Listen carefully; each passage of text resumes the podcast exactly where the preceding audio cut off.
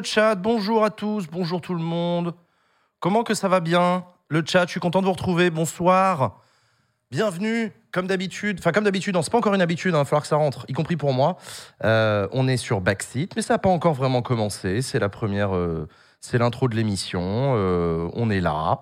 On continue à faire des réglages caméra, on continue à tout préparer et on passe du temps avec vous, le chat, pour discuter. Est-ce que vous allez bien, le chat? Ça fait plaisir de vous voir. Bonjour à vous, bienvenue. Bienvenue, bienvenue. Installez-vous confortablement. L'émission va commencer à 19h, enfin 10 minutes avant 19h, je vous expliquerai, je, voulais, je vais prendre un petit peu plus de temps. Euh, on va discuter, euh, on va faire un before, euh, on voulait parler, enfin, ouais, on voulait vraiment saisir du sujet du harcèlement scolaire, dont on va discuter avec des super invités que je vous présenterai tout à l'heure. Euh, on t'entend pas, comment ça on t'entend pas? Bien sûr que tu m'entends, mets le son sur ton PC, tu verras, ça ira mieux. Euh, et après, qu'est-ce que je voulais dire? Putain, tu m'embrouilles. Attends, euh, harcèlement scolaire, tout ça. Après, les sujets d'actu. Avec Usul, Latifa et Sacha, on va parler de, des sujets d'actualité politique, la rentrée sociale notamment. Euh, on va parler du Papa Marseille, on va parler de plein de trucs, ça va être chouette.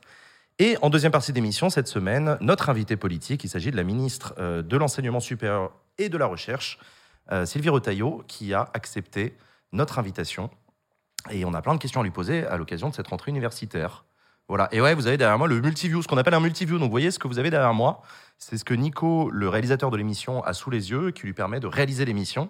Donc, c'est à partir de ce, de ce moniteur-là qu'il peut choisir les caméras pour faire les switches de cam. Voilà. Et donc là, on est encore en train de faire des réglages. hein. On fait des réglages de cam, tout ça, tout ça, de micro et tout. Euh, voilà. Un super programme qui m'intéresse. Mais c'est normal, c'est Backseat. Mais non, mais très content. hein. Bienvenue à vous. Vous avez le temps. hein. Vous avez le temps d'aller vous, euh, vous faire couler un café. Moi, j'ai le temps de reprendre de l'eau. Vous avez vu, je vous avais dit qu'il y aurait des gourdes, il n'y en a toujours pas. Mais maintenant, je mets de l'eau dans un verre en plastique, comme ça, ça fait genre. Mais voilà. Ça, arrive, ça arrive. Les gourdes, elles arrivent. euh, Ça va, Liam? Ouais, ouais, non, nickel, nickel. Euh, Tac, tac, tac. Est-ce qu'elle voudrait pas donner des sous à la fac plutôt que de venir sur Backseat? L'un n'empêche pas l'autre. Tu remarqueras. C'est sympa cette petite bienvenue Pépouze avec toi Jean. Mais oui non mais moi c'est moi c'est moi je voulais apprendre le je voulais prendre le temps de discuter avec vous chaque semaine parce que moi Backseat j'aime beaucoup, je sais que vous aimez beaucoup, mais le problème de Backseat c'est que j'ai pas trop trop le temps de papoter avec le chat parce qu'il y a plein de gens autour de moi en plateau et tout. Donc cette saison, on s'est dit vas-y viens, on commence l'émission une demi-heure plus tôt et on prend juste le temps de papoter pendant qu'on fait les réglages comme ça vous nous voyez faire les réglages. C'est votre émission, c'est vous qui la financez, je vous le rappelle. Oh. Donc voilà. Euh, Est-ce que tu pourrais nous présenter les gens de l'ombre s'ils le souhaitent? Alors attends, on va faire mieux que ça. T'as vu en haut à gauche de l'image, il y a un- une barre de dons. Quand cette barre de dons aura atteint le prochain palier, dans seulement 200 balles, je crois, c'est pas beaucoup, ouais, c'est ça, 220 balles, on, euh, va on va réaliser un making-of de l'émission, donc une sorte de mini-documentaire interne à l'émission, dans lequel on va justement vous présenter les gens de l'ombre, les personnes qui travaillent dans l'émission, comment on fabrique une émission comme Backseat. Et ce docu sera accessible en priorité aux membres du club Backseat, je vous le rappelle. Donc si vous voulez euh, avoir accès à ce genre de petits bonus, n'hésitez pas à vous aussi aller sur KissKissBankBank, point d'exclamation KissKiss dans le chat, et euh, participer vous aussi au financement de cette émission. Et quand vous faites partie du club Backseat, vous avez en plus la possibilité de venir dans le public. Et d'ailleurs, le public voilà, est déjà installé. euh, tranquillement, vous êtes très sages ce soir. Vous êtes magnifiques, ça me fait plaisir. Bienvenue à vous, les amis. hein. Merci d'être là. Merci à vous. Merci pour euh, vos dons. C'est grâce à vous qu'on a fait cette émission. Donc, c'est euh, voilà, c'est super cool de vous accueillir. Profitez bien de l'émission. Euh, Thomas vous a déjà dit les téléphones portables sont éteints, ça, vous connaissez. Mais voilà, kiffez bien l'émission. N'hésitez pas à y aller à fond sur les applaudissements quand il y a des passages de séquences. après les génériques, entre les séquences et tout et profitez bien. Il y aura une pause, on pourra aller pisser, ça c'est cool. Et à la fin, on boit des coups ensemble et on mange des nems, et ça c'est chouette. Donc voilà. Ça, faut pas que je l'ouvre. Ah oui, ça c'est pour le jeu. Oui, c'est pour le jeu. D'accord, je le garde avec moi. Hop. Euh, Donc voilà. Caméra travelling. Ouais, elle est trop bien la caméra travelling. Alors si on avait plus de place, on aurait une grue, tout ça, mais un jour, un jour. Faites des dons. Faites des dons, faites des dons. Euh, Donc voilà. Qu'est-ce qu'il y a? Qu'est-ce que vous racontez dans le chat? Ah, vous êtes déjà sur l'enseignement supérieur? Non, mais attendez, on aura le temps tout à l'heure, on va en parler. C'est un sujet passionnant, hein. il y a beaucoup de questions à poser sur la précarité étudiante, euh, sur les repas euh, à 1 euro, sur le logement étudiant, euh, sur le financement de la recherche. euh, sur les conditions de travail et les moyens dans les universités, dans les grandes écoles, etc. Il y a plein, plein, plein de sujets fascinants. Donc, donc voilà. Euh, sinon, comment tu vas, toi? Ben Moi, ça va. Ça va, ça va, merci. D'ailleurs, tiens, oui, non, mais excusez-moi, puisque je vous parle d'une interview politique, je vous rappelle aussi quand même une nouveauté dans cette saison, c'est qu'on vous donne la possibilité à vous de nous envoyer des vidéos euh, pour vous aussi poser vos questions, interpeller euh, nos, nos, invités politiques. Donc cette semaine, on a reçu des vidéos. Merci aux personnes qui nous ont envoyé des vidéos et on va les diffuser. Donc vos questions, on va voir, on va voir vos, vos, vos beaux visages. vous avez eu des questions à poser à la ministre de l'Enseignement supérieur et de la Recherche. Donc, elle vous répondra. Euh, et, donc voilà, on sera pareil pour toutes les semaines. Euh, n'hésitez pas à nous envoyer euh, des vidéos de vous, des vidéos courtes, 20 secondes max, pour aborder un sujet, poser une question, etc. Et, donc voilà, c'est quoi le moment limite pour envoyer des questions? Si tu peux éviter d'envoyer 5 minutes avant le début de l'émission, c'est chouette. non, en vrai, ouais, le jeudi matin, jeudi midi, dernier délai, on va dire. Pas beaucoup plus tard. Euh, après, c'est charge à nous de vous annoncer suffisamment à l'avance les invités, je suis d'accord avec toi, mais, bref. Donc, ouais, non, n'hésitez pas. Et par ailleurs, vous vous en doutez, vous le savez, c'est surtout des hommes qui nous envoient des vidéos. Ce serait chouette euh, que ce soit qu'il y ait aussi des femmes euh, qui envoient des vidéos. Donc voilà, n'hésitez pas. Je sais que c'est pas évident comme exercice d'envoyer une vidéo pour être diffusée dans une émission sur Twitch. Je me doute que voilà, mais pas de complexe d'illégitimité, pas de ah non mais j'ai rien à dire, ah non mais j'y connais rien et tout. Non, c'est faux. Vous avez des questions passionnantes à poser, vous avez des questions à soulever. Euh, et nous, on est très heureux de, euh, que vous participez à l'émission. Donc faites-le, quoi. Est-ce que les 30 minutes de discussion avec le chat, c'est dans la rediffusion aussi? Ouais, ouais, ouais, ouais. Ouais, ouais, ouais. Euh, bonjour, ma fille cherche un stage dans la production. Euh... Non, non, non, non, non, non, non, non, tu, tu me demandes pas de stage. On, ne prend pas de stagiaire. Je suis désolé, je suis désolé. Je sais, on reçoit beaucoup de demandes. On est navré. Euh, mais bon courage à elle, en tout cas, euh, pour trouver son stage. Oh non, j'ai oublié de faire une vidéo. Eh ben, c'est dommage, ce sera pour la prochaine. Vous pouvez filmer vos chats ou un joli paysage. Oui, vous pouvez filmer. Non, mais on vous demande d'envoyer une vidéo. Donc, ça peut être face cam où vous posez une question. Vous pouvez vous filmer en situation si le sujet que vous voulez aborder euh, vous concerne directement. Vous pouvez. Enfin, voilà, n'hésitez pas. Hein, c'est. Voilà.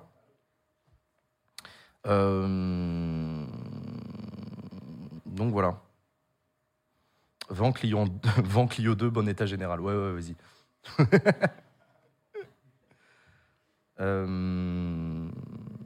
Comment est-ce qu'on fait pour venir assister sur votre plateau? C'est une excellente question que tu poses.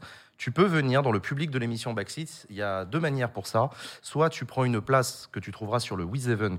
Donc tu fais point d'exclamation place dans le chat, tu cliques sur le lien et tu peux prendre ta place pour venir dans l'émission. Euh, c'est 35 euros euh, qui participent au financement de l'émission pour venir euh, assister à l'émission dans le public. Et on a un tarif réduit à 20 euros pour les personnes qui ne peuvent pas se permettre de se payer la place à 35 euros. Donc n'hésite pas à venir dans le, dans le public. Et l'autre truc, c'est que par ailleurs, si vous faites partie des donateurs réguliers de l'émission Backseat, donc si vous faites partie du club Backseat, le club Backseat, ce sont les donateurs qui euh, donne 15 euros par mois en prélèvement mensuel sur KissKissBankBank. Ça vous donne accès au Club Backseat. Et dans Club Backseat, vous avez beaucoup d'avantages, dont la possibilité de venir en dernière minute dans le public de l'émission quand il reste des places. Et même pas quand il reste des places d'ailleurs, il y a un quota de places réservées au Club Backseat. Donc si tu habites à Paris en Ile-de-France et que le jeudi soir tu dis que ce serait chouette de venir, eh ben écoute, c'est possible. Euh, donc ouais, n'hésite pas. Ça se passe bien là, la régie, les test couleurs, euh, vous êtes... vous me dites, hein. Enfin, je dis vous me dites, mais j'ai pas mis mon oreillette, donc en fait, ils peuvent pas me parler. Donc je vais mettre mon oreillette. Hop, hop, hop, hop, hop. T'es beau en rouge, merci. Combien y a-t-il de places dans le public?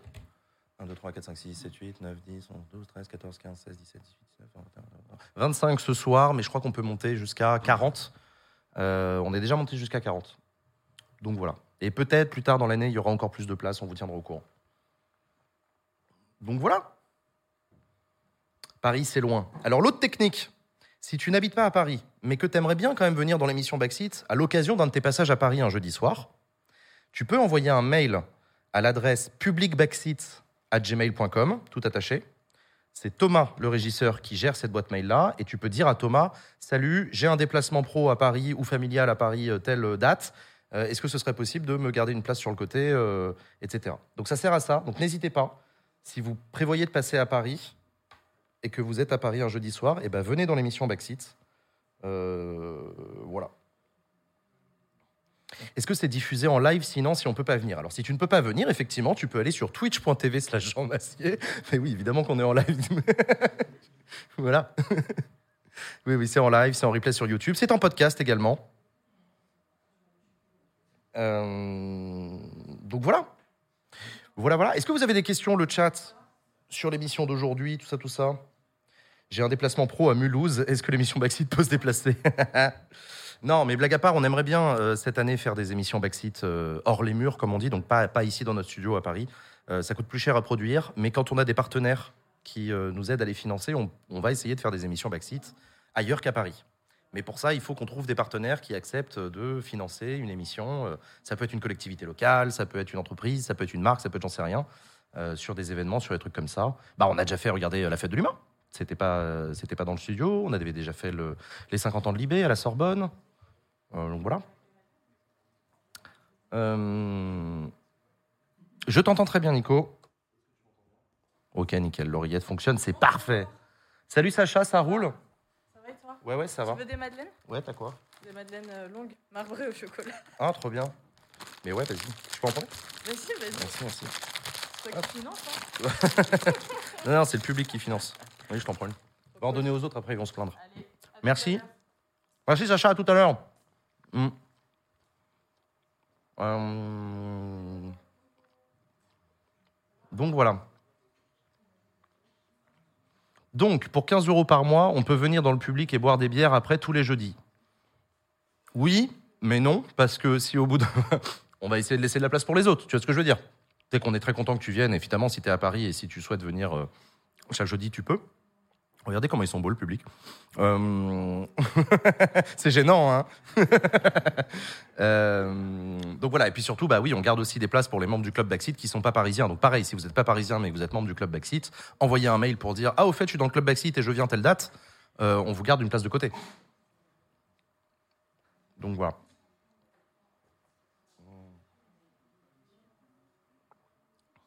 Est-ce que vous avez réfléchi à de nouveaux jeux? On est toujours dessus, mais là, cette semaine, on va refaire le jeu de la semaine dernière, le jeu, du... le jeu des personnages, là. Ça avait bien marché la semaine dernière, donc on va continuer. Hum. Hum. Euh, c'est où le club Backseat? C'est sur KissKissBankBank. KissKissBankBank est un, euh, une plateforme de financement participatif sur laquelle il y a une page Backseat. Et c'est sur cette page que euh, vous pouvez vous abonner pour, euh, soutenir Backseat et faire partie du club Backseat. Donc venez sur le KissKissBankBank. Et voilà. Je vous ai pas demandé de stage pour ma fille, je voulais dire simplement tellement dégoûté. Ah non, non, non, non mais d'accord, non, non d'accord, tu voulais juste dire que c'est galère de trouver des stages. Mais je suis d'accord avec toi. Et c'est pour ça que je disais très sincèrement, bon courage à ta fille. Je sais ce que c'est, je suis passé par là et ouais, non, bon courage. Hum. Oula, mais il y a que 20 places dans le public. Non, non, il y a plus de places dans le public. Là, ce soir, il n'y a pas énormément de monde. Euh, Il y a plus de places dans le public. On peut monter jusqu'à 35-40 euh, personnes euh, dans le public. Hum. Donc voilà. Comment ça s'est organisé cette interview? Quelle interview? L'interview de la ministre de l'enseignement supérieur? Bah, On, on l'a invitée. On lui a envoyé une invitation. On lui a dit bonjour, on s'appelle Backseat, on voudrait faire une émission. Enfin, on fait une émission tous les jeudis. On voudrait vous inviter pour parler de la rentrée étudiante. Seriez-vous disponible et intéressé? Elle nous a dit oui. Voilà, c'est aussi simple que ça. Euh, bonsoir, qu'est-ce qui se passe ici? Pourquoi Jean il est tout seul? On est tout seul, je suis tout seul parce que c'est le début de Backseat cette saison, nouveauté. Euh, on commence Backseat 30 minutes plus tôt que d'habitude et justement on prend le temps de discuter avec vous le chat. Euh, on prend le temps de papoter. Voilà, c'est pour ça. Et l'émission va commencer dans 5 minutes, t'inquiète pas. Euh, Est-ce qu'on peut participer si on vient de Suisse ou d'un autre pays que la France? Je sais pas. Je sais pas si. Je crois qu'Iskis Bank Bank c'est compliqué si vous habitez pas en France de faire un don. Je sais pas. Euh, ils peuvent, si si ils peuvent. Ouais. Ouais, on s'arrange, d'accord. Oui, voilà, c'est ça. Oui, non, non, c'est ça. Donc oui, vous pouvez euh, faire un don à Backseat et participer au financement de Backseat, même si vous, si vous habitez à l'étranger. Si ils ne prennent que les adresses françaises, françaises vous envoyez un mail à euh, et, euh, et avec Thomas, on s'arrange. euh, voilà. Nouveau concept, le jeu chatting en public. Ouais, c'est un peu ça. Tout ça, tout ça, tout ça. Non, je sais pas, Thomas, tu veux venir sur le plateau pour nous parler de. Non, non. Oh, une autre fois, ouais. Parler pognon. Salut, c'est quoi le programme du Before aujourd'hui? Le Before va commencer dans quelques minutes. On sera en plateau avec des invités de grande qualité qui ont accepté de venir parler avec moi d'un sujet qui me tient à cœur. Je voulais qu'on parle de la lutte contre le harcèlement scolaire. Ça a fait l'objet d'un plan qui a été annoncé hier par la Première ministre. Et donc on sera avec, euh, des associatifs, avec des syndicalistes euh, de l'éducation nationale pour parler de euh, cet enjeu important, la lutte contre le harcèlement scolaire. Voilà.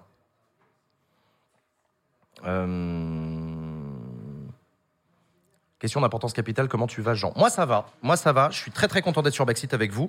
Et euh, je suis très content aussi parce que samedi c'est mon événement euh, Paul and Chill, je vous l'avais annoncé, mon festival que j'organise, c'est la première édition de Paul and Chill que j'organise à Paris et qui aura lieu du coup euh, ce samedi de midi à 19h et après 19h on danse parce qu'on a des DJ sets de grande qualité qu'on a prévu dans le cadre du festival. Donc venez. euh, alors non, venez pas parce que c'est complet euh, de, 10 de midi à 19h. Par contre, il reste des places pour venir après. C'est gratuit, hein, mais il faut quand même s'inscrire pour venir après euh, de 19h à pas d'heure du matin pour faire la teuf. Est-ce que tu peux mettre l'adresse mail dans le chat? Oui, je mets l'adresse mail dans le chat. Publicbackseat at gmail.com. Voilà. Elle est vraiment pas compliquée. Ok. Euh, c'est où le festival? Alors le festival euh, l'année prochaine, euh, l'été prochain, je voudrais que le festival il ait lieu en plein air et pas à Paris. Donc on va trouver un lieu, tout ça, tout ça, on va organiser tout ça. Mais cette année, pour lancer le festival, j'ai, j'organise ça dans un grand bar à Paris, qui est pas un bar d'ailleurs, c'est une boîte de nuit, c'est pour ça qu'il ferme à plus de 2 heures du matin, que j'ai privatisé du coup pour l'événement. Et donc ce sera sur Twitch aussi, mais ce sera dans un bar à Paris, dans une ambiance extrêmement chill. Et voilà. Est-ce que tu as une idée du délai de réception des cartes du club Backseat? Courant octobre? Courant octobre. On est dessus. Euh, Un festival politique en boîte de nuit, ouais, exactement. Ça va zouker. Ah bah, j'espère. Eh, vous avez intérêt à enflammer le dance floor. hein. Hmm. Je compte sur vous. hein. Hmm. Non, sinon, je sais pas. Si vous avez d'autres questions, n'hésitez pas, les copains. hein. Du coup, en attendant, le public, encore une fois, merci d'être là, vraiment. Euh, Qu'est-ce que je vous ai pas dit? Non, si, je vous ai tout dit. Attends, que j'ai oublié un truc? Non, mais j'ai rien oublié, en fait. Non, je vous ai tout dit. je me fais ma checklist dans la tête. Je crois que c'est bon, on est prêt. Est-ce qu'on est prêt? Est-ce que l'émission est prête à démarrer? Je sais plus. Encore un peu de temps, encore deux minutes? Ouais, non. Non, non, tranquille. Tranquille, entre 3-4 minutes. On a le temps. En je suis en train de faire les derniers réglages.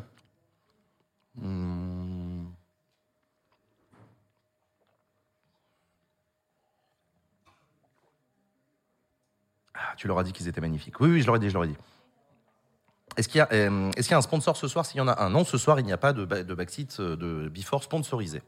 Pas ce soir. On, on- on aimerait bien avoir des Before à toutes les émissions backseat. On en cherche. Mais euh, je vous rappelle que cette émission, il n'y a pas que les Before qui la financent. Il y a aussi et surtout vous, ici. Faites des dons, n'hésitez pas à y aller. Dans euh, 177 euros, on aura rempli notre palier. Et, euh, et vous aurez donc débloqué le succès euh, de la réalisation d'un making-of. Donc voilà. C'est nous le sponsor. Oui, voilà, c'est ça, c'est vous le sponsor. Merci pour votre sponsoring d'ailleurs. Hmm. Euh, et d'ailleurs, le prochain palier, une fois qu'on aura fini ce palier-là, le palier suivant, donc à 19 000 euros, ce, sera, ce sera donc le palier. Léa fera une émission spéciale cuisine. Elle vous apprendra à cuisiner un kebab VG avec Benoît Hamon, qui a accepté. Et non, c'est pas une blague. Oui, ça aura vraiment lieu. Enfin, si vous faites des dons, ça aura vraiment lieu. Un kebab euh, avec Benoît Hamon. Tout à fait. Mais qui tapen. Ah bah faites des dons, hein, sortez la carte bleue, hein, ça part. hein. Ah euh, ouais, complètement. Hum. Parler avec le chat, c'est bien possible de parler avec le public. Non, ça va le public Vous avez des questions De toute façon, vous n'avez pas de micro, on vous entendra pas, mais euh, si, si, voilà, si vous avez des trucs à dire, tout ça, euh, tranquille. Vous... non, ils sont pressés de boire des bières. hein. c'est sympa, Backseat, mais on sait que c'est un prétexte pour bouffer des nems et boire des bières, on le sait. Euh, comment ça avec Benoît Hamon? Ah bah, comme ça, avec Benoît Hamon, je te jure. Exactement. Hum. On en est où des donation goals pour The Event? Bah, Comme je t'avais dit, il y avait un des donation goals du The Event, c'était d'organiser un festival. On avait appelé ça la fête de Lumassier. Euh, mais finalement, ça va s'appeler Paul and Chill et ça aura lieu dès ce samedi. Hum. Pourquoi il a accepté? Parce qu'il aime bien Backseat, parce que l'idée est débile et parce que c'est Léa qui lui a proposé. Hum. Il faut donner combien pour qu'il revienne en politique, le Benoît? Ah Ah La bonne question, bah tu lui demanderas, j'en sais rien. J'en sais rien. Hum.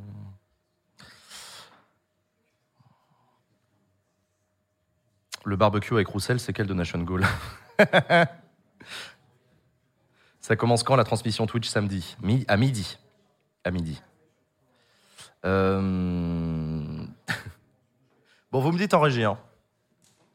Surtout, vous me dites, euh, moi je suis ready, tout ça, tout ça. Ok, tranquille. Tranquille, tranquille, on a le temps. Ok, non, t'inquiète, t'inquiète. De toute façon, il est que 18h52, on est prêt, euh, pas de souci. C'est trop cool ton émission, c'est super important ton taf et je te finance pour cette raison. Bah merci Jack, ça fait plaisir, merci à toi. Merci vraiment. Hum. Est-ce que les dons de 1 euro, ça vous aide vraiment? Oui, et c'est pas une blague. Oui, les dons de 1 euro, les dons de 2 euros, oui, ça nous aide vraiment. Merci du fond du cœur. Si vous n'avez pas beaucoup de sous-sous, mais que vous voulez quand même soutenir Backseat, oui, faire un don chaque mois de 1 euro, 2 euros, 5 euros, ça nous aide. Et pareil, si vous avez plein de pognon, euh, que vous voulez faire un don plus substantiel que ça, vous pouvez aussi nous contacter et on serait très heureux d'accueillir votre don. Mais euh, vraiment, non, c'est pas, faut, faut pas se dire que, que 1 euro, ça sert pas à grand chose, ça va être perdu dans la masse. Bien au contraire. Pourquoi le chat n'est plus affiché sur le grand écran? Il a toujours été affiché au même endroit sur Backseat. Il est sur les écrans du côté, le chat. Tout le monde le voit, t'inquiète pas. Et il est en face de moi, là, vous êtes là, vous êtes sur mon ordi, vous êtes partout. Il y a, pas, y a du chat partout. Vous êtes partout. Euh, Sur la barre de nom, c'est que les dons réguliers ou les ponctuels aussi? Non, c'est que les dons réguliers. Le but du jeu cette année, je vous le rappelle, pour qu'on réussisse à faire une émission Backseat chaque semaine, on a besoin d'avoir 30 000 euros par mois de financement. Donc cette année, on passe en financement mensuel et donc on vous, on vous montre les objectifs mensuels. Donc là, on en est à euh, plus de 17 000 euros par mois qui permettent de financer les émissions Backseat et on arrivera à l'équilibre économique quand on en sera à 30 000 euros par mois.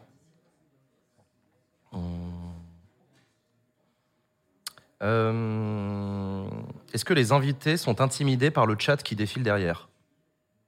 Voilà, ils viennent de faire non de la tête les trois, donc je te jure que non.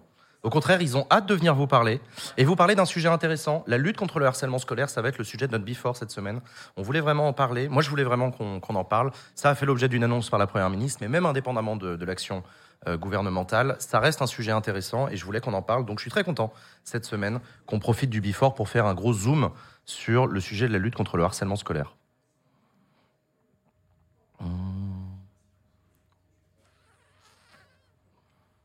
Est-ce que tu penses que c'est bon pour la santé de s'intéresser à l'actu politique? Oui, oui, oui, oui, oui. Ça aide à la digestion, ça donne le poil soyeux, ça. Non, t'inquiète. C'est bon pour la peau et tout. Non, vas-y. Euh, comment est-ce qu'on peut intimider les invités du coup? On n'intimide pas les gens. Tiens, justement, on va en parler de ça. La, hein, la culture du cyberharcèlement sur Internet. Ça vous dit qu'on arrête un jour? Voilà. Euh, Il existe, de... Il existe depuis 2021 la pédagogie, bien plus puissante que les cours d'empathie. D'accord, d'accord. C'est noté. Comment va le petit chat? Le petit chat va bien, il t'embrasse. Bon, je crois qu'on est prêts, les amis, à commencer cette émission Backseat. J'espère que vous êtes chauds. Le, le public, on fait un test applaudissement Bonsoir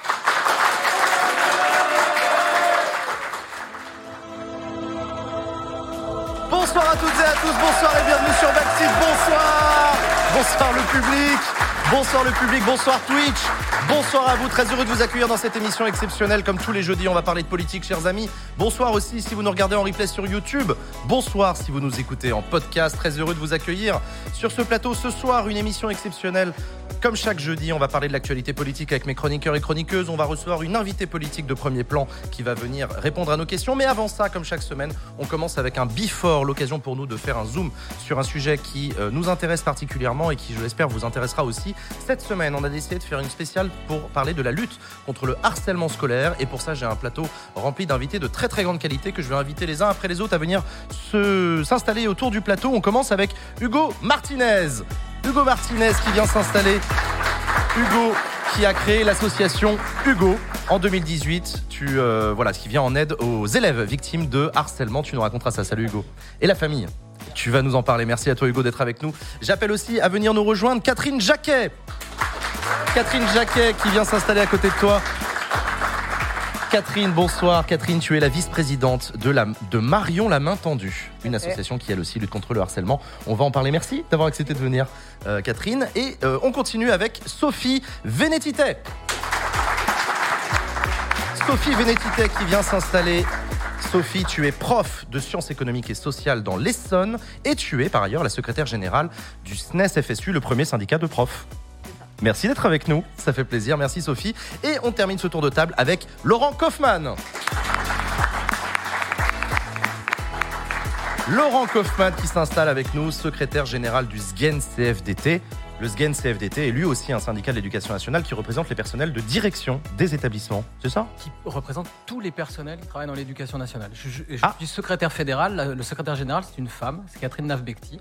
Moi, je suis secrétaire fédéral. Tu Et on syndique toutes les professions de l'éducation nationale. Toutes les professions, d'accord, ok. Eh ben merci à toi aussi Laurent d'être avec nous, chers amis. Merci vraiment d'avoir accepté de venir parler de ce sujet. La rentrée scolaire a eu lieu il y a quelques semaines euh, maintenant. La question du harcèlement scolaire a, a fait l'actualité, euh, tristement après le suicide de Nicolas notamment, dont on a eu l'occasion de parler euh, euh, nationellement. C'était au, au début du mois. Quand on parle du phénomène de harcèlement scolaire, est-ce que toi, Hugo, tu peux nous expliquer qu'est-ce que ça recouvre ce phénomène? Bah, ça recouvre plusieurs formes. hein, le harcèlement scolaire, on parle souvent et de façon très largement du cyber harcèlement scolaire. C'est la forme la plus connue aujourd'hui parce que c'est celle qui euh, finalement fait qu'on devient constamment victime de harcèlement scolaire au-delà des murs de l'école. C'est-à-dire qu'avant, euh, il y a quelques années, moi c'est arrivé finalement assez tardivement hein, dans ce qui me concerne en tout cas dans ma situation, mais avant on avait ce mur de l'école qui faisait la limite avec le harcèlement scolaire qu'on vivait. Donc le cyberharcèlement c'est la forme la plus répandue, mais il y a d'autres formes.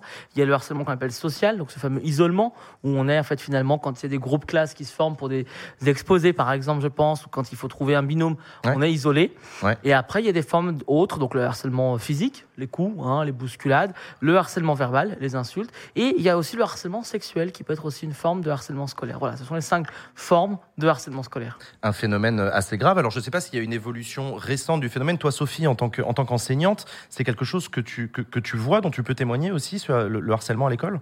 Oui, c'est surtout euh, la hausse du cyberharcèlement qui est, qui est assez frappante ces, euh, dernières années, euh, parce que c'est des choses en fait qui peuvent nous échapper, qui continuent en dehors de l'école, hein, comme le disait Hugo, et on voit bien qu'avec voilà l'explosion des réseaux sociaux, ça, ça a joué, et des élèves qui nous disent qui viennent se confier à nous, parce qu'il y a des élèves qui viennent se confier à nous. Alors après, c'est tout le débat, quand est-ce qu'ils viennent nous parler, comment est-ce qu'on traite la parole.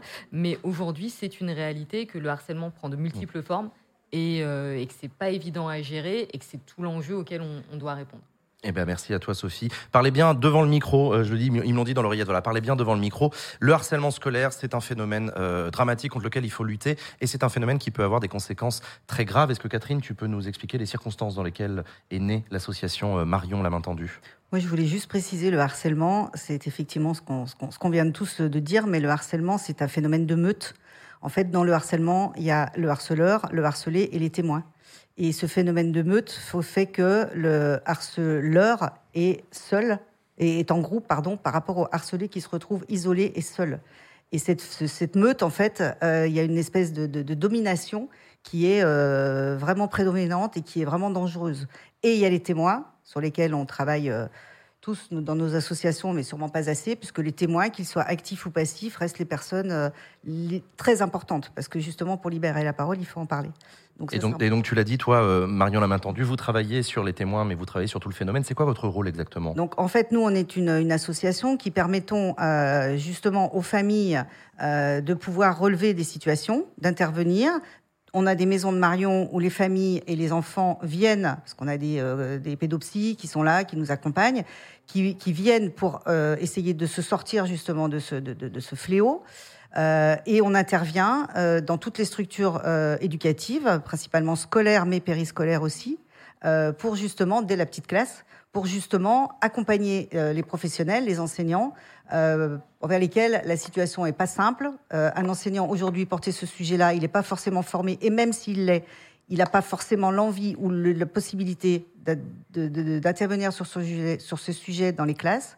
Donc en fait, nous, on est vraiment complémentaires. on intervient et on permet de libérer la parole puisque l'enfant, le jeune, n'est pas n'est plus dans sa situation de classe traditionnelle euh, où il va être évalué, où il va avoir peut-être peur de libérer la parole. Il est euh, avec nos accompagnants, avec un contenu pédagogique qui fait que on est entre nous, il n'y a pas de jugement et on peut en parler. Et chacune de nos interventions, même si on est appelé dans des établissements où il n'y a pas de harcèlement, bah, comme par hasard, on ressort avec euh, effectivement des enfants et des jeunes en souffrance. Laurent, je me tourne vers toi. Alors, je suis désolé, tout à l'heure, effectivement, dans ma tête, j'ai compris, je, je je vous ai confondu avec le SNPDEN, E qui lui est un syndicat spécifique des personnels de direction. Excuse-moi, SGEN CFDT, donc vous aussi, euh, personnel de À quel point est-ce que le phénomène du, harcèlement scolaire est quelque chose de propre à la maison éducation nationale? Est-ce que c'est seulement un- une sorte de dysfonctionnement interne ou est-ce que c'est quelque chose qui est plus large et qui concerne toute la société? Alors, je crois que c'est plus large et que ça concerne toute la société. So- Sophie l'a dit, ça s'est amplifié en plus avec les réseaux sociaux. Après, euh, on accueille euh, cent- quasiment 100% d'une classe d'âge aujourd'hui dans l'éducation nationale. Le concept de harcèlement, il a pratiquement une cinquantaine d'années. Euh, la France a un retard considérable sur le sujet. Les Par rapport à pays- d'autres pays? Par rapport à d'autres Oui. pays. Ah. Les, les pays euh, du nord de l'Europe se sont Oui. occupés de, de cette problématique il y a bien longtemps et, et, et influencent d'ailleurs les programmes de formation qui sont mis en place depuis trop peu de temps malheureusement dans, dans notre institution. Mais parler du harcèlement, c'est parler du climat scolaire en fait. Oui, et, c'est vrai, et- donc c'est c'est parler de cette manière dont on accueille euh, les élèves individuellement et en groupe et la façon dont on travaille euh, les adultes individuellement et en groupe. Les enseignants sont souvent très seuls dans leur classe. Euh, et effectivement, euh, il y a souvent une, une relation de confiance qui se noue et les élèves vont venir confier une situation, mais c'est pas forcément évident pour les, pour les enseignants. Et un des réflexes à mettre en place, euh, c'est le- c'est une logique d'équipe. Mais pour faire ça, il faut du temps et il faut des personnels euh, et il faut une formation. Mais c'est un sujet dont on s'est emparé en France, encore une fois, Assez très tardivement. Tardivement, ouais. Euh, et on, on évalue à 10% des élèves. On accueille 12 millions d'élèves dans le système éducatif. Ouais.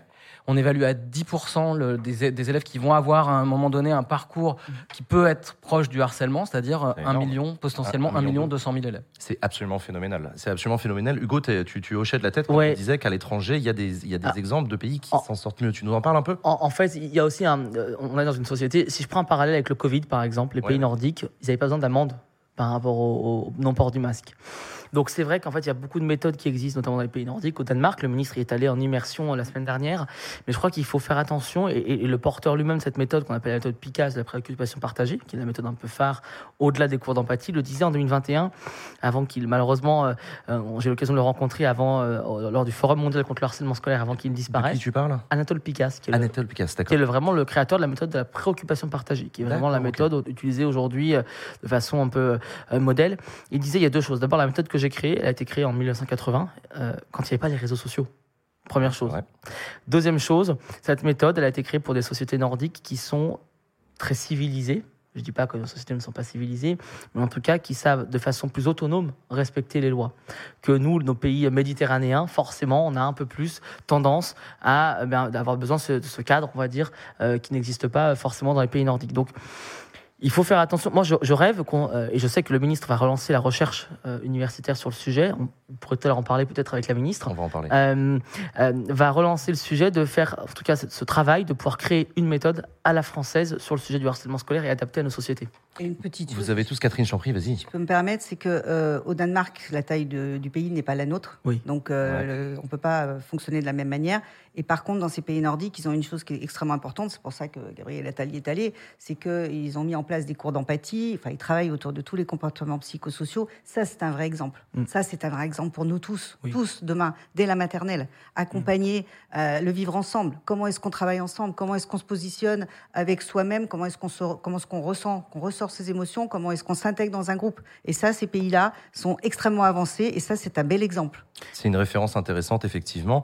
Euh, euh, vous avez tous, euh, à un moment ou à un autre, évoqué la particularité du, du- du- de- des réseaux sociaux, en fait. Ouais. Les réseaux sociaux, c'est une particularité. C'est-à-dire que dans sa poche, euh, dans son téléphone, la victime de cyberharcèlement rentre à la maison avec le cyberharcèlement qui la suit. Ça, c'est ce que t'expliquais, Hugo. Oui, c'est-à-dire que c'est permanent, même les vacances scolaires d'été. On oublie souvent cette période. En fait, c'est une période où on parle même plus de harcèlement scolaire. Alors là, cette année, c'était particulier parce qu'il y a eu quelques cas qui sont remontés pendant les vacances scolaires. Mais je trouve que c'était assez intéressant. Alors, bien sûr, triste pour la famille concernée, mais assez intéressant de se resensibiliser cet été. C'est-à-dire que le harcèlement scolaire, il ne s'arrête pas, euh, même pendant les vacances scolaires. Non, juste, je voulais revenir moi, sur les chiffres en fait, qui sont évoqués. En effet, le ministre va réactualiser ces chiffres parce que ce sont des chiffres qui datent de 2010 qui n'ont pas Sur le été. phénomène, ouais. Ouais, les 10%, ce sont des chiffres qui datent de 2010. Il était temps qu'on les réactualise, ces Euh, chiffres. ouais, parce que ouais. là, le ministre l'a dit hier, hein, on a euh, un flot de témoignages qui arrive, trois fois plus de témoignages par rapport à la rentrée 2022, euh, en septembre. Et là, euh, ce formulaire d'auto-évaluation va être distribué à tous les élèves de France à partir de la CE2. Et ça va être entre 8 et 9 millions d'élèves concernés par ce formulaire le 9 novembre. Et ça va permettre d'avoir un scope plus concret de ces chiffres Mmh. et ça va être deux fois par an. Donc c'est vraiment quelque chose d'assez inédit. Et je pense que de toute façon, tout ce qui se mesure pas ne n'existe pas. Donc il fallait qu'on mesure et qu'on puisse voir l'évolution et voir vraiment l'impact en chiffres du cyberharcèlement. Je, me tourne vers toi, Sophie, euh, parce que, parce que vous, les profs, on connaît la difficulté de, de- de votre métier, mais accueillir la parole d'une victime, mettre en place ce qu'il faut probablement mettre en place pour euh, l'accompagner, mettre fin au harcèlement, etc., ça demande du temps, ça demande de l'énergie. Est-ce que ça fait partie de votre fiche de poste de prof? Est-ce que vous avez le temps? Est-ce que vous avez les moyens? Alors, ça doit faire partie de ce qu'on peut faire, puisqu'après tout, on noue aussi une relation de confiance avec les élèves. Donc, Mhm. on sait qu'il y a des élèves qui vont venir se confier à nous. Il y a des élèves qui vont préférer se confier euh, au conseiller principal d'éducation, à l'infirmière, au surveillant. Mais oui, on sait qu'il y a des élèves qui vont venir se confier à nous. Moi, ça a été le cas. Il y a une élève, euh, il y a euh, trois ans, qui est venue se confier à moi à la fin d'un cours. Et, et la grande solitude qui est la nôtre, c'est qu'on n'est pas préparé à ça. C'est un problème de formation en partie, C'est un problème de formation. Il faut se rendre compte ce que ça veut dire un ou une élève qui vient à la fin du cours et qui vient vous dire avec ses mots, avec son émotion, avec ses doutes, qui vient vous dire voilà ce qui se passe. Et, et nous, on n'est on pas préparé à ça, on n'est pas formé. Moi, ça va faire 14 ans que j'enseigne. Je n'ai jamais eu une seule formation sur la question euh, du, euh, du harcèlement. Donc oui, on peut jouer un rôle. On peut pas le jouer tout seul parce que la lutte contre le harcèlement, c'est une question d'équipe. Il faut que les élèves entendent que oui, on est là pour recueillir leurs paroles, mais on sera là en équipe parce que tout seul, on est complètement, euh, on est complètement démuni et on peut pas être efficace. Et dans les réponses qui doivent être apportées là très rapidement, c'est la nécessité d'avoir tout simplement plus d'adultes dans les établissements scolaires et plus d'adultes formés parce que cette grande solitude, je crois qu'on l'a toutes et tous ressenti quand un élève est, est venu se confier à nous. Et ces derniers jours, Hugo parlait de, de la libération de la parole. Je crois que le ministre en a parlé aussi hier.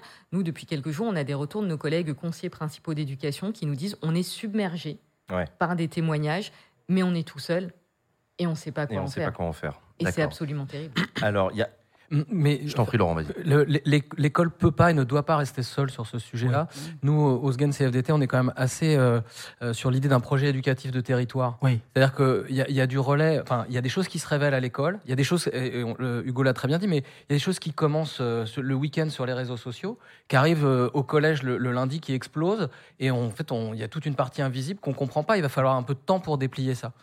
Et puis derrière, euh, il y a besoin, euh, Sophie a, complètement raison, hein, on, le dit, nous, en tant qu'organisation syndicale, euh, euh, c'est qu'il y a besoin d'adultes euh, formés euh, euh, et qui accompagnent, mais il y a aussi la, nécessité d'orienter ensuite, parce que tout ne peut pas se traiter, se résoudre à l'école. Et donc, euh, il y a un maillage de territoire à faire avec les services de, santé, avec les services de police qui peuvent être aussi dans une démarche de prévention. Il y a des choses qui se passent avec la police, euh, co- contrairement à ce qu'on peut penser, euh, avec la justice, évidemment, parce qu'il y a aussi euh, cette nécessité de, de suivre. Et, et puis, euh, c'est un phénomène complexe. En, en même temps, enfin, la recherche, euh, y compris la recherche internationale, euh, souvent des élèves qui sont harceleurs ont été harcelés. C'est ça. Euh, et ça, c'est c'est quelque chose. euh, C'est très bien de, de- de développer un, un volet sanction, euh, c'est important, mais il faut comprendre aussi un peu ce qui se passe, c'est-à-dire à un moment donné dire stop. Mais il y a des parcours de- d'élèves qui, euh, à un moment donné, ont été victimes de ça et reproduisent quelque chose. Donc il a, c'est vraiment complexe et l'école ne peut pas et ne doit pas rester seule avec ça. Et il y a une forme de réponse, je te donne la parole tout de suite, il y a une forme de réponse à une question que je me posais sur euh, oui, mais attention, ne mélangeons pas tout, l'éducation, l'école est faite pour enseigner, c'est aux ça. parents d'éduquer, c'est pas la même chose, on sépare les choses. Qu'est-ce que tu réponds à ça, Hugo? Je crois moi, je voudrais reprendre l'exemple qu'on a développé, nous, notamment dans le Rhône, à Mordan. C'est une ville euh, euh, au sud de Lyon qu'on a. En fait, on a développé un modèle unique en France. Et j'appelle, moi, j'ai soumis cette idée au gouvernement et notamment à la première ministre hier euh, à Matignon. À Mordan, on a développé un, un modèle assez unique où, en fait, on a mobilisé toute la ville, en fait, sur le sujet du harcèlement scolaire. C'est-à-dire qu'on a mobilisé la mairie. Il y avait un accueil pour les victimes. Il y avait euh, des formations, des sensibilisations. Alors, sensibilisation auprès des élèves, des parents également. On avait des cafés débats ou des soirées débats aussi également. On avait des événements sur toute la ville, donc euh, vraiment le dimanche, par exemple, avec une fresque. En fait, on a montré que le harcèlement scolaire, la réponse, elle ne se fait pas qu'à l'école. Mmh. Je crois que c'était aussi le sens de la réponse hier euh, du plan interministériel. Et puis, deuxième chose, sur la question en effet des harceleurs, je crois qu'il ne faut pas les stigmatiser. Dans 9 cas sur 10, en effet, on a des enfants qui souffrent autant qu'ils font de mal. Ce sont des enfants qui ont un complexe physique, intellectuel, sportif, quel qu'il soit. Et en fait, finalement, ils n'ont eux, ils ont cette capacité de leader une classe, de leader un groupe que le harcelé n'a pas. Et donc, ils ont réussi à mettre en lumière quelqu'un d'autre pour eux, en tout cas leurs difficultés, qu'elles restent dans l'ombre. Et c'est ça qu'il faut bien prendre en compte. Alors, bien sûr, il y a des récidives, et là, donc il faut que ces récidivistes, on soit ferme avec eux. Il y a des cas particuliers connus des services de police. Je reprends cet exemple du jeune de Alfortville, où tout le monde s'est Qui a été insurgé. arrêté dans la classe? Alors, attention. Tu parles de celui-là? Celui-là, oui, Ouais. mais attention, c'était pas dans la classe, c'était dans le couloir adjoint à la classe, en fait. C'est-à-dire qu'il y a eu un surveillant qui est venu. pendant la pause. Voilà, pendant la pause, qui est venu récupérer l'élève dans la salle de classe. Ce surveillant, il l'a ramené dans le couloir. Et là, dans le couloir, il y avait les policiers. Je crois que c'était un très bon exemple. Ce jeune était connu de service de police. Il y a un Mais moment. pour des faits de harcèlement? Non, il était connu euh, à- à- de façon plutôt négative des services de police. Mm. Mais il y a un moment aussi, en effet, il faut que les parents soient associés. Il faut qu'il y ait une espèce de contrat moral qui existe entre l'école. Les parents, alors quand je dis l'école, que ce soit les proviseurs, que ce soit les professeurs, etc., les parents, les enfants et toute la société euh, citoyenne et civile. Je veux dire, il y a un moment sur la santé, sur la question de l'après, c'est au-delà du scope de l'éducation nationale. Quand il faut se reconstruire, quand il faut reconstruire et accompagner ses élèves dans leur reconstruction, c'est le sens de, Oui, ça peut pas de- être que les. Oui. ça peut pas être l'éducation nationale. Le métier premier de l'éducation nationale, c'est enseigner. Euh, je pense que et donc du coup, il y a dans le sens des mesures euh, qui ont été annoncées, notamment cette augmentation du nombre de séances psy offertes à toutes les victimes, prises en charge Ouais. à 100%. C'est intéressant et c'est important. C'était vraiment le cheval de bataille sur lequel on luttait. Alors, on en a parlé un peu rapidement. Ce plan interministériel euh, de lutte contre le cyber, contre le harcèlement à l'école a été annoncé hier. C'est la première ministre en personne, Oui. Elisabeth Borne, qui a présenté ce plan. C'est déjà un signal en soi. Je suis pas Oui. sûr d'avoir déjà vu un premier ministre, donc chef d'un gouvernement, annoncer lui- lui-même ou elle-même euh, un plan de cette nature-là. Et donc le plan a été annoncé. Au menu, je vous en donne quelques, quelques extraits des décisions qui ont été prises. Des remontées systématiques au procureur de la République en cas de signalement. Un seul numéro, le 3018, au lieu des deux qui existaient Oui. avant. Euh, formation de tous les personnels. Des référents académiques qui vont être nommés euh, sur cette problématique. Confiscation définitive du téléphone portable. Et la promesse d'une lutte implacable jusqu'à la fin du quinquennat. Ça, c'est le fameux euh, effet priorité. Bon, vous, les associations, Catherine, est-ce que ça correspond à vos attentes, ce qui a été annoncé hier Alors, bien évidemment, parce qu'on voit qu'il y a une véritable volonté politique, donc euh, ça, c'est un grand changement.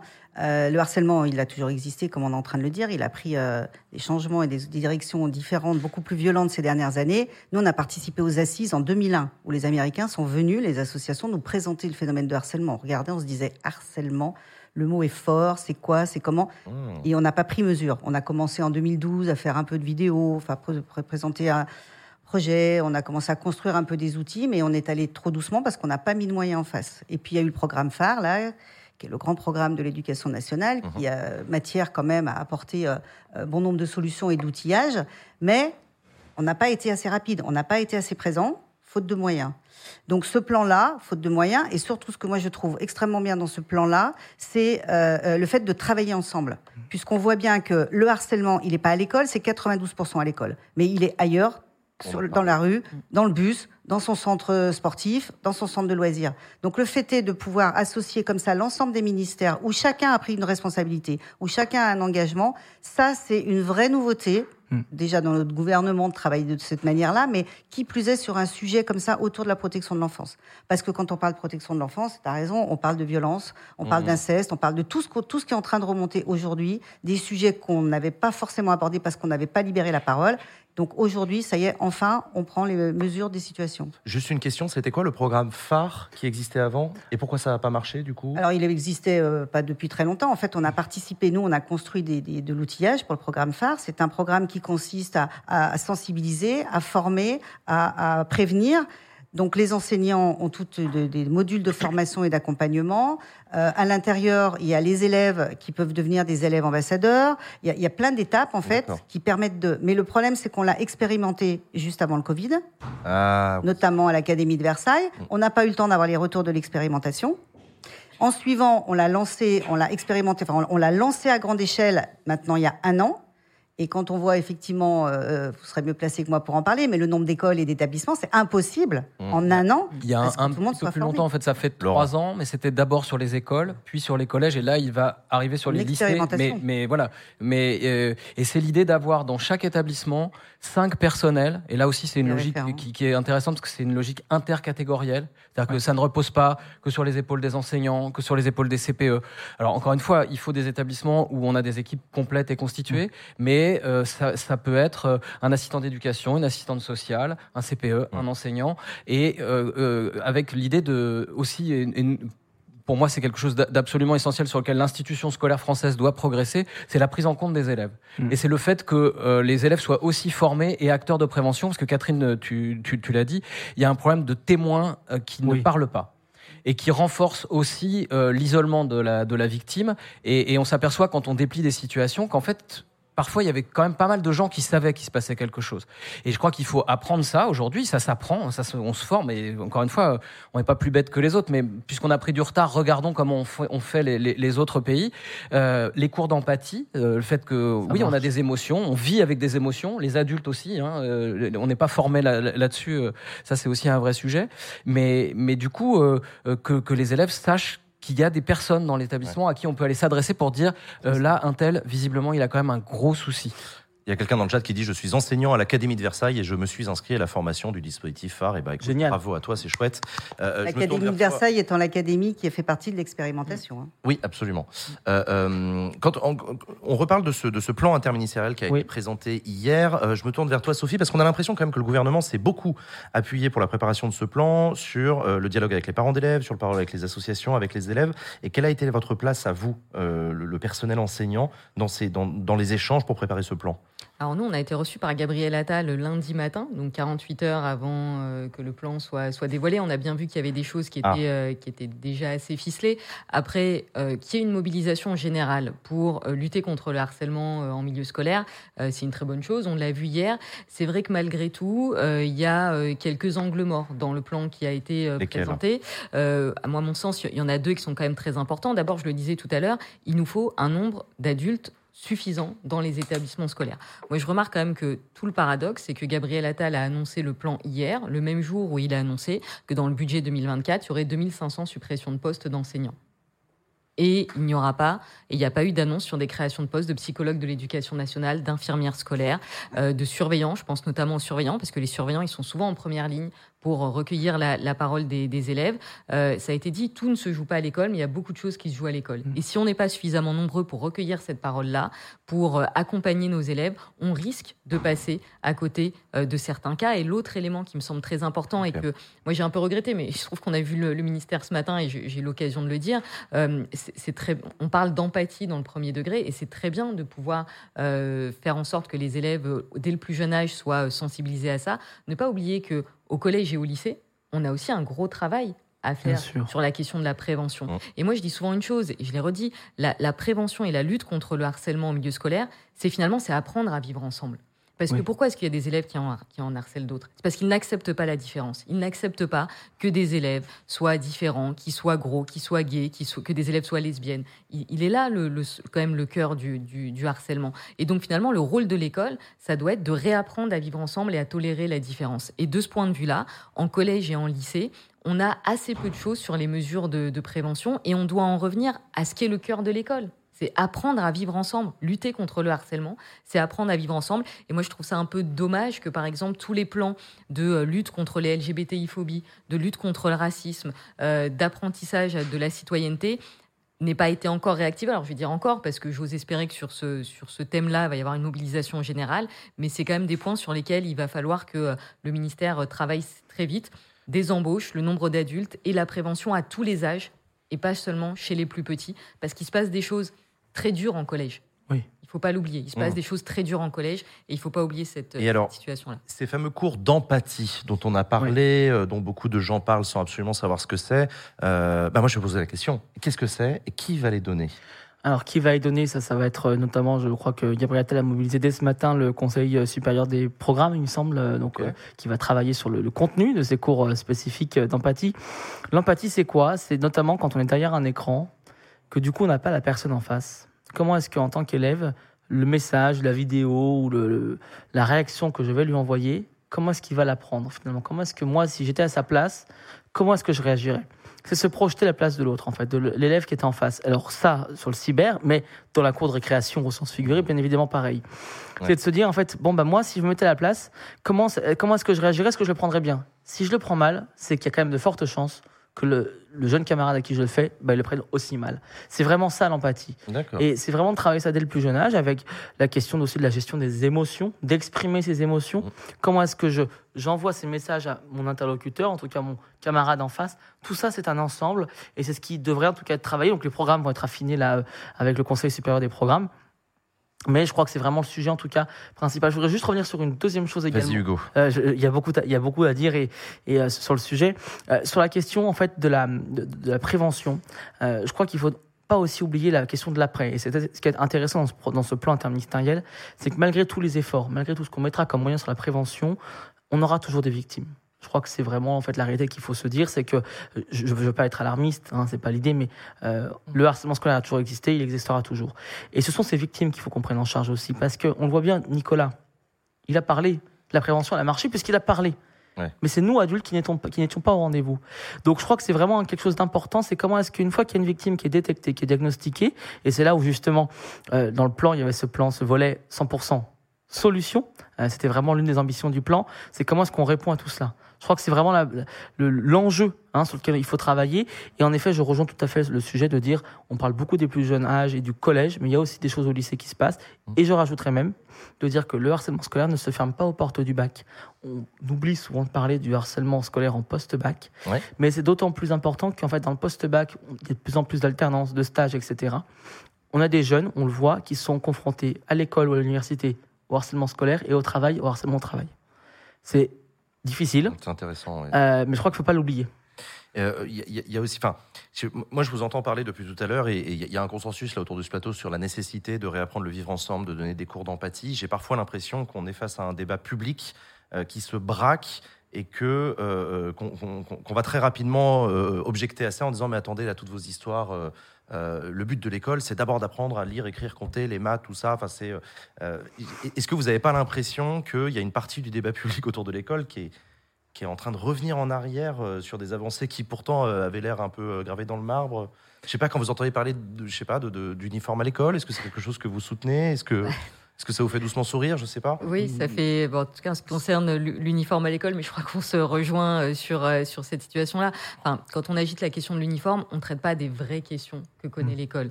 Euh, Aujourd'hui, euh, l'école, elle est confrontée à des situations de, de harcèlement au milieu scolaire, elle est confrontée à de l'échec scolaire, Mm. elle est confrontée à de la violence. Et, et effectivement, c'est c'est un défi qui est phénoménal, qui est posé à tous les personnels de l'éducation nationale, mais aussi à toute la société. Et c'est vrai que plutôt que d'agiter ces, ces pseudo-solutions, on aimerait bien avoir un vrai débat public, et je dirais même un vrai débat politique sur euh, ce qu'est l'école aujourd'hui. On ne l'a pas beaucoup, il est, euh, souvent très, réducteur, mais euh, si on veut vraiment poser les, les vraies questions et y répondre, c'est que veut-on faire de l'école demain? Est-ce qu'on veut en faire un lieu où euh, les élèves apprennent, où les élèves s'émancipent, où les élèves appren- apprennent à vivre ensemble C'est un peu toutes ces questions auxquelles on doit répondre. Nous, on pense qu'on peut, à l'école, on peut faire tout ça. À l'école, on a des choses à apprendre, des savoirs à apprendre pour, euh, euh, voilà, savoir se débrouiller dans la vie, mais c'est aussi le lieu où on apprend à vivre ensemble. Et, et ça, c'est une ambition qu'on doit pouvoir porter avec bien évidemment suffisamment d'adultes, avec aussi de la considération, parce que l'école, elle manque souvent de considération. Moi, dans le débat public et politique, le nombre de fois où les profs sont, euh, euh, deviennent les responsables et les boucs émissaires de tous les maux de la société, euh, c'est aussi, euh, aussi pesant quand on est prof. Et je pense qu'il faut que tout le monde l'entende. On, essaye de faire beaucoup de choses. On est souvent démunis, on est souvent seul. C'est le cas sur la question euh, du, du harcèlement. Euh, mais il faut vraiment qu'il y ait une mobilisation générale euh, autour de l'école, qu'on lui donne les moyens de fonctionner et, et qu'on entende aussi un peu ce message-là plutôt que de nous dire bah, tenez, mettez tous un uniforme et tout ira pour le, me- pour le mieux dans le meilleur des mondes. Laurent. Moi, je, je partage le, le- le point de vue de, de Sophie sur la nécessité d'un débat politique au vrai sens euh, de, de- des choses euh, qu'on doit construire ensemble. On a aussi un système éducatif extrêmement sélectif qui dit pas son nom. Le collège est une, enfin, une énorme machine de tri social et on ne le dit pas. On a des programmes qui sont euh, peu adaptés à une grande partie de la population scolaire. Euh, ça, ça revient à des questions de formation initiale, de formation continue, mais c'est des vrais enjeux et, et c'est des sujets qu'on lève.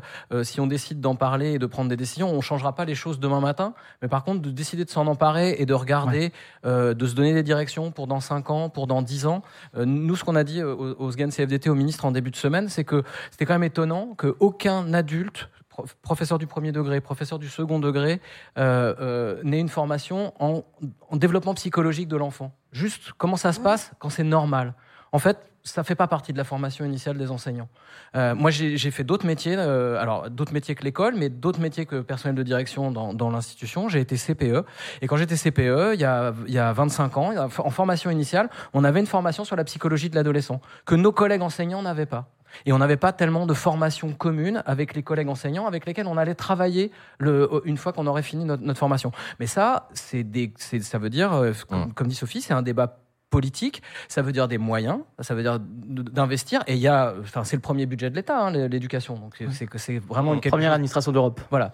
Euh, mais mais il y a des, des choses. euh, enfin, on, on a tous un travail à faire là-dessus. euh, et, et, et puis c'est un, un problème de société. Vous- vous- Enfin, il y a aussi euh, euh, à discuter avec les parents d'élèves. Oui. Quel est le rôle des parents dans l'accompagnement, dans l'éducation, et quelle place l'école fait aux parents, parce que c'est souvent aussi. euh, Oui, oui, la Euh, communauté éducative. on, on est, on, ouais, est, ouais. on est facilement enclin à convoquer des parents plutôt qu'à les inviter. Enfin voilà, on a, on a nous un travail à faire là-dessus euh, qui, qui Je me pense, paraît que- important. je pense qu'on est arrivé Alors, au, bout, oui, ouais. d'un système avec le ministère de l'Éducation nationale qui doit se réadapter, s'organiser avec aujourd'hui l'évolution de la société, l'évolution de nos enfants. On est resté sur euh, euh, un, un système de réussite. Euh, on a oublié justement d'intégrer toutes ces compétences psychosociales. Mm. On oublie euh, euh, de faire en sorte que les enfants entre eux doivent euh, euh, s'aider, s'accompagner. C'est pour ça, pour en revenir sur le harcèlement. Malheureusement, on doit passer par des sujets comme le harcèlement hein, pour se rendre Mhm. compte des failles du système.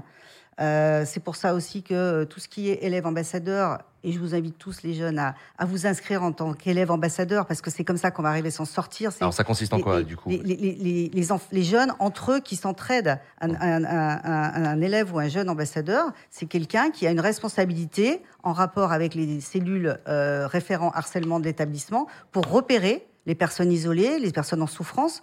C'est quelqu'un qui va pouvoir l'accompagner, essayer de d'estimer la problématique et ensuite pouvoir l'aider à aller en parler, puisque la personne seule, elle va pas aller en parler. Et donc à partir du moment où la situation est déclenchée, bah, euh, la personne va pouvoir suivre. Mais le fait est de pouvoir avoir quelqu'un qui vient nous voir quand on est en souffrance et en danger, qu'on dit, écoute, on va se poser, on va en parler, et de repérer les situations tout jeune. Alors aujourd'hui, c'est dans le collège. Il n'y a pas encore les élèves euh, ambassadeurs euh, au niveau du lycée. Nous, on les forme. Chez Marion l'a attendu. On forme justement les lycéens. Donc, je vous invite à Super. nous contacter si vous voulez euh, le faire. Et après, justement, à aller dans les établissements, parce que ça, c'est ça, c'est vraiment essentiel. Et juste pour finir, il y a un Ouais. point euh, que, que- vous avez soulevé qui est extrêmement important sur tout ce plan, c'est les sous. Les sous. Bah oui. Les le moyens, ils sont où? Parce qu'on n'en a pas entendu parler Ouais, des sous. voilà.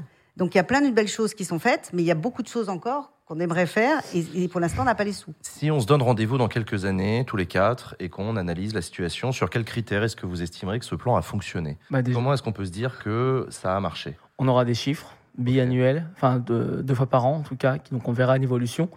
Euh, le Danemark, cours d'empathie, on est passé de 37% à 7% des jeunes victimes de harcèlement scolaire.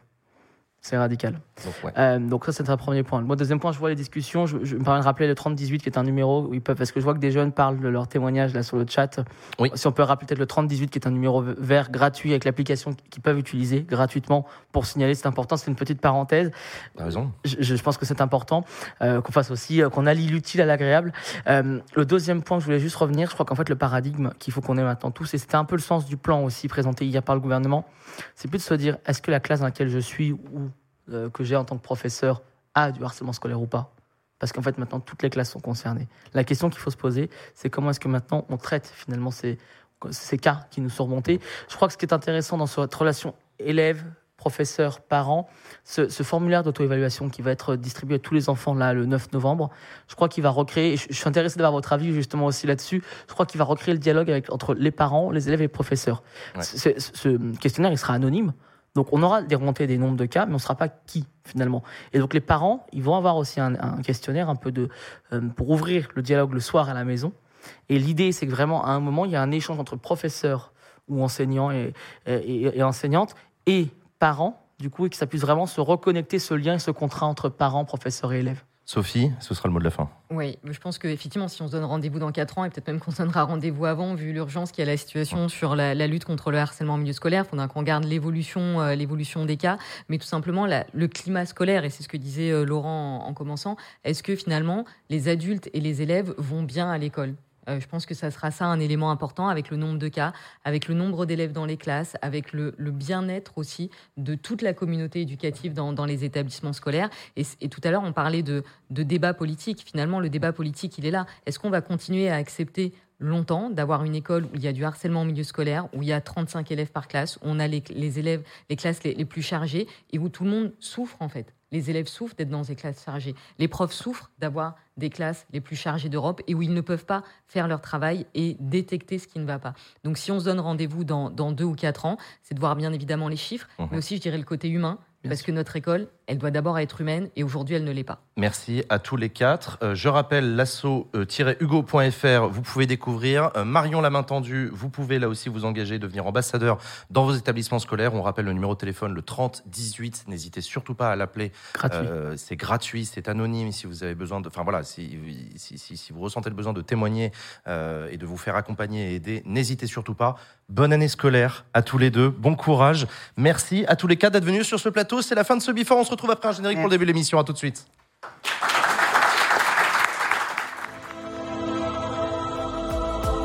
Bonsoir à toutes et à tous, bonsoir, bienvenue sur Backseat, bonsoir. Bonsoir le public, quel plaisir de vous retrouver, bonsoir à vous qui nous rejoignez sur Twitch, bienvenue, vous êtes très nombreux et très nombreux, ça fait plaisir, bonsoir à vous si vous nous regardez sur YouTube en replay, bonsoir à vous si vous nous écoutez en podcast, très heureux de vous retrouver dans cette émission Backseat, une émission qui est réalisée grâce à vous, c'est vous qui financez cette émission, venez participer au, euh, financement de Backseat en prenant un abonnement sur KissKissBankBank, Euh, vous trouverez le lien en description de cette vidéo euh, et dans le chat de Twitch et un peu partout. Euh, vous aussi, rejoignez le club Backseat qui vous permet d'avoir accès au VOD en avance, qui vous permet d'avoir des invitations à des événements, qui vous permet d'avoir une carte dans votre portefeuille. Enfin bref, un milliard de trucs. Financez Backseat. Elle est faite pour vous cette émission, chers amis. Je la fais pas tout seul puisque je suis avec des chroniqueurs et chroniqueuses de très grand talent. Ce soir, on est avec Sacha. Salut Sacha. Salut Jean. Tu vas bien? Écoute, j'ai rêvé de Gérard Larcher cette nuit, donc je me demande euh, où en est ma santé mentale? Ouais, non, ouais, ça, non, ça ouais, va je me pas. suis posé des questions. Ah non, c'est pas bien ça. Ouais, c'est pas fou. Hein. Euh, Non, sinon ça va. Sacha, journaliste bientôt sur le service public à France Toujours. Télé. euh, non, depuis une semaine. Ça y est? Ouais, ça y est. Alors ta première semaine? Ça s'est bien passé. Reviens, tiens, remonte ton micro. Ah ouais. Hop là, voilà. Hop, ok. Non, ça s'est bien passé. Ça s'est bien passé, Ouais, ils sont gentils à France Ils sont Télé. Très gentils, ils sont très bienveillants, c'est cool. Et tu bosses sur le sport, si je dis pas de conneries. Absolument. Cool. Eh ben Ouais. écoute, c'est super. Merci d'être avec nous ce soir, Sacha. On est aussi avec Latifa. Salut Latifa. Salut Jean. Tu vas bien? Oui et toi? Bah ça roule, écoute. Content de t'accueillir. Tu es la présidente de l'association Le Mouvement, Oui, tout à fait. que tu peux nous représenter encore une fois. Oui, le mouvement, parce que nouvelle saison euh, pour les gens. Ah bah ouais, ouais, ceux qui découvrent. Euh, le mouvement, c'est une organisation de mobilisation citoyenne. Donc, euh, on mobilise à peu près. là, on a une communauté de 200 000 membres à travers la France qui se mobilisent sur des questions écologiques, sociales, fiscales, féministes, antiracistes, tout un programme. Et bah c'est très très cool de te retrouver sur le plateau de Backseat, Latifa. Pareil. Très content de te revoir. On est aussi avec Usul. Salut Usul. Bonsoir. Tu vas bien? Oui, la grande forme. Usul, chroniqueur sur Blast, sur Backseat. Ouais, ouais, ouais. ouais. Euh, Premier épisode de Rhinocéros euh, qui sort dimanche. je sais pas ce que c'est. Eh ben, ah, je t'avais pas dit le nom? Mais non, tu m'avais pas dit le nom. Euh, Pourtant, j'essaie de mitrailler à tout le monde. C'est en référence à un certain à un célèbre livre ou euh, Exactement, exactement. Alors, il va Excellent falloir donner la ref là Ah parce bon. que. Eugène Ionesco, Rhinocéros. Voilà, t'as fait L, toi? Oui. Non, Non. j'ai fait S. Bon, t'as fait S. Bon, très bien. J'avais un super prof de français par contre. Ah bah voilà. Bah, euh, c'est une pièce dans laquelle les gens se transforment en, en, en rhinocéros au fur et à mesure. Au début, ça choque un petit peu parce que euh, ils foutent le bordel dans les rues, ils piétinent tout. Et puis au fur et à mesure, bon bah après tout, maintenant ils sont là. Et puis il y en a de plus en plus. Et puis il y en a qui s'interrogent, peut-être qu'ils ont raison de se transformer en rhinocéros et de foutre le bordel. Et au final, il y en a plus qu'un qui veut pas se transformer en rhinocéros et pas suivre le truc. Donc c'est une métaphore évidemment d'un- d'une pièce de théâtre qui a, qui a été écrite dans les années 50. Donc on s'imagine de quoi ça peut être la métaphore. Ouais, ouais. Euh, or, on est en train d'assister à de grandes métamorphoses dans le monde médiatique en particulier. Il me semble qu'on a atteint un point assez, euh, euh, assez, assez crucial de, de ces métamorphoses-là. Donc, on va essayer de chroniquer ça toutes les semaines pour Blast. C'est une chronique de critique média. On va parler des médias. Alors, évidemment, on va commencer dimanche en parlant de Bolloré de complément d'enquête.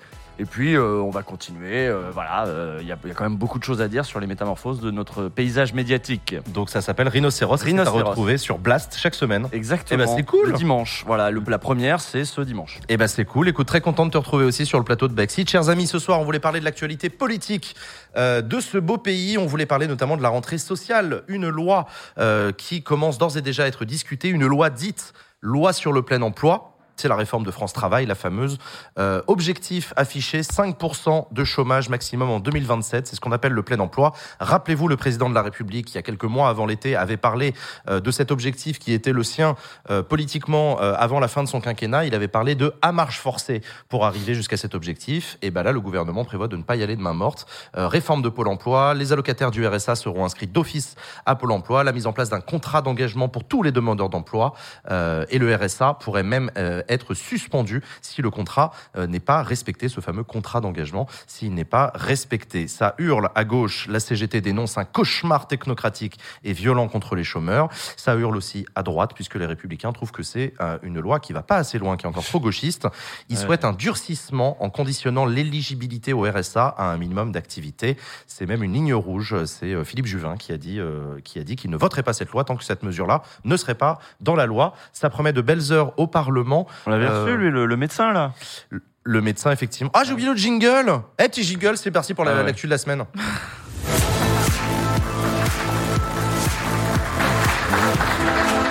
Elle est vachement bien faite cette émission, putain, on est des professionnels. Donc voilà, Euh, j'ai présenté rapidement euh, ce projet de loi, mais qui s'inscrit dans un paysage social, celui de cette rentrée un petit peu particulier. Oui, on avait reçu Philippe Juvin, Philippe Juvin qui est euh, médecin, qui a été particulièrement célèbre au moment du Covid, euh, puisqu'il est à, Ah oui. à l'hôpital Georges Pompidou, il travaille aux, ur- aux urgences, il est également maire, euh, et il, a, il est plus député. Non, si, si, si, il est député, pardon, il est plus maire.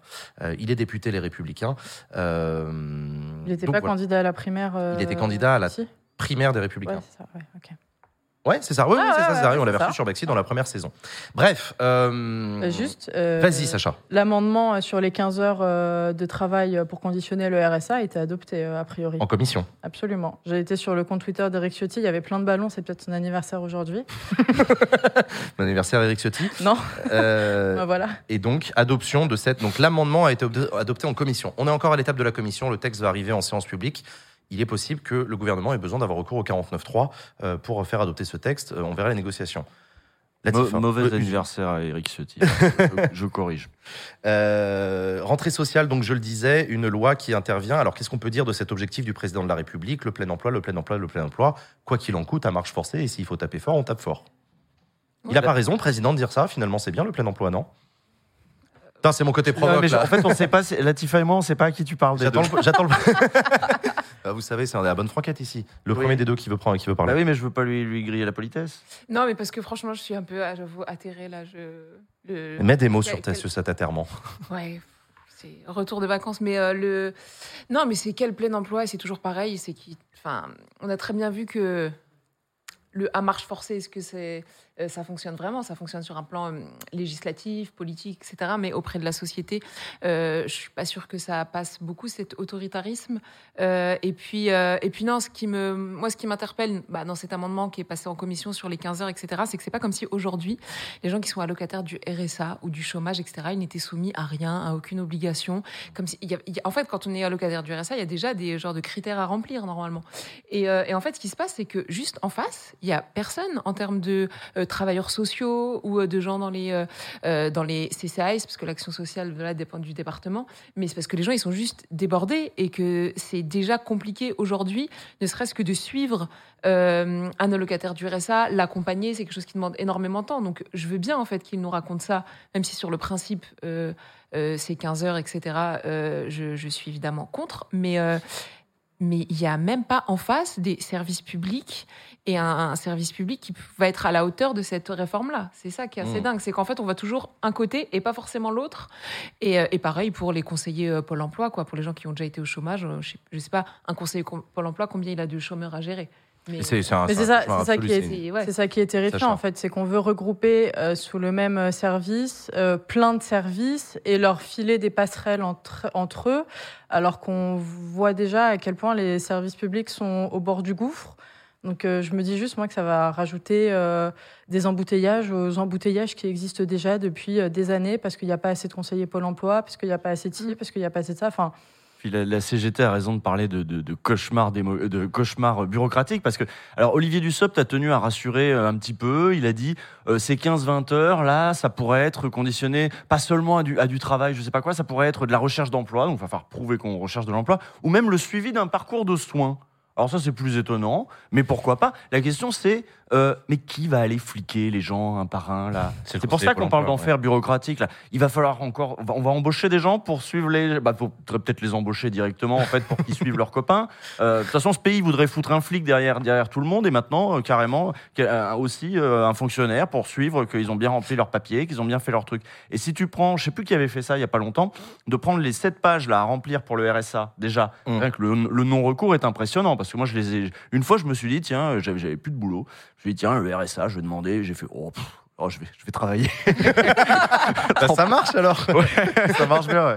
Et j'ai fait, ouais, sept pages. Et, et je sais plus qui avait comparé avec les trois pages qu'il y avait à remplir pour avoir Ah des oui, à- C'est un exonérations. Arthur député. C'est qui de la porte. Arthur de, de la Porte. Arthur de la Ouais, Porte, voilà, Arthur qui comparait ça à la- à- aux, aux trois pages qu'il y avait à remplir pour une entreprise pour avoir des exonérations d'impôts qui se comptent en centaines de milliers ou en dizaines de milliers d'euros. Euh, voilà, il y, en a conflit et il y en a à qui on dit ah non c'est important qu'ils soient libres, faut pas trop de contraintes. Bon, ah, par contre les pauvres non. Alors, je rappelle pour celles et ceux qui nous écoutent et qui sont peut-être un peu largués sur tout le jargon qu'on est en train d'utiliser, je rappelle que le RSA, c'est le revenu de solidarité active, qui est un revenu qui, euh, auquel toute personne a droit dès lors qu'elle n'a rien d'autre. C'est le principe de la- l'absence de conditionnalité. En principe, c'est parce que tu n'as rien hum, qu'on te donne un revenu minimum qui est en dessous du seuil de pauvreté, mais qui est censé te permettre le minimum pour survivre. C'est ça la philosophie du RSA. Même si la différence avec le RMI, le, le RSA, il y a le mot activité dedans, crée des ponts qui qui essayent d'a- d'accompagner les allocataires du RSA vers une activité euh, fut-elle professionnelle. Une assurance chômage, c'est autre chose. Un chômeur qui touche des allocations chômage, c'est une personne qui touche ce pourquoi elle a cotisé euh, et qui se retrouve dans la panade. C'est le principe d'une assurance, comme ton assurance bagnole qui, rend- qui paye la réparation de ton pare-choc quand tu as un pépin. Et ben une assurance chômage, c'est une assurance qui te paye chaque mois euh, euh, parce que tu as cotisé à cette assurance par le passé, le temps que le, le sale coup qui t'arrive, le chômage, soit résolu et que tu retrouves une activité. Cette idée de mettre les allocataires du RSA à l'activité, c'est une idée qui avait été propulsée il y a quelques années maintenant, notamment par des présidents de conseils départementaux, euh, les Républicains, qui euh, voulaient lutter contre le euh, lutter contre l'inactivité et contre et contre le chômage en forçant les allocataires du RSA à travailler, à faire quelque chose. Et cette idée est reprise aujourd'hui jusqu'au gouvernement, donc dans son projet de loi. Enfin. L'amendement a été adopté, donc maintenant, ça y est, c'est dans le projet de loi. D'ailleurs, on m'a dit que c'était en séance publique Oui. et pas en commission, excusez-moi. Je suis à la ramasse. Euh, donc voilà, donc cette idée de faire des allocataires du RSA des chômeurs qui n'en sont pas, parce que le principe, c'est qu'a priori, si tu as le RSA, c'est que tu peux même pas travailler. En principe, c'est que t'es vraiment à la ramasse totale, quoi. Euh, c'est ça, c'est ça, c'est ça la, la philosophie particulière de ces dispositifs. Je sais que c'est un peu technique, mais c'est profondément politique, éminemment politique, on va le dire. Euh, ce dont on parle, puisque c'est la question Interdit, de notre modèle de protection sociale. Oui, on a dit que c'est interdit. interdit C'est notre modèle de protection sociale, c'est notre, modèle d'accompagnement vers l'activité et vers l'emploi. Et c'est pour ça que j'ai introduit cette séquence en parlant de ça. La volonté du président de la République, c'est le retour à l'emploi d'un max, mais à l'emploi lequel et dans quelles conditions. Oui. C'est ça dont on discute, euh, d'un maximum de gens pour que la France arrive à 5% de chômeurs et pas plus. Euh, c'est-à-dire que tout le monde travaille, en gros. 5%, ce qu'on appelle le chômage euh, marginal. Enfin bref.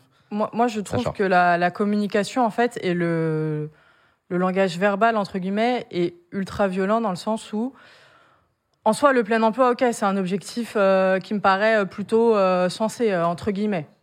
Mais le dire à marche forcée, euh, voilà, disons que c'est un peu Mao. violent. Pareil, enfin, faire, en soi, sur le principe, faire travailler des gens 15 heures par semaine qui sont au RSA, mais quand on leur dit c'est pour, c'est pour vous former, par exemple, ou c'est pour vous maintenir dans un système où vous allez garder un lien de sociabilité avec d'autres travailleurs, parce qu'on sait que le chômage, parfois, on, ça, ça coupe aussi du monde, honnêtement. Vrai Euh, si, si on avait eu cette communication-là un peu plus, entre guillemets, bienveillante, euh, moi, je, je l'entendrais d'une manière un peu plus positive, quoi. Chose que Mais tu là, veux dire. mais là, dire Ouais. en gros, euh, euh, bah, vous glandez rien à longueur de journée, vous profitez du RSA, donc on va vous faire travailler, ce qui, ce qui est sous-entendu euh, depuis euh, des mois un peu par le gouvernement quand Bah, même. c'est c'est même pas sous-entendu, C'est- c'est quasiment voilà, affirmé euh, c'est- mot. C'est humiliant, c'est ça que tu veux C'est dire ultra humiliant et c'est c'est ultra violent. Et alors que si, je pense que s'il y avait une autre communication, peut-être que certaines mesures auraient pu être un peu plus euh, entendables, voire acceptables, quoi. euh, Usul. Il y a du travail à faire dans ce pays, il y a des choses à faire. Euh, Aujourd'hui, on est mais il y a beaucoup de ces choses qui sont à faire dans ce pays, euh, que ce soit des métiers, euh, des métiers du lien, des métiers de service, des- de plein de sortes de métiers, qui sont aujourd'hui remplis par des gens qui ne sont pas exactement dans l'emploi et dans le salaire. Les services civiques aujourd'hui, qui vont remplir plein d'endroits où avant il y aurait peut-être eu des fonctionnaires en fait. C'est un exemple. Les apprentis. Qui sont pas encore vraiment engagés, mais qui travaillent en fait, ils travaillent génial. correctement. Alors là, d'ailleurs, c'est génial, on a moins de chômeurs, mais évidemment, il y a plus d'apprentis. Donc, un statut, pareil, c'est des gamins, hein. c'est des gamins qui sont évidemment moins bien formés. On sait aussi qu'ils meurent plus hein, sur les chantiers, sur les machins. Bon, et en fait, là, ça va être une nouvelle catégorie, les gens au RSA, qui eux aussi vont travailler vont faire des trucs sans toutes les garanties du statut de salarié et qui donc du coup vont faire que ces emplois dont on a besoin ne seront jamais créés non plus. C'est- c'est étonnant de penser que en fait vous voulez pas moins de chômage, vous voulez moins le euh, moins de le chiffre du chômage là hein, pour les assurances chômage, vous voulez moins donner de RSA parce que ça va exclure des gens du dispositif tout simplement. Donc c'est une mesure qui est encore une fois un nouveau cadeau fait à ceux qui ont besoin de main d'œuvre. Euh, c'est une nouvelle forme de main d'œuvre précarisée, de main d'œuvre euh, sous maltraité, souvent maltraité parce qu'on n'est pas encadré pareil, parce que on bénéficie pas des mêmes protections que si on avait un salaire, un contrat de travail, etc.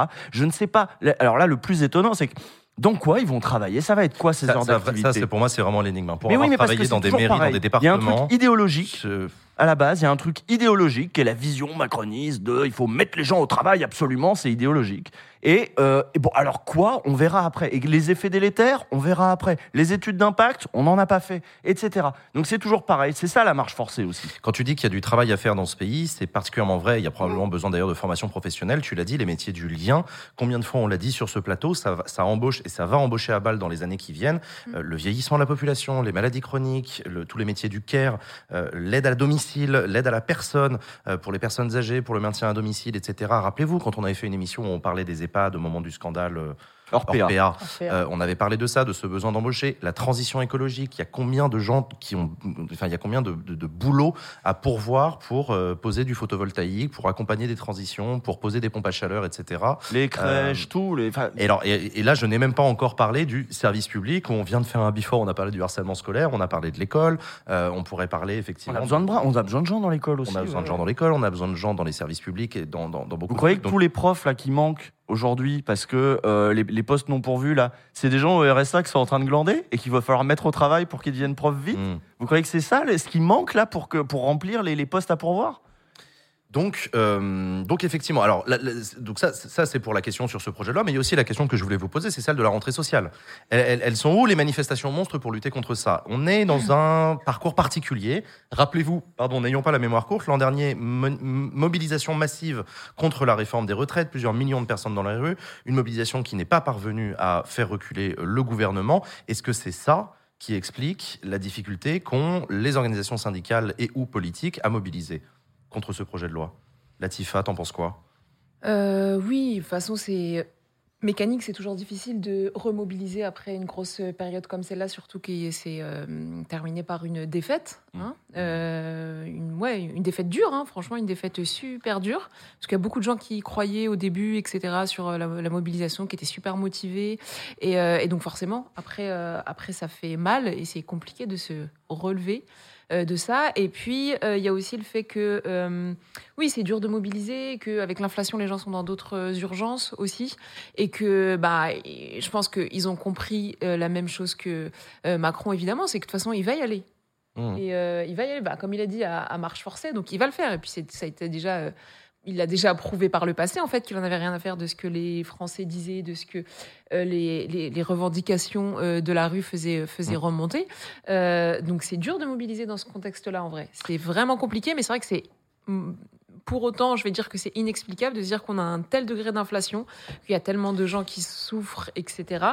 Et que, hum, et que ouais, en fait, on, on a vraiment Et- l'impression que les gens subissent. Vraiment Et pourtant- subissent, quoi. Moi, j'ai pas l'impression qu'il y ait un appel à la mobilisation qui soit non plus euh, aussi intense que pour euh, la réforme des retraites. hein. Enfin, vraiment, euh, je pense que ça vient aussi des organisations syndicales. Je, je ressens pas un, un élan comme on a pu le sentir. euh, Parce qu'il y a les a élections professionnelles bientôt J'en sais rien, je sais pas. C'est une vraie question.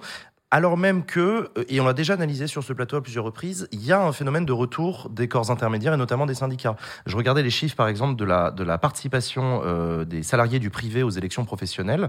Euh, on est passé de 38% à 43%. Euh, y a- y a- les gens votent plus qu'avant aux, aux- élections professionnelles. Les mobilisations contre la réforme des retraites étaient des mobilisations monstres qui, à la différence des Gilets jaunes, étaient organisées par des organisations syndicales, etc. On avait reçu Sophie Binet sur ce plateau, on avait même parlé de la hype CGT avec la casquette, etc. c'est anecdotique la casquette, mais ça dit quelque chose d'un retour en force du syndicat Usul. Tu avais même un exemple à l'étranger avec Biden, je crois. Euh, non, c'était pas moi qui devais parler de Biden. mais- Mais si, c'était toi. Ah oui, c'est euh, le Biden sur le piquet de grève Oui, ou des c'était toi. ouais, Eh oui, euh, eh oui. Première fois qu'un président américain est sur un piquet de grève euh, euh, pour des, les ouvriers de l'automobile. Euh, donc euh, voilà, qui a dit que c'était euh, les ouvriers qui avaient construit les États-Unis en mode euh, bah merci pour l'info. C'était incroyable. Le Je- symbole je est savais pas, je me suis dit oh un cours d'histoire. On n'a jamais vu un président des que États-Unis. c'était les bourgeois avec leur euh, ouais, bah ouais. Ouais. Franchement, bah oui, le capital. Euh, Mais, mais jamais un démocrate avant lui a été allé jusqu'à. Mais jamais un président américain. Bah ouais, un jamais président. un président américain, ou a fortiori démocrate, était allé sur un piquet de grève. Donc euh, c'est vraiment. euh, Bon, c'est de la com, hein, mais. euh, ouais, Mais c'est de la com cas, qui dit que, ah tiens, c'est ce message-là qu'il faut envoyer aujourd'hui, de dire on est proche de ces organisations syndicales. Il y a en effet un retour en hype, y compris aux États-Unis, c'est vrai. c'est vrai. Oui, Et ouais, c'est ouais. le deuxième mouvement de masse depuis le début de l'année aux États-Unis, puisque vous avez aussi les scénaristes à Hollywood Ouais. qui font grève depuis, Mm. euh, qui ont fait grève pendant des mois. Là, j'ai l'impression que c'est en train de, ils sont en train d'ouvrir les discussions pour euh, régler le problème. Mais euh, c'est un pays qui a pas non plus énormément la culture entre guillemets du, de la mobilisation. euh, de la mobilisation syndicale, mais quand ils le font, j'ai l'impression que c'est beaucoup plus fort que chez nous, pour le coup. Bah, c'est je- beaucoup plus massif, c'est beaucoup plus paralysant et ça a beaucoup plus de conséquences positives pour les travailleurs que chez nous. Ouais, bah c'est surtout que là, en fait, même si euh, voilà, c'est de la communication et tout, ça rappelle quelque chose dont on, bah, hum, que, que peut-être nous on a moins ou qu'on oublie, c'est de dire aux gens, vous avez le pouvoir en fait, de dire aux ouvriers, de dire aux, personnes qui manifestent, ouais, le, le pouvoir, il est, c'est vous qui l'avez. Et c'est parce que c'est vous qui êtes à. Quand il dit voilà, c'est- vous qui avez euh, construit euh, les États-Unis, etc. Mais euh, juste, juste de rappeler ça. Mais effectivement, ouais, la grève aussi des scénaristes, elle était euh, massive parce que quand ils s'y mettent, ouais, ça bloque vraiment tout. Même si, euh, ouais, quand même, oh, on est français, on est en train de dire ça des Américains. Non. Sacha, ça- t'as essayé de nous expliquer qu'on faisait trop grève ici. Comme par hasard. Bah, euh, Comme par hasard. Comme par hasard. Euh, et d'ailleurs, dans le chat, il y a des gens qui disent qu'il y a eu une victoire aux États-Unis euh, du syndicat en question, là, celui auquel euh, Joe Biden. Parce est- qu'on on pourrait penser les l'inverse. hein. c'est terminé d'ailleurs. On pourrait penser l'inverse. On pourrait dire on pourrait, on fait pas assez grève ici. On fait des petites journées d'action, on fait des manifs. Au contraire, la grosse grève qui bloque le pays, comme sont capables de le faire les routiers, etc. On l'a, on l'a même pas commencé là pour les retraites. c'est ce que oui, on regretté les syndicats pendant la réforme des retraites. C'est Donc qu'on on a- fait pas. Attends, attends, c'est ce qu'ils regrettaient. mais qu'ils n'ont pas été capables de paralyser entre guillemets le pays, alors que c'est ce qui était voulu au début quand même. Philippe Martinez était venu sur ce plateau ici nous expliquer vous êtes gentils les enfants, c'est un chouïa plus compliqué que ça. Oui. Euh, bloquer le pays, ça se, décl- ça se décide pas en Oui. claquant des doigts, les gens sont à la. Il n'y a pas à- de gros bouton de la grève générale. Voilà, c'est ça. tu l'imites très bien. J'ai Euh. pris la moustache là. Euh, non, voilà, il nous disait, euh, oui, c'est facile de hurler sur Internet à la, à la grève générale, mais ceux qui vont la faire, la grève générale, c'est des gens qui ont déjà pas assez de pognon pour bouffer, euh, c'est des gens qui sont à la ramasse, c'est par ailleurs des solidarités qui sont très difficiles parce que c'est plus comme avant les usines où il y avait énormément de gens qui pouvaient se mettre en grève et tout. Maintenant, c'est des intérimaires, c'est des gens enchâssés Ouais. dans des boîtes qui sont pas les mêmes et tout. C'est complexe et les rares Oui, et puis tentatives de blocage de dépôts pétroliers et tout, euh, on a vu que ça prenait du temps et que ça demandait de l'énergie à des gens. Et Alors, c'est pas rare. le Et puis la CGT était toute seule en plus euh, sur le coup du blocage. Quoi. La CFDT suivait pas. Et la CFDT suivait les- pas par ailleurs, ouais. euh, Donc, à peine. C'est facile d'appeler la grève générale, c'est plus difficile de la, de, de la faire. Mais il faudrait déjà appeler. Parce que là, là ils n'ont pas appelé. Mais appeler. Bah, alors Oui, il y a toujours le truc de. C'est toujours pareil, appeler. Euh, oui, mais appeler, appeler. Bah oui, mais en effet, ça va pas se faire si, si les centrales syndicales ne soutiennent pas. Alors peut-être que la CGT serait toute seule dans les liens, il n'y aurait pas la CFDT, mais enfin, il y en a, il y en a d'autres. Et puis surtout, il y a des travailleurs, même pas syndiqués. Euh, il y a des secteurs dans lesquels, on, euh, le, par exemple, je pense aux salariés de, de l'entretien dans les gares, les- de l'entretien honnête, euh, où il y a eu une, une grève Oui. aussi il y a pas longtemps. Euh, on pensait au- à la fameuse grève de l'Ibis des Batignolles qui nous a donné Rachel Keke député, mais qui a aussi été une victoire euh, syndicale de gens qui, à la base, en effet, ont des conditions de travail très difficiles, euh, ont pas beaucoup de pognon, mais avec la solidarité, avec euh, le soutien, avec. euh, bon, je veux dire, partir du principe qu'on peut pas y arriver. Euh, c'est pas parce que les secteurs sont des secteurs où les gens sont pauvres, un peu précaires, etc., que, au contraire, c'est eux qui ont le plus besoin de, de, de, de faire grève et de faire euh, augmenter leurs leur, leur, conditions de, de, de, de salaire. De toute façon, Et- les salaires, et- on a un vrai problème là, parce qu'il y a une smicardisation. euh, Ouais, de- ouais, ouais. Euh, si vous voulez, ils ont, ils ont multiplié. À, chaque fois qu'il y a un peu d'inflation, on ajuste un peu le SMIC. Le problème, c'est que les entreprises n'augmentent pas les salaires avec la même vitesse. Mm. Ce qui fait que euh, il y avait, euh, alors je sais plus les chiffres, je crois que j'ai lu, il y avait 12,5% des, des salariés en France qui étaient au SMIC jusque-là, donc le, le salaire le plus bas possible. Euh, Aujourd'hui, on est monté à 14 et quelques. Donc pourquoi? Parce que les, les- ça y est, il y a un écrasement, on monte le SMIC, mais les autres montent pas les salaires au-dessus. D'où le fait qu'il va y avoir une grande conférence sociale là, il y a dans, pas longtemps. C'est-à-dire concrètement, même d'un point de vue symbolique, euh, les, gens, euh, voilà, se tombent au SMIC, enfin tombent. Il y, a- une baisse de niveau de vie. Est-ce que Il va falloir faire quelque chose. Ça peut pas être infini en fait. Et c'est pour ça justement que moi, j'essaye de- de- d'analyser le pourquoi du comment est-ce que ça ne ça, ça- ça- ça- ça ne ça ne débloque pas une situation. C'est ça que j'essaie de comprendre. Je suis Mm. complètement je suis complètement d'accord avec les attendus, la nécessité, etc. Ça, j'ai l'impression que tout le monde est d'accord, y compris dans le chat comme d'habitude. Donc ok, Euh, mais comment ça se fait que le mouvement des gilets jaunes a pu être déclenché sur une augmentation de, de, de taxes carbone sur le prix de la, de la pompe au carburant et que la situation dans laquelle on est aujourd'hui, alors que le carburant est encore plus cher, que l'inflation est en train d'exploser, euh, que, les, que les gens sautent des repas, etc.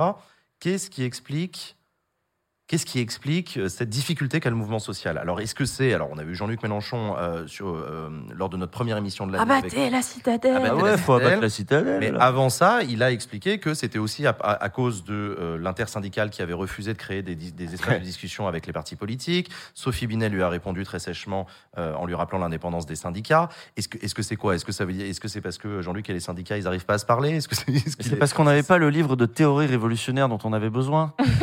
Mais là, il vient de sortir, ça s'appelle Faites mieux. Ah, c'est le bouquin de, de Jean-Luc. C'est bon, on a la théorie maintenant, suffit d'y aller. Mais faut lire le bouquin, quoi, c'est 300 pages. Ah, c'est con. C'est sorti aujourd'hui, c'est pour ça que je me permets de, de le dire. Nouveau bouquin de Jean-Luc Mélenchon, bah, peut-être que ça va donner la clé à ce mouvement-là, mais force est de constater que la, la- la gauche et le mouvement social est très faible euh, face à un gouvernement qui, du coup, se retrouve à pouvoir négocier assez tranquillement avec les Républicains un amendement de plus pour aller dans la direction. Du coup, alors, du coup, euh, ça pose la question est-ce que les Républicains vont la voter cette loi maintenant que leur amendement est dedans? Est-ce qu'ils vont faire ce cadeau-là, Emmanuel Macron? Est-ce que, je, honnêtement, je sais pas. Et personne ne le sait non plus. Moi non plateau. plus, hein. je parle pas avec eux de toute façon. J'ai pas, pas de renseignements. Ben moi, faut qu'il m'explique parce que parce que parce que je suis vraiment euh, je suis vraiment curieux. En tout cas, on va continuer à, à suivre ça. Le projet de loi est en cours de de discussion euh, et puis de toute façon là on va rentrer dans les négociations budgétaires parce que je vous rappelle qu'à l'automne comme chaque année c'est le moment où les députés les sénateurs et le gouvernement travaillent négocient et votent le budget de l'année suivante et donc c'est là qu'on parle des prélèvements obligatoires des dépenses euh, dans les différents ministères Euh, et Oui, c'est la saison des 49.3. et du coup, les 49.3 vont arriver. Il n'y a aucune raison qu'il n'y ait pas de 49.3. Euh, il y en a déjà eu l'année dernière. Les choses n'ont pas changé depuis l'année dernière, donc il y en aura à nouveau. Il ne faudra pas faire semblant d'être surpris. Il n'y a aucune raison qu'il n'y en ait pas. Euh, Bah là, il y en a eu un. Il y en a déjà eu un. Ah, il y en a déjà eu un sur la loi de programmation. ouais. Ouais. Sur la loi de programmation, ouais, dans le cadre des 40 milliards d'euros du plan de relance européen. Donc, on a déjà eu un premier. Mais c'est c'est- voilà, c'est la saison, c'est Ouais, c'est ça va petit arriver. 49.3 d'ouverture, quoi. Euh, exactement. Et merci à la personne qui vient d'offrir 20 subs, c'est très généreux. Avant les 10 autres. euh, Ouais, voilà, c'est Ouais. ça. Elle commence. On se chauffe, on se chauffe. mais, euh, Euh, Ouais. On va en reparler sur ce plateau des 49 ans parce qu'il va y en avoir à nouveau, mais quelle est la bonne stratégie face à ça? Est-ce qu'il faut continuer à déposer des motions de censure qui ne sont pas votées, etc., etc. On aura l'occasion d'en reparler. Un autre sujet dont je voulais parler avec vous, c'est celui de la planification écologique. Ça y est, Emmanuel Macron, c'est le grand planificateur. Euh, c'est le retour de la planification avec les annonces le 25 septembre, donc c'était lundi dernier, euh, de ce plan d'action euh, à la française, euh, sous l'égide d'Antoine Payon, donc le secrétaire général de la planification écologique. Un énorme plan très ambitieux qui vise à planifier le virage écologique. Est-ce que ça y est, Emmanuel Macron est au rendez-vous des attentes des associations, des climatologues?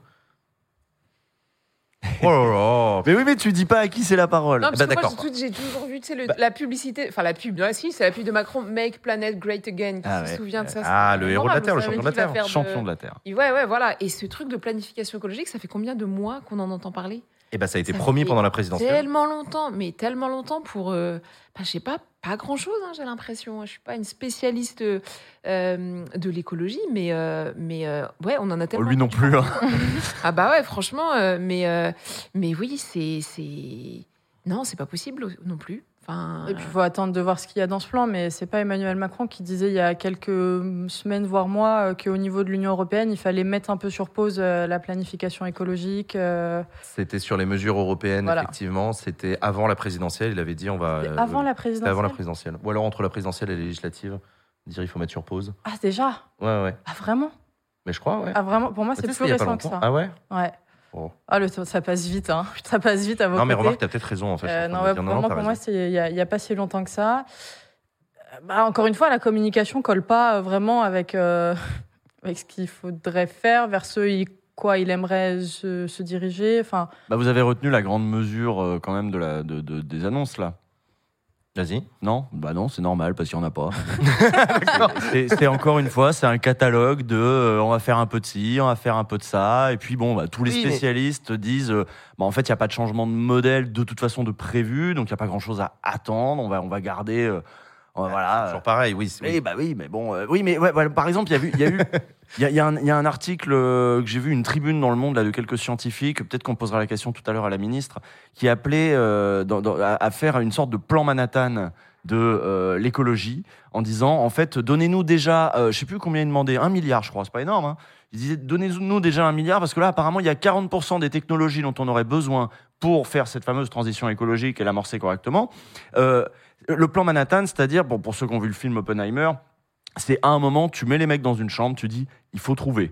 Vous avez du pognon, on Quel vous donne film incroyable. des moyens. voir. Mm. Et non seulement on veut les chercheurs, là, les chercheurs fondamentaux, là, machin, puis on veut des ingénieurs, vous allez m'appliquer ça. On veut des industriels, on veut tout ça ensemble. Et vous me faites euh, à, à grande échelle un vrai plan. Vous avez euh, euh, carte blanche. Et la- la- Et, l'anecdote, c'est que le plan Manhattan, c'était pour faire une bombe. alors là, c'était pour faire, et c'est ce que disent les, c'est ce que disent les, les, les, les gens, les chercheurs de la tribune. Ils disent, on a été capable de le faire pour la bombe atomique, en l'occurrence les États-Unis, mais euh, là, il y, a, y a un des plus grands défis de l'histoire de l'humanité. Pourquoi on n'a pas la même chose? Avec les moyens de l'État, en l'occurrence hein, euh, bah, Le plus grand défi de l'humanité, on n'est pas capable de euh, de dire, euh, allez, là, vous avez carte blanche, vous avez un gros budget et on y va. Ouais, mais attends, attends, parce qu'il y a quelqu'un qui te le dit dans le chat et je suis d'accord. Est-ce que c'est pas un peu du solutionnisme technologique, ça? Est-ce que c'est pas attendre des non, mais- ingénieurs et des scientifiques qui trouvent des solutions? Il va falloir quand même en trouver quelques-unes.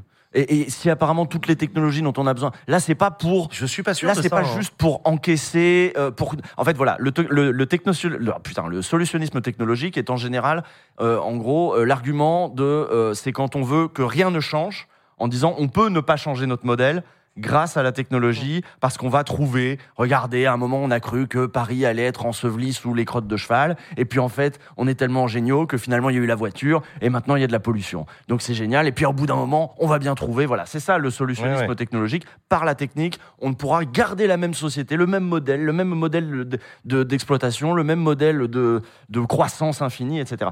Là, c'est pas ça. Là, c'est pas ça. Là, c'est juste sur quelques trucs, quelques postes de, de, de, de, quelques. Oh, il l'explique mieux que moi, mais moi, c'est bien, je suis pas scientifique. Moi, moi j'ai fait elle. Non, Non, mais là, il est je crois, sur. euh, sur euh, J'ai même pas vu le film Oppenheimer. Moi non C'est plus, pas encore, mais non. Bah, allez le voir, il est, il est génial. mais oui, j'ai oui, vu oui. Barbie, moi. Mais moi aussi. Génial aussi. Euh, pardon, Latifa. Non, parce qu'il y a, il y a déjà des solutions sur euh, notre euh, mode de vie, sur la manière dont on doit consommer, sur la manière dont on doit se déplacer qui existent, etc. Et c'est pas comme si, euh, ouais, il y avait pas déjà déjà plein de scientifiques qui préconisent euh, ce qu'il faut faire en termes de vraiment. Mais là, c'est parce que, c'est- enfin. C'est un virage aussi sociétal qui, qui est à prendre. C'est dans les mentalités, c'est plus, plus, plus large que ça. Donc c'est pour ça que je me dis, il y a déjà des choses qui existent. C'est juste que pour des raisons capitalistes, économiques, euh, bah, ils vont, il va pas y aller en fait. Et il est pas le seul comme Mais chef d'État. Oui, oui, non, je suis d'accord. et C'est pour ça que, encore une fois, je- oui, je suis d'accord pour que pour que pour qu'on fasse travailler les scientifiques, les ingénieurs, pour qu'ils trouvent des solutions. Euh, je dis juste que les scientifiques, les ingénieurs, en général, ils se retournent vers nous en disant, mais en fait, c'est à vous de changer, les gars. On vous l'explique en long, en large, en travers. Arrêtez de polluer. Arrêtez d'utiliser des bagnoles qui polluent.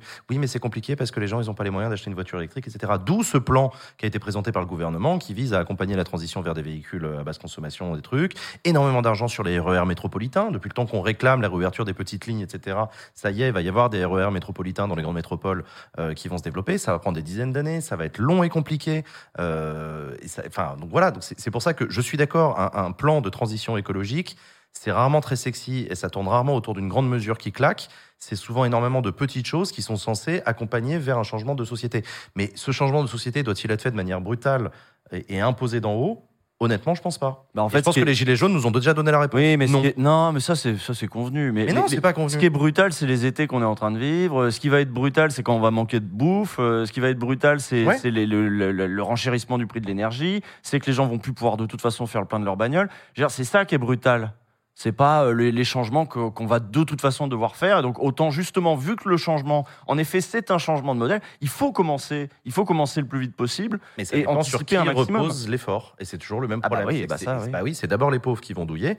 Et c'est pour ça que moi, je préfère qu'on y aille mollo et qu'on fasse attention à la manière et sur qui on fait reposer le truc. Et le manque d'eau aussi, ils le disent dans le chat, c'est vrai, le manque d'eau. Le manque d'eau, oui, C'est brutal, ça, le manque d'eau. Les gens qui vont quitter aussi, qui vont devoir quitter leur pays et tout à une Ouais. échelle plus internationale. Mais après, il y a des mesures. Elle n'était pas dans la planification écologique, elle a été annoncée un peu avant. Et pour le coup, au mouvement, on était content parce qu'on avait fait campagne là-dessus sur une idée de passe ferroviaire en fait à moindre coût. Et normalement, l'été prochain, les gens pourront prendre hors TGV, en tout cas tous les TER et les trains, à un prix fixe de 49 euros par mois, si ça reste là et si ça passe euh, comme ça. Et euh, ça, c'est une mesure ouais, plutôt, euh, plutôt positive et qui, et qui tend à, réunir les, les impératifs écologiques et aussi bah, sociaux. Juste pour, pour les gens, il y a plein de gens qui vont sûrement pouvoir partir en vacances, pas prendre leur caisse et, et, et voilà. Mais, mais c'est juste que oui, ça reste possible. Mais après, pour le, effectivement, pour les transports en commun, ça risque d'être long. Et quel est le Et ça reste toujours cher parce que Valérie Pécresse, elle veut que augmenter. Encore Mm. annoncé ça. Ouais, puis elle nous met des punaises de lit aussi. Voilà, mais non. ma hantise, non, faut pas parler de ça. Euh, faut pas parler de ça, sinon je vais me lever de cette chaise dont j'ai Mm. remarqué Non, non, qu'elle était en tout va bien. Ça se trouve, il y en a dans les micros. ah non, ah non, ta gueule. C'est. Non, et le, le- non, le prix de l'inaction aussi, quoi. C'est-à-dire que le mur, on va se le manger dans la gueule et ça va coûter très cher. Et pas seulement en, en- en pognon, hein, mais je veux dire en vie humaine, euh, en vie brisée, en, en gens, qui- en, en gens qui vont devoir bouger, euh, déplacer, en déplacement, etc. C'est- c'est- je- je- moi, je suis très pessimiste sur tout ça. Parce que, encore une fois, voilà, de toute façon, le principal truc qui est reproché à Macron, c'est que tu nous dis, euh, il y a une planification, mais il dessine pas vraiment un chemin vers cette société euh, qu'on a de toute façon. Là, j'ai envie de dire, par contre, là, il y a une- un peu peut-être une responsabilité aussi de la gauche, une responsabilité partagée. On ne sait pas ce que c'est que cette société Mais non, vers mais laquelle non. on va. On sait que c'est une société un petit peu de la modération, de la sobriété, du peut-être du bricolage, du recyclage. Enfin, va falloir arrêter de jeter, il va falloir euh, consommer différemment, en effet, produire différemment, Ça, plus produire les mêmes ça. choses Ouais. va falloir en effet décapiter les riches, etc. Donc on, on- on a ça c'est les ça c'est les fondamentaux. Mais qu'est-ce que ça prend culturellement comme Ouais. forme cette société? Comment on le vend Euh, Comment on... ça c'est intéressant On est en panne d'imaginaire. C'est un, ça, ça, c'est un problème historique des écolos qui est en train de devenir un problème historique de l'ensemble de la gauche. Hey. Sur effectivement la projection dans un imaginaire désirable, je rajoute le mot désirable, Oui. qui doit donner envie.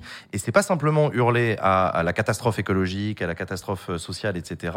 C'est aussi tracer des pistes d'un truc que l'on dont les électeurs, enfin dont les gens doivent avoir envie. en Mmh. disant putain, ce sera mieux demain. Mm. Et ça, la gauche n'arrive pas à le faire. Donc pour l'instant, c'est essentiellement euh, la droite et Emmanuel Macron qui parviennent à tracer un demi-imaginaire qui est beaucoup plus recroquevillé sur chacun. Ils n'ont sur, pas d'imaginaire non plus. le- Enfin, ils ont un imaginaire du XXe siècle. sur la technologie accessible pour tout le monde, sur un truc où c'est au niveau de l'unité de ta famille ou de toi ou de toi-même, tu vas pouvoir ac- avoir accès à des trucs mieux, etc. Mais c'est pas c'est pas un imaginaire social et collectif, ça c'est Mhm. sûr. De toute façon, c'est pas des collectivistes. Hein. C'est pas euh, le, le- le grand soir, ça a jamais été promu par la droite, ils en veulent pas. Donc euh, donc du coup, mais je, suis- je, je suis assez d'accord avec toi sur cette difficulté de projeter des imaginaires. euh, auprès d'un électorat qui en plus a, ten- a tendance à se sectoriser euh, de plus en plus et, euh, et c'est un vrai enjeu. Puis moi, Et- je, ouais.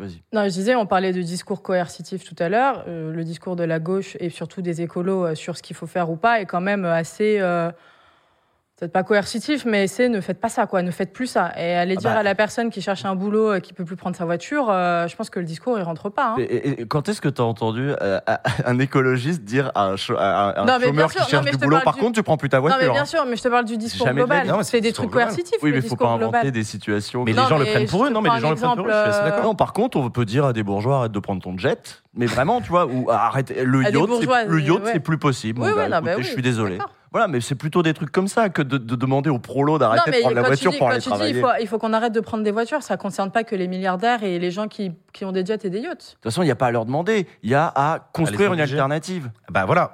Tu construis l'alternative et ils vont. ils- Oui, mais il a oui, n'y a pas de- d'alternative de proposer pour l'instant, à bah- part la voiture électrique qui coûte euh, un prix indécent. Mais non, mais voilà, donc il faut déjà en effet travailler sur ces alternatives parce qu'en effet, on peut pas juste interdire des trucs, donc il faut proposer autre chose. Ouais. Donc les RER métropolitains. Mais, c'est vrai que l'imaginaire, ouais, des RER si tu veux, mais l'imaginaire écolo, euh, euh, manger des graines, tout ça, machin, moi-même non plus, ça me parle pas de ouf, le djembé, machin, le. le- bon, Sarwell. moi, euh, moi voilà, l'imaginaire saucisse roussel non plus. Mais non, alors c'est quoi l'imaginaire de la gauche de, C'est quoi le comment on se projette? C'est vrai que c'est difficile à gauche. Est-ce que tu vas arrêter les barbecues ou pas? Moi j'aime bien les barbecues. Moi j'aime bien ça. Je mange plein de viande. Bon c'est vrai. J'essaie de baisser un peu quand même parce que quand même. hein. Oui, non, non, non, mais moi aussi. Ouais. Oui. Mais bon, Ils se sont attaqués là. faut bien que j'envoie des photos à Sandrine des Rousseau de trucs quoi. Donc euh, Mais- oh non, mais euh, mais je mais je suis je suis absolument d'accord et c'est intéressant parce que ce que tu dis est assez vrai sur des gens qui se sentent et j'en ai parlé à Sandrine Rousseau quand je l'ai vue cet été au euh, à l'université été des écoles elle me disait putain quand tu parles des barbecues tu touches à quelque chose qui est beaucoup plus profond que seulement le barbecue. Et effectivement il y a des gens qui le prennent comme une attaque d'une virulence inouïe. Et quand Emmanuel contre, Macron nous dit j'aime la bagnole, à votre avis, il s'adresse à qui?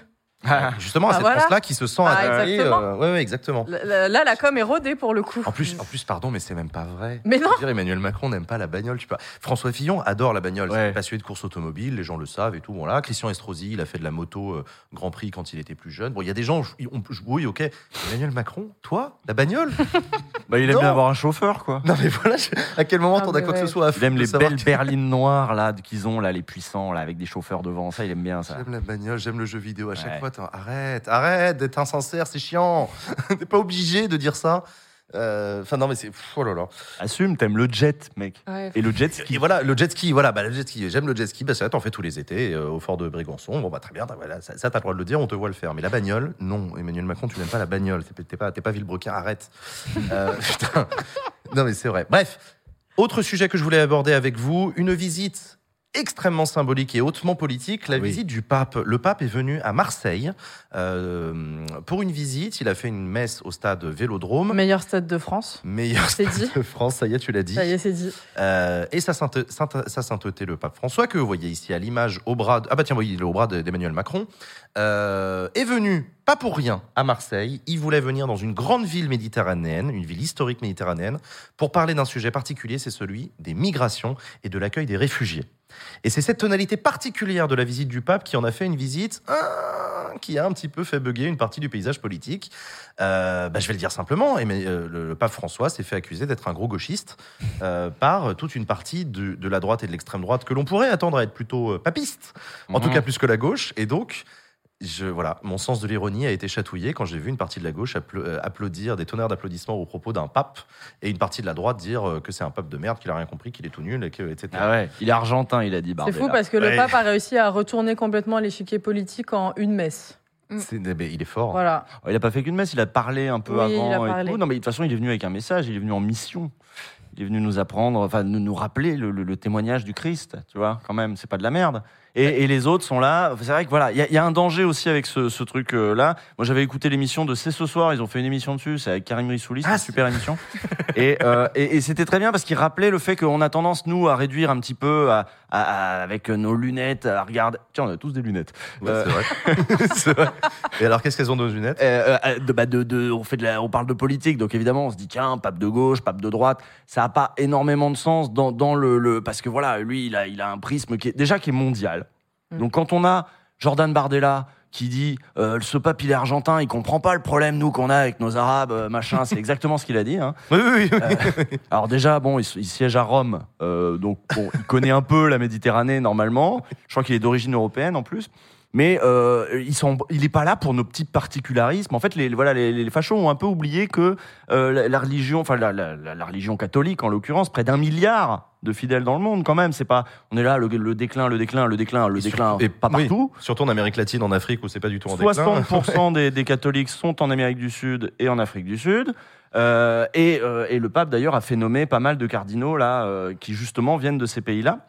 Donc il est venu rappeler, en fait il est à l'image, il essaie de porter une transformation aussi de son Église et il est aussi un petit peu à l'image de son Église qui est en train de changer, mais qui est en train de changer même à l'échelle euh, du monde, mais pour être euh, au diapason aussi de, bah, ce- de ce message d'accueil, euh, machin, qui a toujours eu dans, euh, dans la religion catholique, dans le, dans, dans le, dans le Nouveau Testament, c'est évident.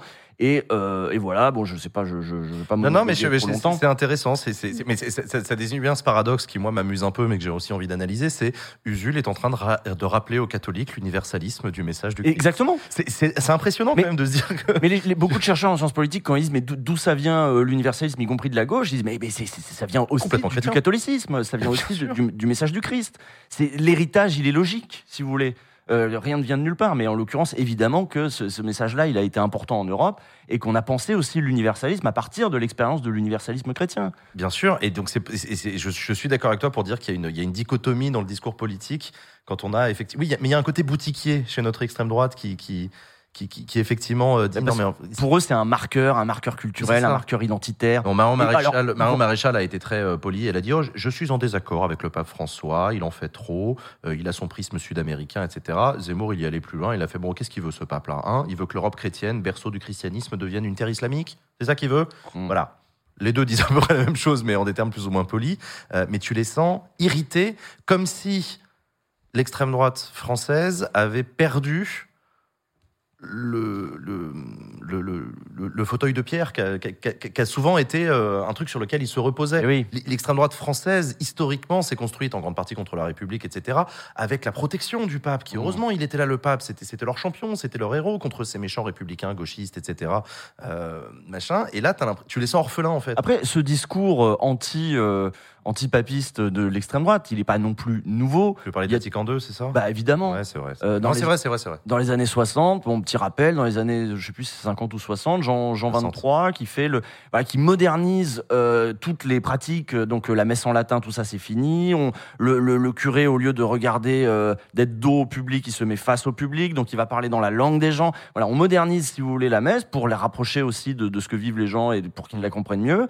Et, euh, et évidemment, l'extrême droite réactionnaire trouve ça horrible parce que c'est nouveau. Déjà, ils aiment pas tout ce qui est nouveau. Et puis euh, le précédent, euh, voilà, la liturgie comme on faisait avant, c'était mieux.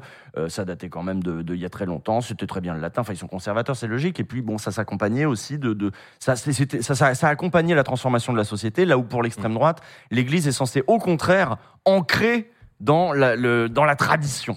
Ouais. Or, bah non, l'Église elle vit, l'Église elle change. Et il y a un truc euh, où, euh, alors souvent pas assez vite, hein, sur plein plein de trucs, hein, la place des femmes, il y a encore plein de trucs à Ah bah l'avortement. hein, Ouais, ah, l'avortement, oui, oui. tout ça. l'avortement, euh, exactement. de gauche non plus, quoi. Mais euh, il y a un truc où, où- où l'extrême droite va être bien attrapée, c'est que à terme, euh, là, euh, avec les changements euh, qui se passent au sein de l'Église, alors pas en France, mais je veux dire au niveau mondial, euh, qu'est-ce qui nous dit que d'ici deux ou trois papes, on n'est pas un pape du Sud? C'est pas du tout impossible. Qui va encore plus porter cette parole-là du Sud global. Là, Et- il est argentin, mais, mais je vois ce que tu veux dire, euh, encore plus du Oui, sud encore que- plus que du François. Oui, il est du Sud et en plus il est d'origine euh, populaire. Enfin, Oui, oui, euh, le pape François, etc. Donc euh, c'est pour ça que c'est surprenant tout ce, euh, ouais, tout, tout ce Oui, un, pa- tintouin, un là, pape de, noir, hein, pour de le dire. droite, ouais, voilà. Mais en tout cas, euh, ouais, lui, en tout cas, il est d'origine aussi, ouais, plus plus populaire. Mais d'ailleurs, je crois qu'il a voulu visiter les quartiers nord pour des raisons de sécurité. Ça va pu se faire parce que je crois que l'archevêque de Marseille est originaire des quartiers nord. Ouais. Et il a encore ses parents. Et du coup, il le pape François voulait aller leur rendre visite, etc. Et pour des raisons de sécurité, ça n'a pas, ça a pas pu être possible. Donc c'est pour montrer aussi le visage qu'il voulait donner à ce déplacement et affirmer, euh, même en France, euh, euh, sa position, mais qui est pas forcément, qui est pas nouvelle.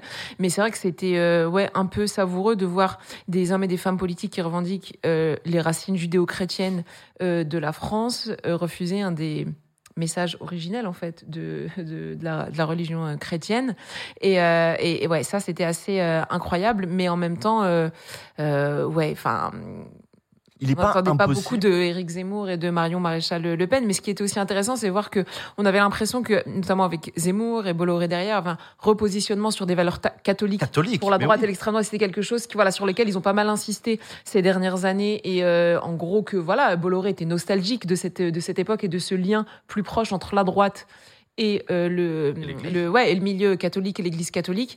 Et, et, ce déplacement est juste venu leur rappeler que, en fait, ce qu'ils étaient ont essayé de reconstruire, c'était vraiment propre à Mais la d'où France ma et pas à question. l'Église catholique, quoi. D'où ma petite- question, petite qu'ils nuance une sur erreur Bolloré. Euh, Bolloré lui-même, en effet, est un catholique breton euh, traditionnaliste, mais il est entouré aussi de gens. Écoutez, regardez Christine Kelly. Euh, et quelques autres euh, qu'on voit défiler sur les plateaux du dimanche, c'est aussi des, des- des protestants, des évangéliques, Alors etc. ça, c'est Ouais. Donc euh, chrétiens au sens large. ouais, chrétien, et, Et il pas avec impossible qu'on qu'on- qu'on voit quelques-uns qui jusque-là se réclamaient du catholicisme parce que bah, l'Église catholique, le roi, la tradition, l'action française, voilà, tu vois, c'est Ouais. cette culture-là. Mais ils vont peut-être renier le pape et carrément devenir, bah, pourquoi pas, des protestants, des évangéliques, des, des... ce serait pas impossible qu'ils renient l'Église à un moment. Et d'ailleurs, tu as parlé un mouvement comme ça euh, d'américanisation en fait. Gad Elmaleh, etc., c'est plus ce qu'on appelle le renouveau charismatique, euh, Ouais, c'est-à-dire ouais, ouais, beaucoup de. C'est un protestantisme New Age qui vient beaucoup des États-Unis, mais qui se développe particulièrement bien euh, en Afrique subsaharienne, en Europe de plus en plus. Amérique latine. Euh, Amérique latine également, c'est effectivement un néo-christianisme qui n'est pas un catholicisme justement traditionnel et qui euh, s'ancre dans des valeurs euh, chrétiennes très conservatrices parfois, euh, Mhm. franchement conservatrices, mais sans être catholique à l'ancienne. D'où ma question est-ce que euh, Bah, ce qui est euh, catholique, c'est l'Église. que Zemmour. Mais oui, c'est la, la structure et l'institution, mais là, c'est un petit peu différent. Est-ce qu'ils sont en train de faire une erreur d'analyse historique, ces gens d'extrême droite, en, en faisant l'erreur de penser que le catholicisme à la papa existe toujours, qu'il ait toujours autant de poids euh, et qu'il pèse aussi lourd dans les urnes Moi, je n'ai pas l'impression. Je pense que le christianisme conservateur existe et il est très puissant, et on le voit du côté de Trump, on le voit machin, mais que le catholicisme, franchement, à l'ancienne, là, le côté un peu. Euh, euh, comment il s'appelait André Merde. Justement les, les Saint-Nicolas les du Chardonnay. Ouais, Saint-Nicolas du Chardonnay, Ouais, ouais. les, les anti euh, les antipapistes de l'époque. Ah oui, merde, le- je vois qui tu parles, mais j'ai oublié le nom aussi. Bref, euh, ces gens-là ne représentent en fait plus grand monde, quoi. C'est pas, C'est vrai. c'est pas énorme. C'est vrai, mais ils sont ou- en train de prendre l'église, ils sont en train de prendre les postes. En France. Oui, c'est vrai. Oui, c'est vrai en plus. mais juste en France, hein, je veux dire, c'est une Le dynamique. euh, Monseigneur Lefebvre, les Lefebvristes, c'est ça. Merci beaucoup. Euh, mais ils sont en train de prendre, voilà, les, les vo- les jeunes qui ont des vocations viennent en général de, sont des jeunes très radicaux et qui viennent de milieux très conservateurs. Malheureusement, les jeunes cathos de gauche, il faut, ils, ils vont pas au séminaire. Par contre, ils sont en train de, j'en parlais hier avec Samuel Gribowski, euh, que, que- j'ai croisé complètement par hasard, mais qui, vous savez, il avait animé l'association Coexister, qui était un truc sur le, pour que les religions parlent entre elles, tout ça là. Et euh, du coup, euh, il me disait qu'il y a des mouvements là qui sont en train de se créer de jeunes cathos de gauche, un peu révolutionnaires, dont certains un peu marxistes, euh, dont un là qui, s'est- qui a fait euh, il y a pas longtemps un millier là de, de, de- de jeunes. Alors je sais plus comment ils s'appellent, leur nom c'est tout nouveau.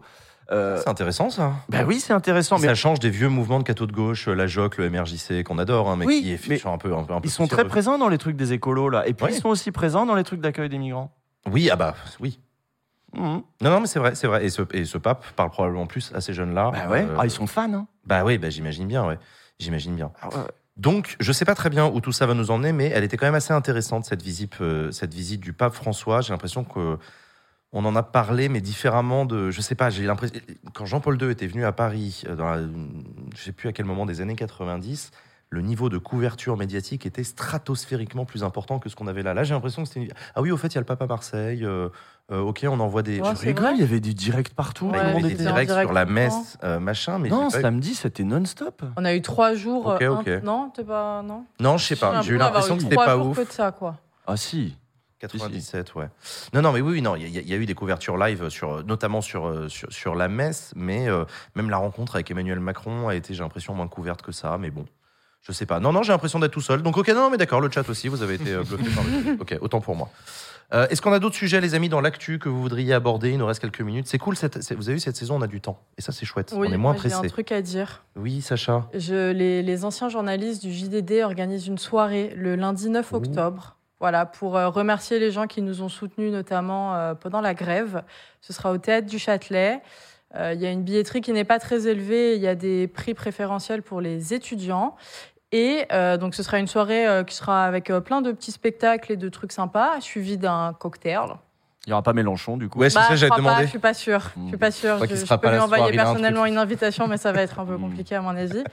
Et, euh, et, tout, et pour dire aussi que euh, on annoncera ce soir-là normalement le lancement d'une association pour l'indépendance de la presse. Oh Voilà. Mais il y a déjà des trucs. Il y a déjà des trucs qui existent. euh, ça en fera une de plus. D'accord, très bien. Vaut mieux trop que pas assez. hein. Exactement. Voilà. Euh, ok. Et ben c'est chouette. Non, mais c'est chouette comme annonce. Ok, donc le 9 octobre, et on trouve les infos quelque part sur les On internets. trouve les infos euh, sur le compte Twitter des anciens du JDD, qui est, enfin, qui, c'était la SDJ du JDD, mais la, JDD, euh, la SDJ s'est dissoute vu qu'il n'y a plus personne. Donc c'est les anciens du JDD.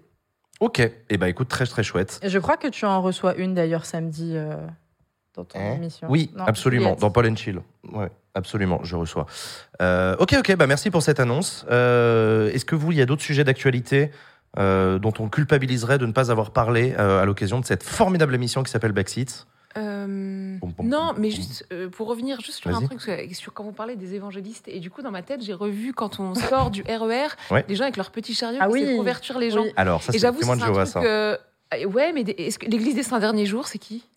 Ah, les saints du dernier, les saints du Mais alors, dernier le jour, problème, c'est des c'est- baptistes, donc c'est des, oui, euh, c'est pas des C'est témoins de ça, c'est des protestants. c'est des protestants. Ouais, euh, voilà. c'est- ouais. Et en fait, à chaque fois, surtout en, en- ouais, je les vois plutôt dans les quartiers hein, populaires, quand je travaillais au Bondi Blog, à Bondy, etc. C'est les mormons. Et bref, et la seule Ah, réflexion. c'est les Mormons ça Ah, c'est Oh, les waouh. Mormons, Ah ok. Les ouais. saints du dernier Ah, jour. carrément. L'église des saints derniers- Ouais, voilà. Et à chaque fois, je me disais, imagine un imam avec une grosse barbe qui est là à la sortie du métro pour convertir les gens. Est-ce que ce serait, ça se passerait de manière aussi tranquille Aussi tranquille, en- de- au niveau médiatique et politique Et voilà, mais c'est toujours, moi ça me fait rire, mais c'est toujours une réflexion que je me fais quand je les vois. Je me dis, imagine une autre religion, quoi. Enfin, une toute autre Ah, mais religion c'est- où les c'est- gens ils seront là, convertissez-vous. Ou, Tu euh, as, alors, j'ai- là aussi, mon, ma, ma culture s'arrête là, mais comment s'appelle cette fête juive dans laquelle il y a des, parfois dans Paris des voitures qui se baladent avec des haut-parleurs et qui appellent à C'est euh, Hanouka. C'est Hadouka, Ouais, c'est ça C'est la fête des Lumières. C'est la fête des Lumières et on, On allume annonce une la bonne bougie tous nouvelle. les jours. Mais il y a, y a- voilà, il y a des véhicules qui circulent dans Paris euh, avec, euh, des, avec, avec des décorations, avec des Ouais. haut-parleurs, ça balance de la musique et ça Et fait a partie de la des fête, c'est d'annoncer la bonne nouvelle. à l'arrière. Mais ça Eh ne ben, pas convertir. Non, non, mais c'est, mais c'est un truc de célébration. Et c'est vrai que c'est, c'est rare, euh, un truc de, où les juifs sont publiquement, etc. C'est assez rare et c'est en tout cas le, le truc que, que je retiens. Et c'est vrai qu'à chaque fois, pareil, je me dis, putain, mais le jour où les musulmans font un truc pareil, le niveau d'hystérie. À Lyon, qu'on t'imagines aura- à Lyon? Oui, non, mais c'est ça, à Lyon. Euh, et on va les faire chier sur des trières dans la rue parce qu'il n'y a pas assez de place dans les mosquées, où on les accuse de faire du prosélytisme alors que juste ils n'ont pas de place dans la mosquée. Tu dis, putain, Ouais, moi, c'est juste sur ce truc de prosélytisme et tout. Je Ouais. me suis dit, ah, une genre de fiction dans ma tête rapide. Imagine, ils font ça devant chez Caroline Forest. Waouh! Ça fait la une. Elle explose. Ah bah ouais, je pense qu'elle est en boucle sur tous les plateaux. la laïcité de l'espace public. Alors on va le redire pour la millième fois depuis un siècle, la laïcité n'est qu'un principe de neutralité de l'État et de ses agents et de certains de ses usagers, notamment les enfants dans les écoles, mais pas des gens. Voilà, l'espace public n'est pas laïque. L'espace public, euh, vous avez le droit de faire des manifestations religieuses euh, dans l'espace public, déclarations en préfecture, tout ça, euh, machin. C'est voilà, la laïcité, ce n'est pas dans l'espace public. Ça a à voir avec la fonction publique. Ah, on nous a demandé pourquoi on n'a pas parlé de Charles III. Qui s'en branle de Charles III Rien ah, à je l'ai foutre. oublié. Ah, Ah non, tu voulais en parler? Non, je l'ai oublié qu'il était venu. Ah, Oui, non, mais voilà, c'est Ah, ça. carrément. Alors que. Charles, Charles, bah, quoi, quoi lui dire? Salut Charlie, euh, bienvenue à- en France. C'est la semaine où on reçoit Non, des par mecs contre, il y a déguisés. plein de gens dans le chat qui parlent de Disclose et d'Ariane Lavrileux, Ah bah oui, bah ça, oui, on pourrait. qui a passé 36, 39 heures en garde à 38, vue. ouais, euh, je crois. Et oui, aujourd'hui, on sait ce que la police a saisi. Alors attends, attends, Euh, attends, on va faire la pédagogie Wow, parce que wow, pour wow, ceux wow. qui n'ont rien compris, euh, voilà, une le journaliste temps qui s'appelle. Non, mais je le fais rapidement parce qu'il nous Ok. reste quelques minutes. Ariane Lavrieux est une journaliste d'investigation qui a enquêté sur euh, les petites euh, magouilles euh, des euh, services secrets français en Égypte. Et long story short, elle a fait euh, plusieurs jours en garde à vue la semaine dernière euh, dans les bureaux de la police. euh, alors, est-ce que c'était directement les services du renseignement ou pas je Non, sais non, c'était la police à non, Marseille. c'est la police. ouais. Elle a ouais. été perquisitionnée chez elle, Elle très est- tôt le matin et elle a passé 39 heures en garde à vue. Voilà, et ça euh, provoque une mobilisation des personnes qui dépendent de l'indépendance des médias, et notamment un principe extrêmement important qui s'appelle la protection des sources. Ce que cherchent les policiers, visiblement, c'est identifier les personnes qui ont parlé à cette journaliste pour euh, le- les empêcher de parler. Euh, c'est un principe très fragile de, de- la liberté de la presse, c'est la protection des sources. Euh, les journalistes n'ont pas l'obligation de dire qui leur a dit quoi. Ça, fait partie de, ça fait partie de la protection du métier. Le journal dans lequel elle publie ou le site internet sur lequel elle publie s'appelle Disclose. Donc voilà, vous avez normalement tous les éléments. Et oui, effectivement, euh, on n'en a pas parlé. Tu voulais en dire un truc particulier euh Non, mais j'étais, oui, enfin, j'étais super euh, bah, choquée de voir, oui, ce qu'ils avaient saisi, notamment des notes, etc., chez, elle, bah, par rapport à ce que tu as dit sur le, secret des sources. Ouais, voilà, c'est ça. Et euh, c'est vrai que quand on ouais, se pose de deux minutes, c'est assez effrayant, en vrai, euh, ce qui, ce qui s'est passé euh, pour, euh, bah, pour la liberté de la presse. Juste. Ouais, dans mon. dans- Et même quand du coup c'est une presse indépendante, etc., que le...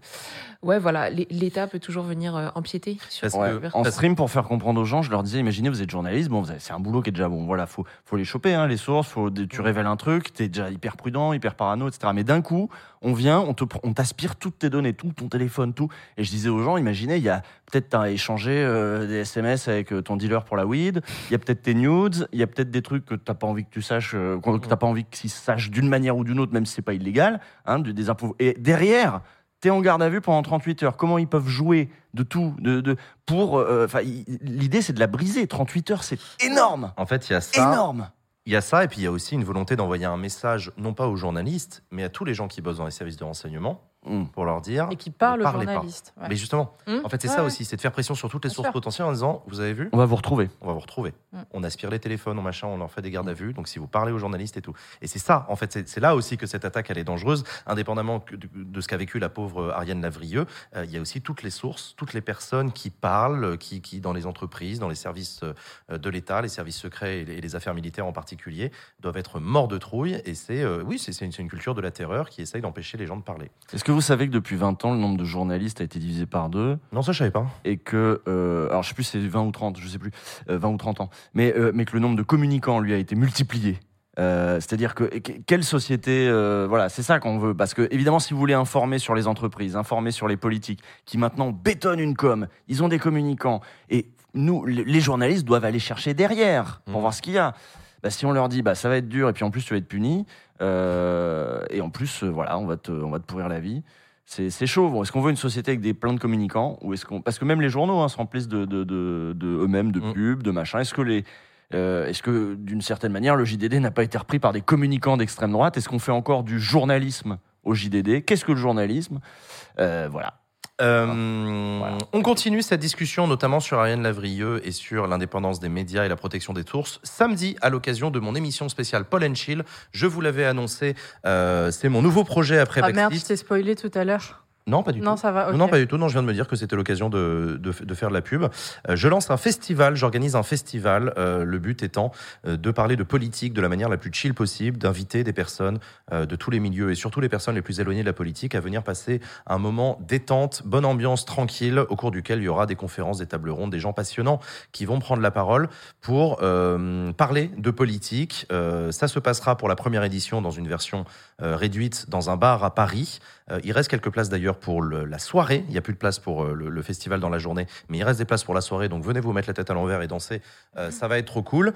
Et euh, l'été prochain, j'espère réussir à organiser ce festival, mais cette fois-ci vraiment au en plein air, avec de la pelouse, avec, avec des barbecues, avec de la musique, etc. Voilà, ça s'appelle Paul and Chill. Et parmi les discussions, Avec des croix? Avec des Le barbecues, barbecue. Des croix des barbecues VG. VG ou pas VG Et bah les deux. Tiens, voilà, il y aura les deux Tu options. tranches.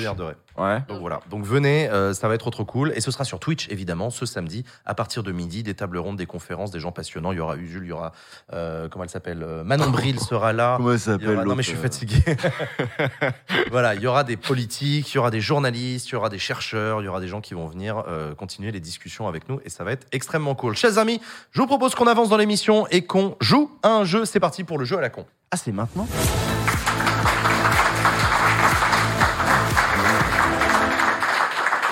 Bienvenue sur Backseat si vous nous rejoignez. Effectivement, oui, c'est maintenant. Pourquoi tu voulais continuer à jouer? Tu voulais jouer avec la ministre Ah non, je croyais que c'était Voilà. la pause clope, moi. Non, pas encore. Avant. Il y a un petit jeu, chers amis. On a décidé. Alors, on a décidé que cette saison, on allait. Le quiz à la con, c'est toujours très très drôle, mais on s'est dit, tiens, et si on innovait et qu'on essayait d'autres jeux? La semaine dernière, on a essayé un jeu. On s'est dit, tiens, on va le réessayer cette semaine avec vous trois, parce que vous n'étiez pas là la semaine dernière. C'est un jeu très très simple. C'est le jeu du chapeau. C'est-à-dire que euh, on va, on a tous les quatre un personnage qui nous est attribué. euh, et on doit le deviner en discutant avec les autres. On ne connaît que les personnages des trois autres, on ne connaît pas le sien. Ok? Bon, on n'a pas de chapeau, on n'a pas l'étiquette sur le front, donc je vais vous donner à chacun un papier que vous ne montrez pas aux autres. Sur ce papier, il est écrit les personnages des trois autres, sauf le vôtre. Ok, Usul, celui-là, il est pour toi. Je me disais, il marche plus le chat, mais c'est fait exprès en fait. Donc là, on n'a plus accès au chat, Ah on n'a ouais. plus accès au retour. Et je vous demande d'ailleurs tous les trois de ne pas regarder l'écran Mais derrière Ouais, moi. ça, c'est le plus dur en fait. Ah Ça, ouais, c'est putain, mais grave ça veut le dire que je plus peux pas dur. regarder par là Si, mais, mais si, parce que ton personnage à toi, il est au-dessus de ta tête là, donc t'inquiète. En, en vrai, t'inquiète, mais regarde pas trop trop. Euh, Alors attends. hop, hop, hop, hop, hop. Gna, gna, gna, gna. Attends, je vois ta feuille, la Tifa. Oh merde. Attention, hein. Je veux pas tricher, mais faut pas me montrer le truc non plus trop, quoi. Ok, d'accord, je l'ai. J'ai rien vu, j'ai rien vu. hein. Ok, ok, je l'ai. Euh, dou, dou, dou. Bon, on pose des questions. Euh, on essaye de poser des questions. Euh, toum, toum, toum, toum, toum. Alors. Je sais pas, je commence. euh, Euh, ouais. Est-ce que je suis un homme? Oui. Est-ce que oui, Est-ce que je suis un homme politique? Oui. Oui. Est-ce que je suis un personnage politique? Euh, Non. ouah, Ah, si. Ah, bah, je suis con. Putain, mettez-vous Mais non, mais j'ai d'accord, confondu. Ça va être terrible sinon. Bah si quand Si, même. si, si, de ouf, quand si, même. Oui. Oui, oui, Ok. oui, oui. Est-ce que moi, je- je suis un homme ou une femme? T'es une femme. T'es Oui. une femme. ah, Et je m'aime bien Tu t'aimes bien, je pense, Je ouais. pense, Oh, oui, Ouais, je ouais, pense, ouais, ouais. Je pense. Ouais, je pense. Bon, Et est-ce moi, que je suis un homme ou une femme Et moi, je peux Un poser une homme. question ou pas ou, euh, Oui, non, non, c'est que- c'est que- Vas-y, c'est le bordel. Non, non, c'est le bordel. Vas-y, pose Est-ce la que je suis un homme aussi, moi? Oui. Oui, bah c'est ça, je sais bien. C'est déjà... c'est un homme politique? Non, Euh, Quelqu'un dans les médias? Non, Un artiste? Non plus. non plus. Un chanteur? Non, c'est pareil Pas que les vraiment. artistes. Euh, Oh putain Est-ce que je suis vivant? Oui. Oui. Est-ce que je suis... Est-ce que je m'aime bien? Oh, je pense pense que pas. oui. Ah non, ah non Waouh, franchement, tu l'as pas du tout respecté. Non. Il a pas compris le jeu Non, mais je me demandais, je me dis, je pensais que son personnage, lui, il s'aimait beaucoup Ah non. lui-même. non, c'est que oui. Est-ce que voilà, D'accord. Jean aime les personnes Est-ce que je suis députée? Non. Non. Moi, je suis une, je suis une femme politique? Non. Ah. Est-ce que je suis un personnage imaginaire? Non. Non. Non. Je suis pas une femme politique? Non. Ah ouais, je suis une, genre euh, une actrice? Non. Non. Tu vois, une chanteuse. Euh, Euh, Est-ce que je suis élu? Tu l'as été. Tu l'as été. Je l'ai été. Ouais. Est-ce que je suis au gouvernement? Non. Non. Non, je te jure que non. Non. tu l'as été. Tu l'as ah, oh, tu le Tu l'as été, tu l'as été. Tu ouais. l'as été. Furtivement. Est-ce que je suis Jean-Luc Mélenchon? Non. Ah non, tu n'es pas responsable de privatisation. Euh, purée, mais. Est-ce que je suis de droite? Ah Excellente question. Très très bonne Hmm. question. Très très bonne question. Alors, Euh, Ah, c'est compliqué. quelle droite? Ouais. Quelle droite? Ouais. Est-ce que je suis d'extrême droite? Non. Non, non, Vous m'avez pas fait ça quand même. Non. non. mais. de- Mais je suis de droite, quoi. Dis- dis- Centre droit? disons que c'est faire injure que de t'inscrire dans un dans un, Dans un cadre vulgaire politique. paysage politique gauche droite. Ouais. Je suis le pape? Oui.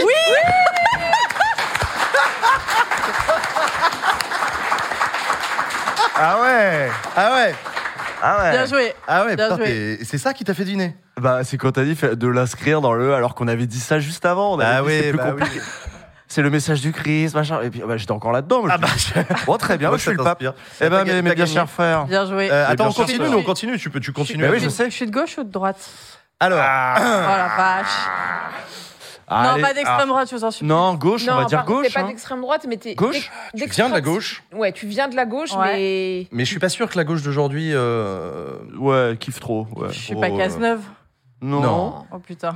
mais vous avez peut-être des amis communs. euh, François Hollande Non. Non. Mais pareil, il doit avoir des amis communs. Euh, est-ce que, alors moi, je sais toujours pas. Putain, attends, qu'est-ce que j'avais dit? Ouais, moi non Oui, plus. toi, Genre, t'es un homme qui a été. Je- Non. Non, tu n'es pas une femme politique. Mais euh, je suis.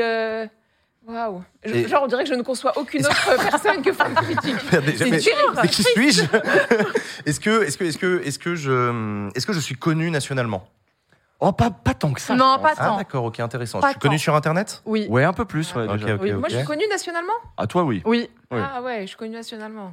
Ah ouais, Je ouais. suis pas Brigitte Macron. Non. Non. Est-ce que j'ai effectué un mandat Oh oui, Oui. oui, oui, bien Oui. sûr. Bien sûr. Euh, Je, ouais, je, c'est Bon, c'est trop bizarre, Jean- mais. Bah, en je fait- quoi, Jean Un, euh, un ancien député qui était connu sur Internet. Personne n'a dit député. Euh, Ah donc, si, t'as dit j'ai Si, été si, t'as député. demandé si t'avais j'ai été j'ai demandé si député. j'étais élu. Ah ouais, t'as raison. Ah Bon, oui. donc je, Wow, je ouais. sais que c'est. Ouais, parce qu'il y a beaucoup d'élections. Hein. Euh, non, mais Oui, t'as ok, raison, donc, j'ai- Un ancien j'ai- député connu sur Et, Internet. euh, Est-ce que je suis une journaliste? Oui, Oui. Oui. Ah, d'accord, je suis une journaliste que j'aime bien. oui. Bon, ça, on sait pas, mais Ah. il n'y a pas de raison que tu Oui, l'aimes pas en vrai. Su- Supposé, quoi. Ouais. Bah, c'est sûr, c'est pas Léa Salamé. Ah bah, Le fait est que c'est pas Léa Salamé. allez, Euh, balle perdue. Voilà, oui, c'est ça, c'est gratos. Hein. Elle a rien demandé, mais elle repart quand même avec un petit paquet. Ah, bah, on est généreux, hein. C'est bien, c'est bien. Elle vient pas samedi, Léa? Euh, non, mais toi, tu je la connais, toi. Lui, il va à ses émissions et tout, donc euh, c'est pour ça. Euh, non, mais je peux l'inviter Oui, si tu veux qu'elle C'était vienne. dans quelle époque? Avec plaisir. Je suis Anne Sinclair? Non. Non. Non, Oh, non, non. Ça aurait été Ah, classe. t'avais les étoiles dans les yeux. Oh, je suis Anne Sinclair. Sinclair. Ah ouais, t'as un, t'as un kiff Anne Sinclair. T'as une passion Anne Sinclair. désolé, Franchement, j'ai grandi avec elle à la télé, donc c'est des choses, on peut pas. on- Non, non, ça se défend. Rôle modèle, Parle bien dans ton micro. Pour une Euh, génération. tac, tac, tac, tac, tac. Est-ce que Et- je suis Manuel Valls? Non, Non, non, non. J'ai eu peur. mais euh, ouais. Alors attends, attends. Est-ce que, est-ce que je suis Comment il s'appelle euh, Est-ce est-ce que je suis un harceleur sexuel? Sans doute. Aussi, c'est crois- je crois- gratuit, quoi. Alors, Attends, est-ce que- officiellement, on ne sait pas. Ouais. Est-ce que je suis des Pyrénées? Alors ça, Non. j'en sais. Ah non, non, non, non. D'accord, c'est sur la pas, euh, c'est. Non, mais je pense que l'autre aussi quand même. hein. Euh, niveau harceleur, c'est- j'en sais rien. On en sait fait. pas. Non, On sait pas. Non, je crois qu'on Mais sait pas. on- d'accord, ok. On sait pas, mais enfin. Moi, je suis bon. française. Oui. Ah oui, ouais. Est-ce que j'ai été candidat à une présidentielle? Non, je crois pas. Non. Non, mais Non. t'aurais bien aimé. Oh, tu- européennes oui. plutôt, Oh, oui. tu vois. Les européennes. T'aurais bien aimé. Municipales. Euh, Législative. Que- Est-ce que je suis euh, de droite? Ah bah ouais. Euh, ouais, ouais, ouais. Une D'accord, bonne, ok. bonne, bonne droite, ouais. ouais. Et T'en peut-être même mérites, plus. t'en mérites. De bonne, bonne droite aussi. Ah, Est-ce ouais, que je suis ouais. Marion Maréchal Le Pen Mais non. De- Non, mais non, je suis un homme. je suis un homme. Non, mais. Est-ce que je suis Florian Philippot? Non, mais. Pas loin. Ouais. Est-ce que je suis François Asselineau Non. Non, mais. Ah putain, t'es chiant. Non, je non. déteste ça. Attends. Il y a cette petite ambiance 18-25 un peu glauque quand même. Ok. Ouais, ouais. Ouais, ouais. Mais moi, pourquoi j'ai aucun nom de journaliste meuf française Est-ce que je suis François Bayrou? Non. Non. Non. Mais pose des questions. bah, Je vous pose des questions. Alors, Mais je suis journaliste politique? Non. Non. Ah ouais, je suis Non. journaliste politique. Mais, mais, tu, mais tu, tu interviens euh, dans le paysage politique. Si, il y a un moment, ça touche quand même. T'es pas, t'es pas journaliste sportive et tu t'es pas journaliste euh, des petits animaux. Ok. T'es quand même. C'est euh, pas Audrey Pulvar? Est-ce que je suis. Audrey sans le Tarn. Une fois, on avait sorti, c'est pas bon. Bref, bref. Ah oui, Bon, celle-là je aussi, elle a mis du temps à. Bon, je l'ai, je l'ai. Euh, Est-ce que je suis.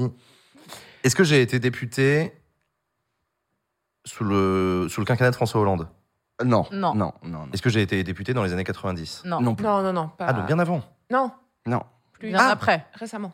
Plus récent. Ah, j'ai été député sous le premier quinquennat d'Emmanuel Macron, mais je ne le suis plus. Ouais, la meilleure période. Ouais. Bah oui, l'âge d'or. L'âge d'or pour les incompétents. Le prime. le prime de la société civile un peu débile, tu vois. La Starac. Attends. Ouais. Est-ce que je suis anti-vax? J'ai un trou Oh, terrible. je pense que oui. Ah, franchement, je Tant sais qu'à pas. faire. Je sais pas du tout. bah, Est-ce que je suis. euh, Parce que harceleur sexuel, il y a un- Nicolas Dupont-Aignan? Non. Non. Non, non, non. Mais tu, vois, non, tu, non. tu ne connais que lui. Quand on va te dire, tu vas dire. Ouais, mais tu oui. vas dire oh waouh. Voilà, donc euh, voilà. Sacha, Ah, je, je sèche là. Ouais, moi aussi, je sèche de Je ouf. sèche de fou. essaie de trouver la période peut-être? Je, sèche... Euh, oui, je suis est-ce Élise que- Leclerc? Quoi? Non. T'as qui? C'est qui Élise Leclerc? Euh, non, merde. Oh, Élise Lucet. Oui. Oui, oui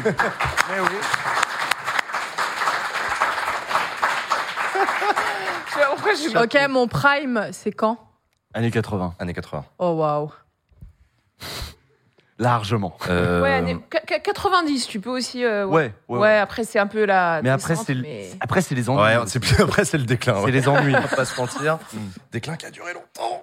Ouais, ouais, ouais. Je suis mort? Ah bah Ah oui. oui, je suis navré, mais oui. Ouais, ouais, Ouais, ouais. Ah waouh. Ok. ouais. ouais. Euh... Bon, vous deux, vous êtes des sacrés asticots. Hein. Des, des- Ah ouais. des sacrés opportunistes aussi. Les deux. Et donc c'est pas Manuel Valls, je trouve Non. ça fou. Non.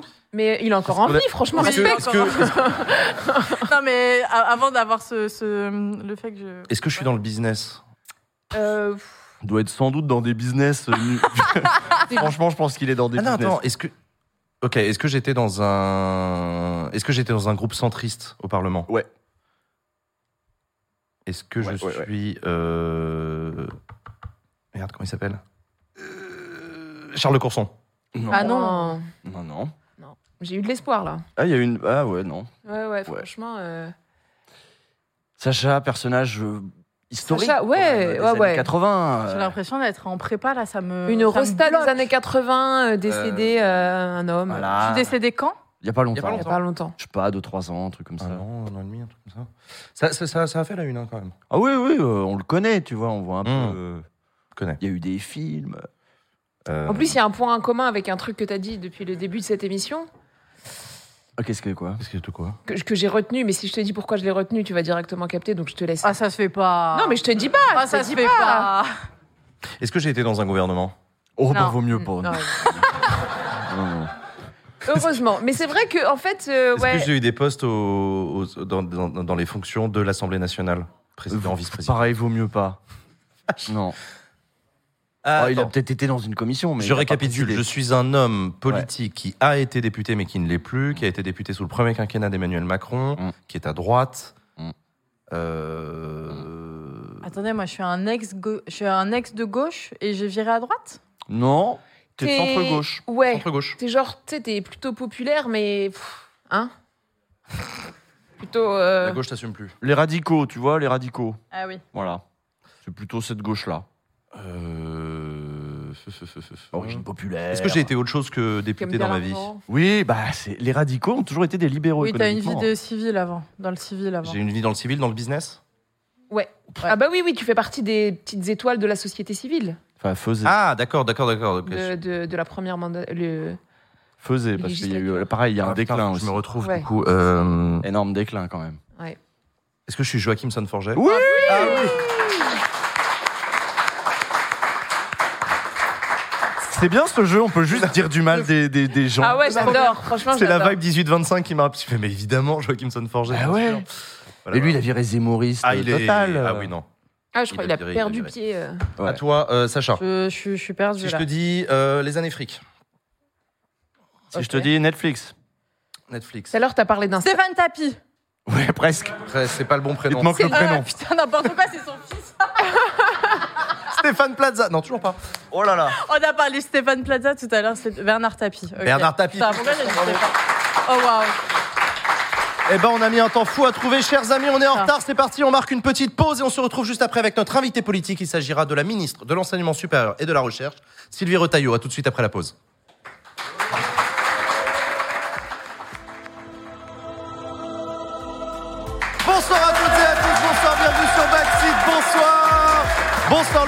Merci d'être là. Vous êtes merveilleux. Merci. Bonsoir à vous qui nous regardez sur Twitch. Merci d'être là. Bonsoir si vous nous regardez en replay sur YouTube.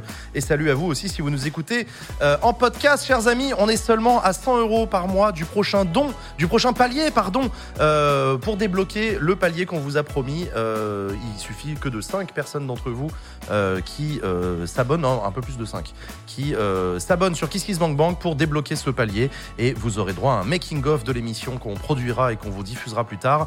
Et le palier suivant, je vous rappelle que c'est le kebab avec Benoît Hamon, cuisiné par Léa. Énorme. Euh, énorme. Donc voilà, faites des dons, soutenez Backseat, euh, continuez à rendre possible cette émission. Merci du fond du cœur pour vos dons. Allez-y, bourrez les dons, c'est le moment. Chers amis, avant d'accueillir notre invité politique de la semaine, la ministre de l'Enseignement supérieur et de la Recherche, Sylvie Retailleau, je vous propose d'accueillir la chronique que vous attendez toutes et tous. C'est parti pour la vie d'Adèle.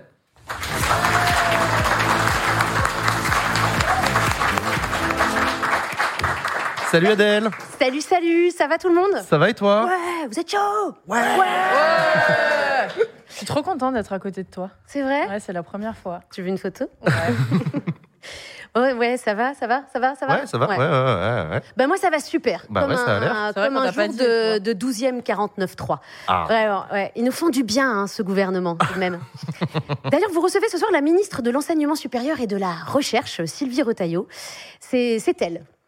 Voilà, alors j'ai fait mes, mes, petites, oui. euh, mes petites recherches. Et pour la décrire, euh, on pourrait dire euh, une anti-Marlène Schiappa.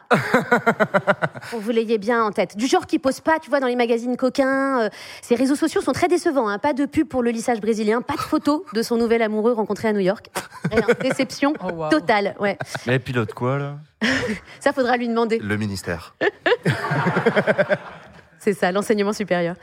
Euh, fun fact quand même, en cherchant euh, la bio de Sylvie Retailleau, j'ai trouvé tout à la fin une information apparemment très importante. Voilà.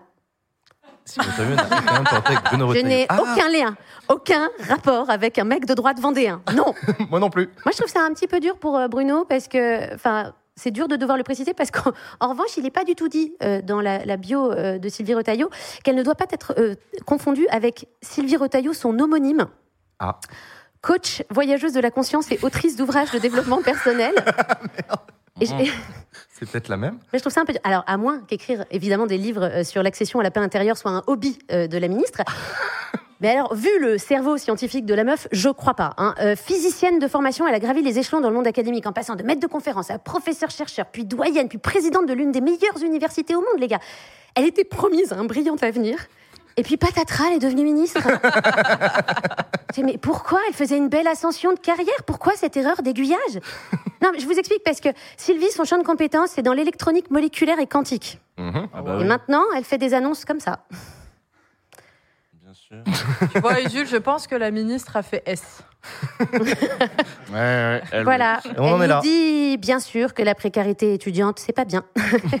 Super.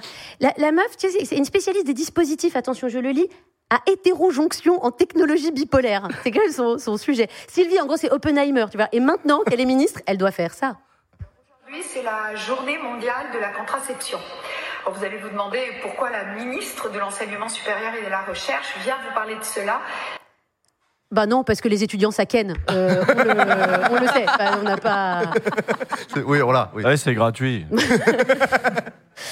Voilà. Bon, on change de sujet. Ceux dont je vais vous parler ne sont pas jeunes et peut-être euh, qu'ils kennent quand même euh, les sénateurs. Sénatorial, je sais qu'on en a déjà parlé la semaine dernière, mais cette fois, on a les résultats du grand bingo de l'EHPAD de la République. Et apparemment, c'est toujours GG qui gagne. Alors, il se passe pas grand-chose au Sénat, c'est vrai, mais j'ai quand même deux, trois ragots à vous partager, ou, ou infos. Euh, pour la première fois dans l'histoire du Sénat, un père et sa fille vont bosser ensemble sans que ce soit un emploi fictif. puisqu'ils vont être tous les deux sénateurs. Ah ouais Euh, ouais. Isabelle Floren, élue dans les Hauts-de-Seine, et Jean-Marie Valérenberg, doyen du Sénat dont je vous ai parlé déjà la semaine dernière, euh, qui a été réélu dans le Pas-de-Calais, vont tous les deux siéger au groupe centriste. Voilà. C'est mignon parce que Papounet, il a tenu à bien clarifier les choses et il a déclaré euh, qu'il n'était pas intervenu. Ils ont l'air aussi sympas l'un que l'autre. Et, euh, Il est avait- intervenu en 67 quand même. Enfin. Peut-être, mais qu'elle avait, fait, qu'elle avait fait son parcours seule, que ce n'était pas euh, du népotisme. Et c'est vrai qu'elle a fait son parcours toute seule comme une grande, puisqu'elle n'a été l'assistante de son père que de 2004 à 2017. Quel parcours républicain exemplaire. Euh, autre info importante qui va quand même nous intéresser ici, on a retrouvé Yannick Jadot. Depuis Bah son oui. passage Ah oui. à Backseat en saison 1, c'est vrai, on était un peu inquiet. Il avait disparu des écrans radars, mais rassurez-vous, c'est bon, euh, il est devenu sénateur. Et d'ailleurs, deux jours après son élection, il était déjà dans les médias euh, pour des déclarations très sénatoriales. Vous savez, moi je suis un footeux. J'adore le football. Oh. Voilà. Eh ben, Donc voilà les week-ends, euh, comme j'imagine les week-ends de Yannick. Je pense que la photo va, va apparaître. Ou pas. Attends, c'est une vraie ou pas? Non. Ouais, tout ce qu'on peut faire avec l'IA aujourd'hui, c'est quand même pas mal. hein. il lui manque des dents là. Mais pour Yannick, il n'y a pas que le foot dans la vie. Et on peut effectivement lancer la séquence suivante. Les, supporters se tiennent pendant une Coupe du Monde de rugby. Y compris quand il y a une pénalité, les supporters ne sifflent pas l'équipe adverse. On sent qu'il connaît moins bien le ballon ovale, hein, parce qu'effectivement, les supporters ne sifflent pas l'équipe adverse puisqu'ils sifflent le président. Eh oui. Voilà. Eh ben oui. Mais oui, c'est non mais Ah, il faut, non, c'est faut précis, l'aider quand même. Ami du rugby. Et enfin, dernière info Sénat, Bruno Retailleau a été réélu à la tête du groupe LR euh, par acclamation. Alors acclamation, c'est le terme consacré quand tu es seul euh, candidat. Par acclamation. Ça fait très de droite comme élection. Bravo Bruno, bravo, euh, bravo Bruno, préside-nous, préside-nous désormais. Non mais est-ce que et est-ce qu'une élection par acclamation, ça vous ferait pas penser à un autre truc? Moi, ça me fait penser à los republicanos. Ah. Alors que depuis quelques jours, El Macron crie sur tous les toits La écologie, c'est moi. Au- Au Palacio del Luxemburgo, l'humeur de los republicanos est au beau fixe. En effet, Bruno Retailleau, qui n'est ni le padre, ni le marido, ni même le frérot de Sylvie Retailleau, alors même qu'ils ont le même nom, ce qui dans une telenovela est tout de même un peu suspect. Mm, mm. Euh, mais bref, Bruno Retailleau, disais-je, euh, confirmé dans son rôle de padrino du cartel vermeil de los republicanos, s'est entouré d'une équipe de choc. Il sait que le chemin est encore long avant de reprendre la direction de la multinationale France Incorporated International. Mais pour l'heure, los republicanos sont tout à la célébration de leurs nouveaux membres. Et la fête a retenti jusque dans l'after-show du défilé Fashion Week Etam. Alors attention, ça va être lancé maintenant. Il y a une petite rupture. C'est parti. Voilà. Ou la mafiosa parisiana, la Rachidita, Oh non a libéré son démon de minuit, bien déterminée à montrer que si Daddy est cool, Daddy, elle, ne l'était pas. Méfie-toi, Señora Hidalgo. Pendant ce temps, l'équipe de Los Republicanos n'était pas en reste pour présenter les nouveaux membres du cartel. Sur les réseaux sociaux. Ah oui. Eh oui. Ah oui. Muriel, Clemente, Marco Felipe. Non, attends, la régie. ça- Attends, stop, stop, stop, stop. Ah, c'est. Dobresse. ça, ça craint, ça craint les photos, c'est pixelisé, c'est moche. Enfin, qui a fait un truc pareil, les gars? Ah non, non, Adèle, c'est les, sont les photos officielles. Ah, Mais officiel comment? Euh, non, mais le Twitter officiel des Républicains du Sénat. Ok, autant pour moi, désolé. Je savais pas que les, les Républicains étaient en faillite. Ouh. Ok, on, on reprend, on reprend. Donc, euh, euh, Ma- Marco Felipe euh, et, et tous les autres, vous appartenez désormais au mondialement Oh redouté clan des Los Republicanos. Bienvenue. Désormais, de grandes questions. Oui. Tarot de le cartel. Les pas de danse de Rachidita auront-ils raison des ambitions de sa rivale? Bruno et Sylvie, poussés par leur homonymie et le feu inextinguible de l'ambition, s'uniront-ils pour former un grand clan des Retailleaux? Et surtout, Los Republicanos embaucheront-ils enfin un nouveau graphiste? Vous le saurez en suivant la suite des Los Republicanos. Merci beaucoup. Adèle. Merci. Non, mais je voulais juste euh, dire Ah oui, vas-y. un petit truc, Vas-y. juste une petite annonce. Vous pouvez me suivre sur les réseaux. Je m'appelle Adèle Barber et avec euh, les réseaux sociaux, c'est avec un S, Adèle Barbers, parce que vous aurez des infos genre euh, où je suis samedi. Par Parce exemple, que t'es où samedi, je samedi suis où? Apple and Chill. Et ça, c'est trop cool. Merci beaucoup, Adèle. Merci. pour cet avis d'Adèle et on te retrouve samedi dans Paul Chill, évidemment mon festival. Merci à toi, chers amis. Je vous propose qu'on enchaîne sans plus attendre et qu'on et qu'on accueille notre invité politique cette semaine, la ministre de l'enseignement supérieur et de la recherche, Sylvie Retailleau.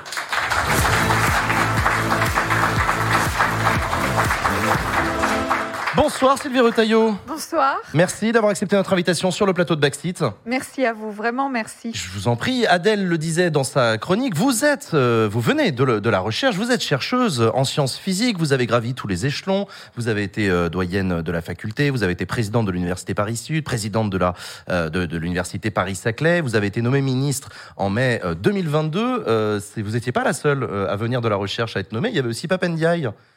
Pourquoi- lui, il a, pourquoi vous êtes toujours là et lui, il l'est plus? Qu'est-ce que c'est dur d'être de la société civile et d'arriver au gouvernement? Alors, il y a plusieurs questions. Bah ouais. On va essayer de répondre à plusieurs. D'abord, je voudrais dire, effectivement, pour compléter, vous avez compris que Bruno Retailleau n'a pas de lien avec Sylvie Oui, oui, on Retailleau. avait Dans compris, on avait sens- compris. Non, non, Dans ce sens-là. d'accord. C'est quand même important aussi. Mais effectivement, euh, pour Papendia, je pense que vous savez à qui demander.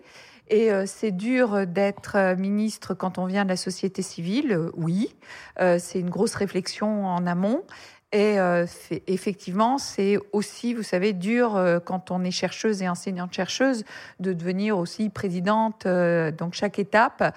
Et c'est à chaque étape, quelque part, une étape supplémentaire franchie par projet et conviction, en tout cas pour ma part, euh, d'essayer de participer à cette évolution de ce monde de l'enseignement supérieur et de la recherche. Ah, ce monde de l'enseignement supérieur et de la recherche, vous voulez participer à sa, à sa, à sa construction, comme vous le dites. Il est dans quel état aujourd'hui? Parce que, euh, je ne vais pas vous mentir, nous, vu de l'extérieur, on a l'impression que c'est assez ravagé comme ministère. Alors, c'est en fait quand vous venez.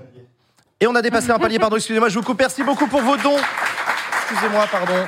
C'est un palier de dons, du coup, l'émission est financée un peu plus qu'avant et ça, c'est super. Pardon. Coupe la ministre. Coupe la ministre, c'est incroyable. Allez. ça. Madame C'est important.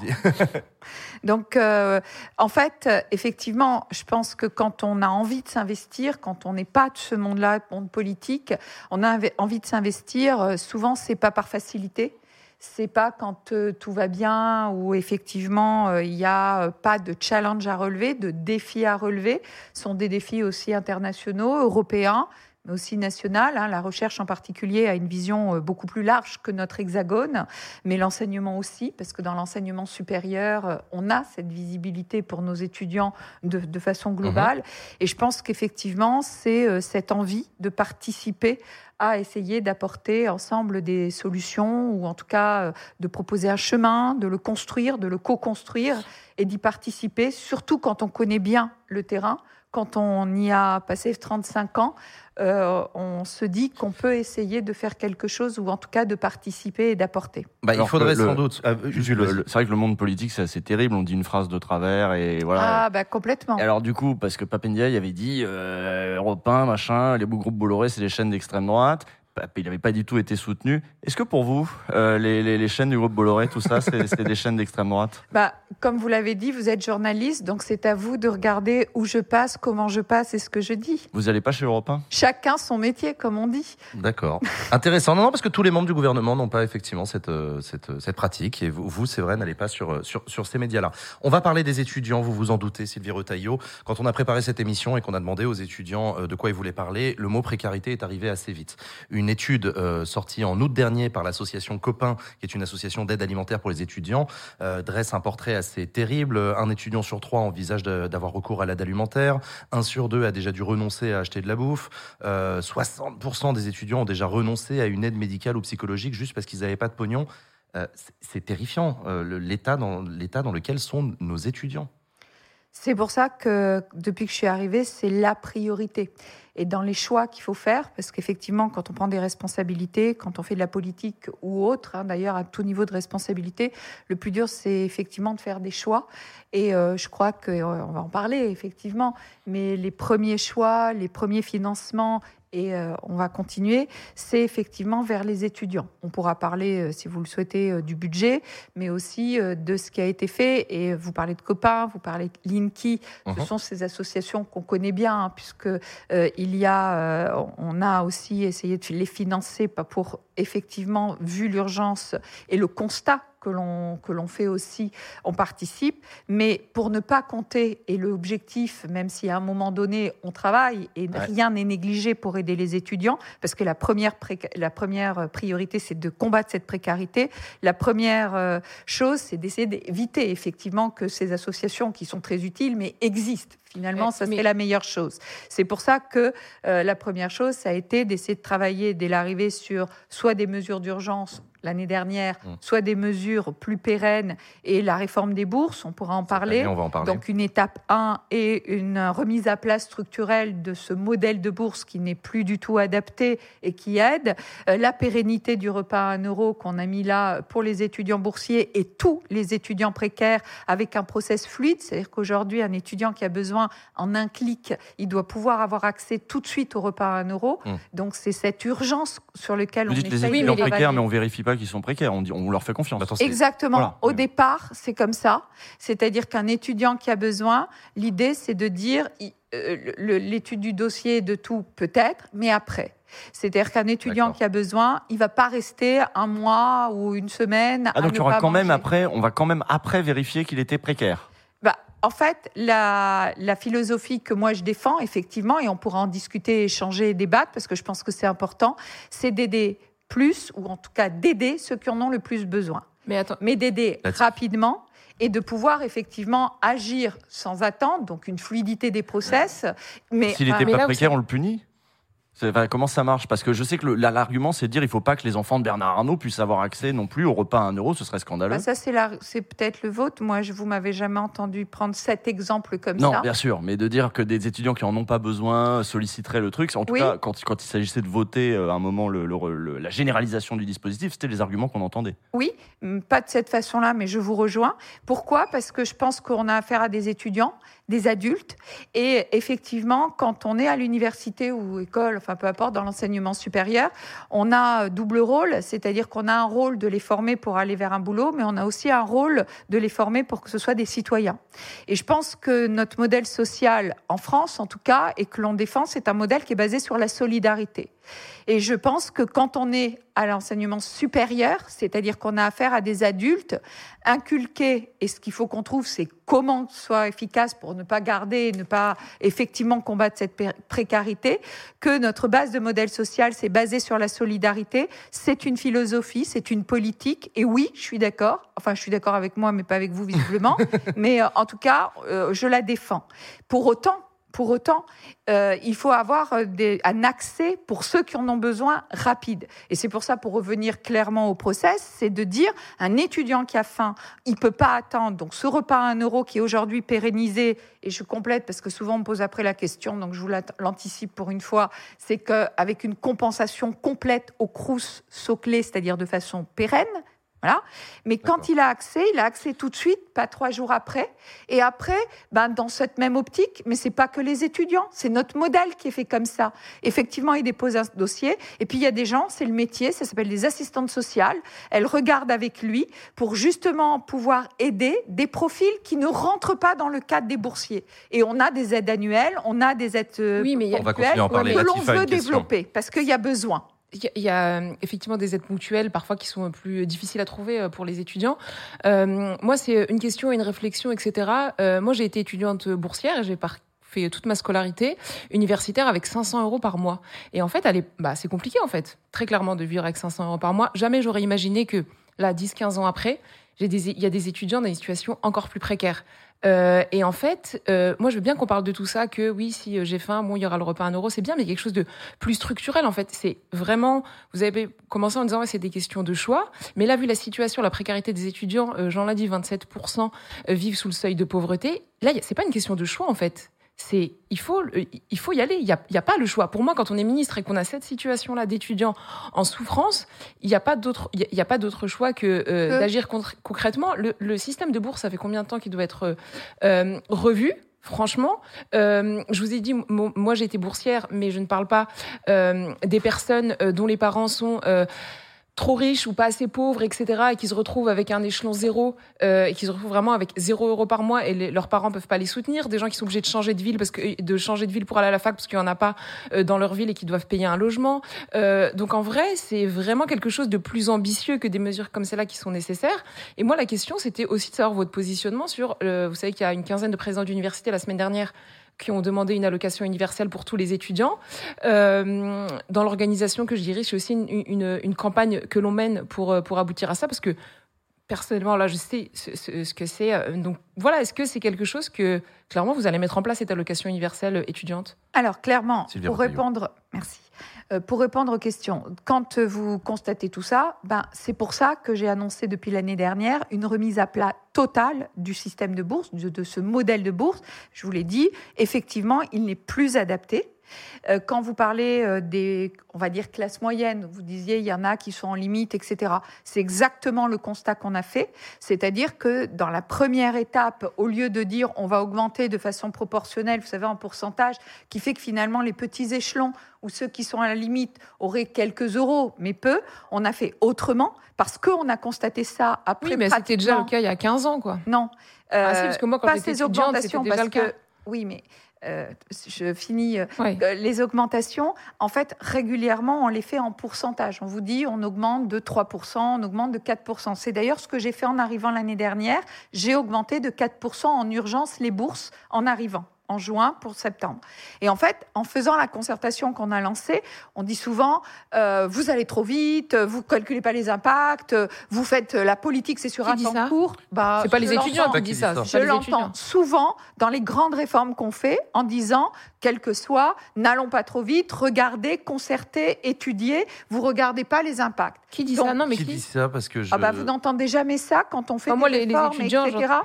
Bah, on Ah, fait pas de réforme, nous. Donc, oui, euh, mais non, je mais- vous le dis, euh, par rapport au, au monde politique, dans je les pense bis- que vous le savez très bien. La droite, et pas c'est que ça. dans... Non, non, non, Bah non. si, c'est les républicains qui disent qu'il faut pas y aller trop fort, etc. Non, mais je parle pas que des étudiants. Je parle, écoutez, euh, soyons très clairs. Allez-y. Au- au- dans, dans le cadre général, même dans la population, je vous rappelle, je suis ministre de la société civile, donc euh, dans la population, on entend souvent de dire ah le temps politique c'est un temps court. Hein, S'ils savaient comment étudier, comment concerter, comment prendre le temps d'eux, moi je l'ai entendu quand Ah oui, non, mais ça n'empêche pas de penser long terme. Je finis. Allez-y. Et c'est vrai qu'il y a deux étapes sur les bourses.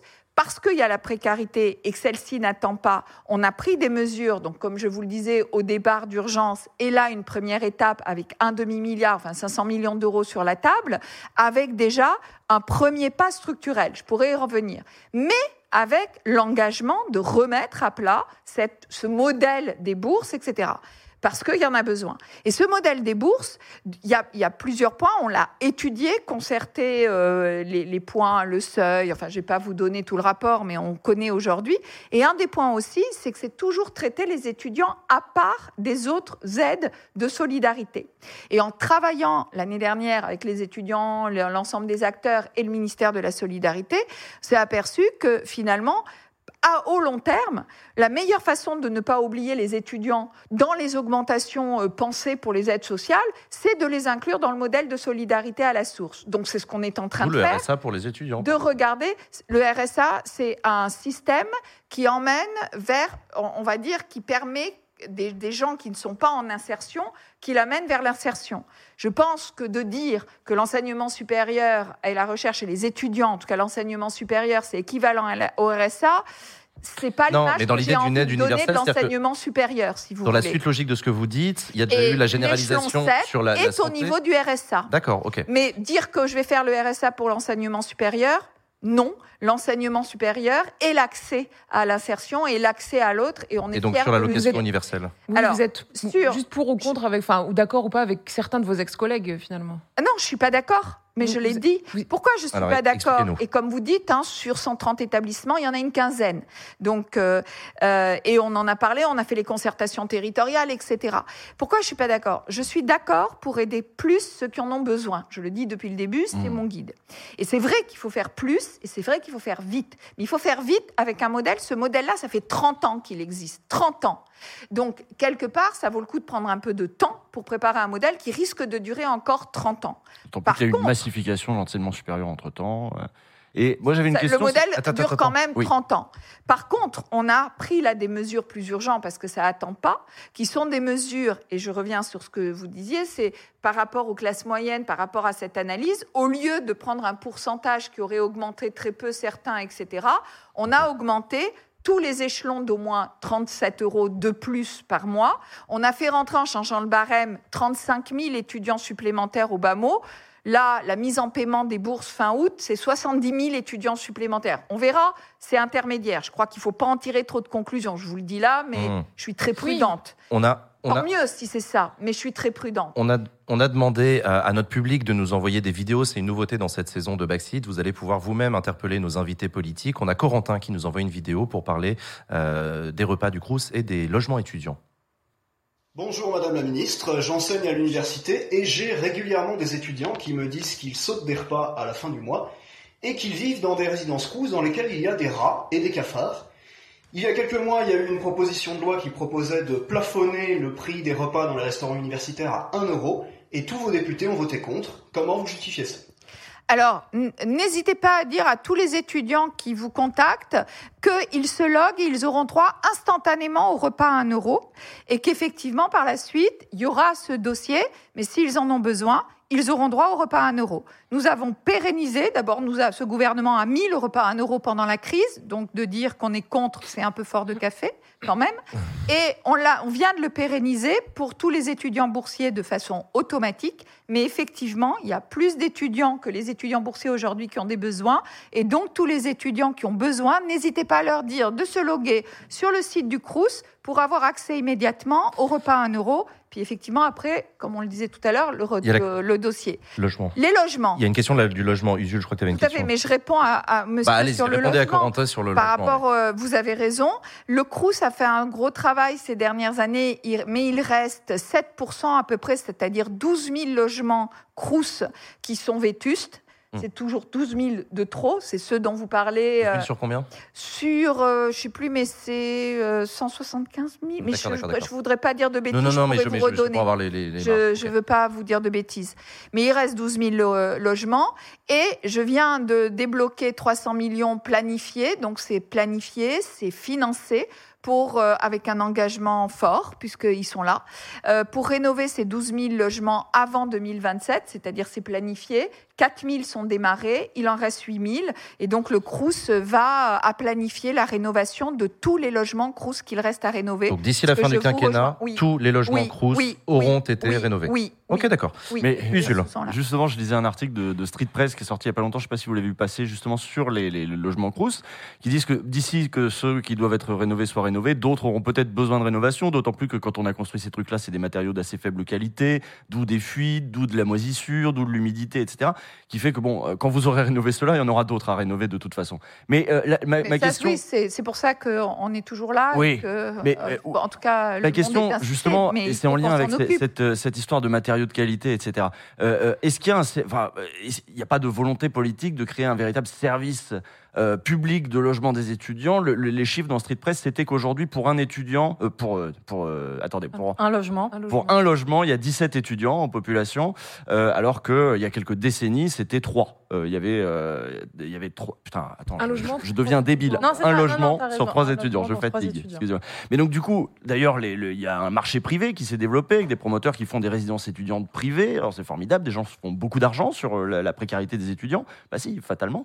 Est-ce qu'il y a. un- le- enfin, le- il faudrait une véritable volonté politique pour euh, euh, mettre en place de nouveaux grands euh, travaux, de construire des trucs, et si possible, de construire des trucs mieux, histoire qu'il y ait moins peut-être à les rénover à tout bout de champ. Euh, c'est pas du tout dans les cartons, c'est-à-dire qu'on a complètement abandonné le service public du logement pour les, pour les étudiants. Sylvie Retailleau. On bricole avec ce qui reste et on. Voilà. Alors, euh, d'abord, euh, effectivement, quand on affirme des choses, il faut les objectiver. Puis, vous savez, il y a eu d'autres gouvernements avant. Euh, la massification des étudiants et le nombre d'étudiants qui ont augmenté, qui explique aussi ces chiffres. C'est pas juste que c'est le même nombre et que d'un coup ça s'est écroulé, les logements se sont écroulés. C'est aussi une ma- massification. Oui, Donc, euh, vrai, c'est vrai, voilà, vrai. je- Mais est-ce qu'elle a été accompagnée, cette à massification quelques autres gouvernements aussi en amont, parce que quand on parle logement, c'est encore pire que quand on parle repas sur les réponses réponse et sur les urgences. Ça, c'est la première chose. La deuxième chose, c'est qu'il faut un peu regarder objectiver, c'est-à-dire, effectivement, on a des chiffres, on les connaît, puis on a aussi des régions, c'est-à-dire des, des coins où la tension est plus forte que d'autres. Donc, on a regardé pour essayer de se donner des objectifs. Donc là, je vous ai parlé de la rénovation, parlons maintenant de la construction et de nouveaux logements, puisque c'est ça dont, dont vous me parlez. Et euh, dans ça, on, on a essayé de se donner des chiffres parce que Mhm. il faut être réaliste. Quand je vous dis oui, oui, oui, parce que j'en suis sûre, j'ai les 300 millions. Donc ensuite, on se dit quel est l'objectif réaliste pour essayer de répondre? Aujourd'hui, l'objectif réaliste, c'est quand on a, alors il faudrait pas que je me trompe de chiffre, mais à peu près euh, une demande en fait de à peu près euh, 11%, enfin de, de- entre 11 et 12% ou 11 et 12 euh, euh, oui, euh, de, sur 100 étudiants, on va dire, Mhm. Je crois que c'est sur 100 étudiants, eh bien, 80% des CROUS sont euh, remplis. C'est-à-dire qu'on a encore une petite marge de manœuvre dans les endroits où on a un nombre de logements qui peut répondre à 11, entre 11 et 12 étudiants, euh, logements pour 100 étudiants. C'est compliqué les chiffres ce soir, hein, il est tard. Bah, c'est pour ça que vous êtes trompé tout Eh à oui, l'heure. je vous ai écouté sur. France Culture ce matin, moi aussi j'étais aussi, veto. voilà. on, est, à la même enseigne Eh oui. là, c'est l'âge. Ça doit Non, être, mais moi encore plus que vous. Euh, et donc, on a cette, cette proportion. Il y a des sites où il y a en dessous de 10. Donc, on va donner une priorité.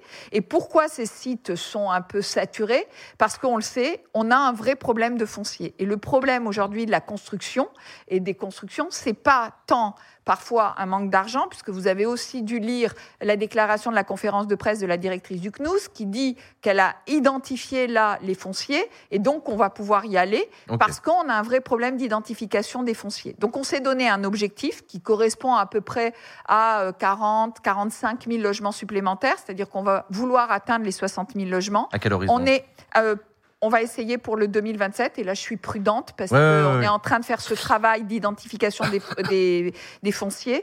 Et on a missionné l'année dernière euh, un ancien député qui s'appelle Richard, Richard Logier, qui va sur place regarder avec les acteurs du territoire, nous identifier, pas faire un rapport de plus, mais identifier concrètement les fonciers disponibles pour qu'avec Patrice Vergrit, parce que c'est quand même son domaine, le me dropper, je ministère, comprends, je comprends. Moi, vous m'avez perdu à identifier le, fon- le foncier. Et je pense que vous avez perdu aussi beaucoup, Non, non, beaucoup Ah, tant d'étudiants avec une Je- réponse. je coupe- Madame la ministre. Eh, Pour, les personnes qui posent la question dans le chat, je pense que c'est simplement le terrain disponible pour pouvoir construire. Je pense Mm. que les gens identifier le, foncier, ça veut dire où est-ce qu'on va le construire, le logement étudiant. euh, Voilà, euh, surtout que je sais que c'est des étudiants en face, donc je sais qu'il n'y a pas de souci. Non, non, non, mais voilà, donc c'était ça, identifier le foncier. Euh, Sacha, Madame la ministre, depuis le début de votre arrivée, il y a plusieurs chercheurs qui expliquent qu'ils ont été contraints de s'exiler euh, de, de leur fac et de la France parce qu'il n'y avait pas assez de postes.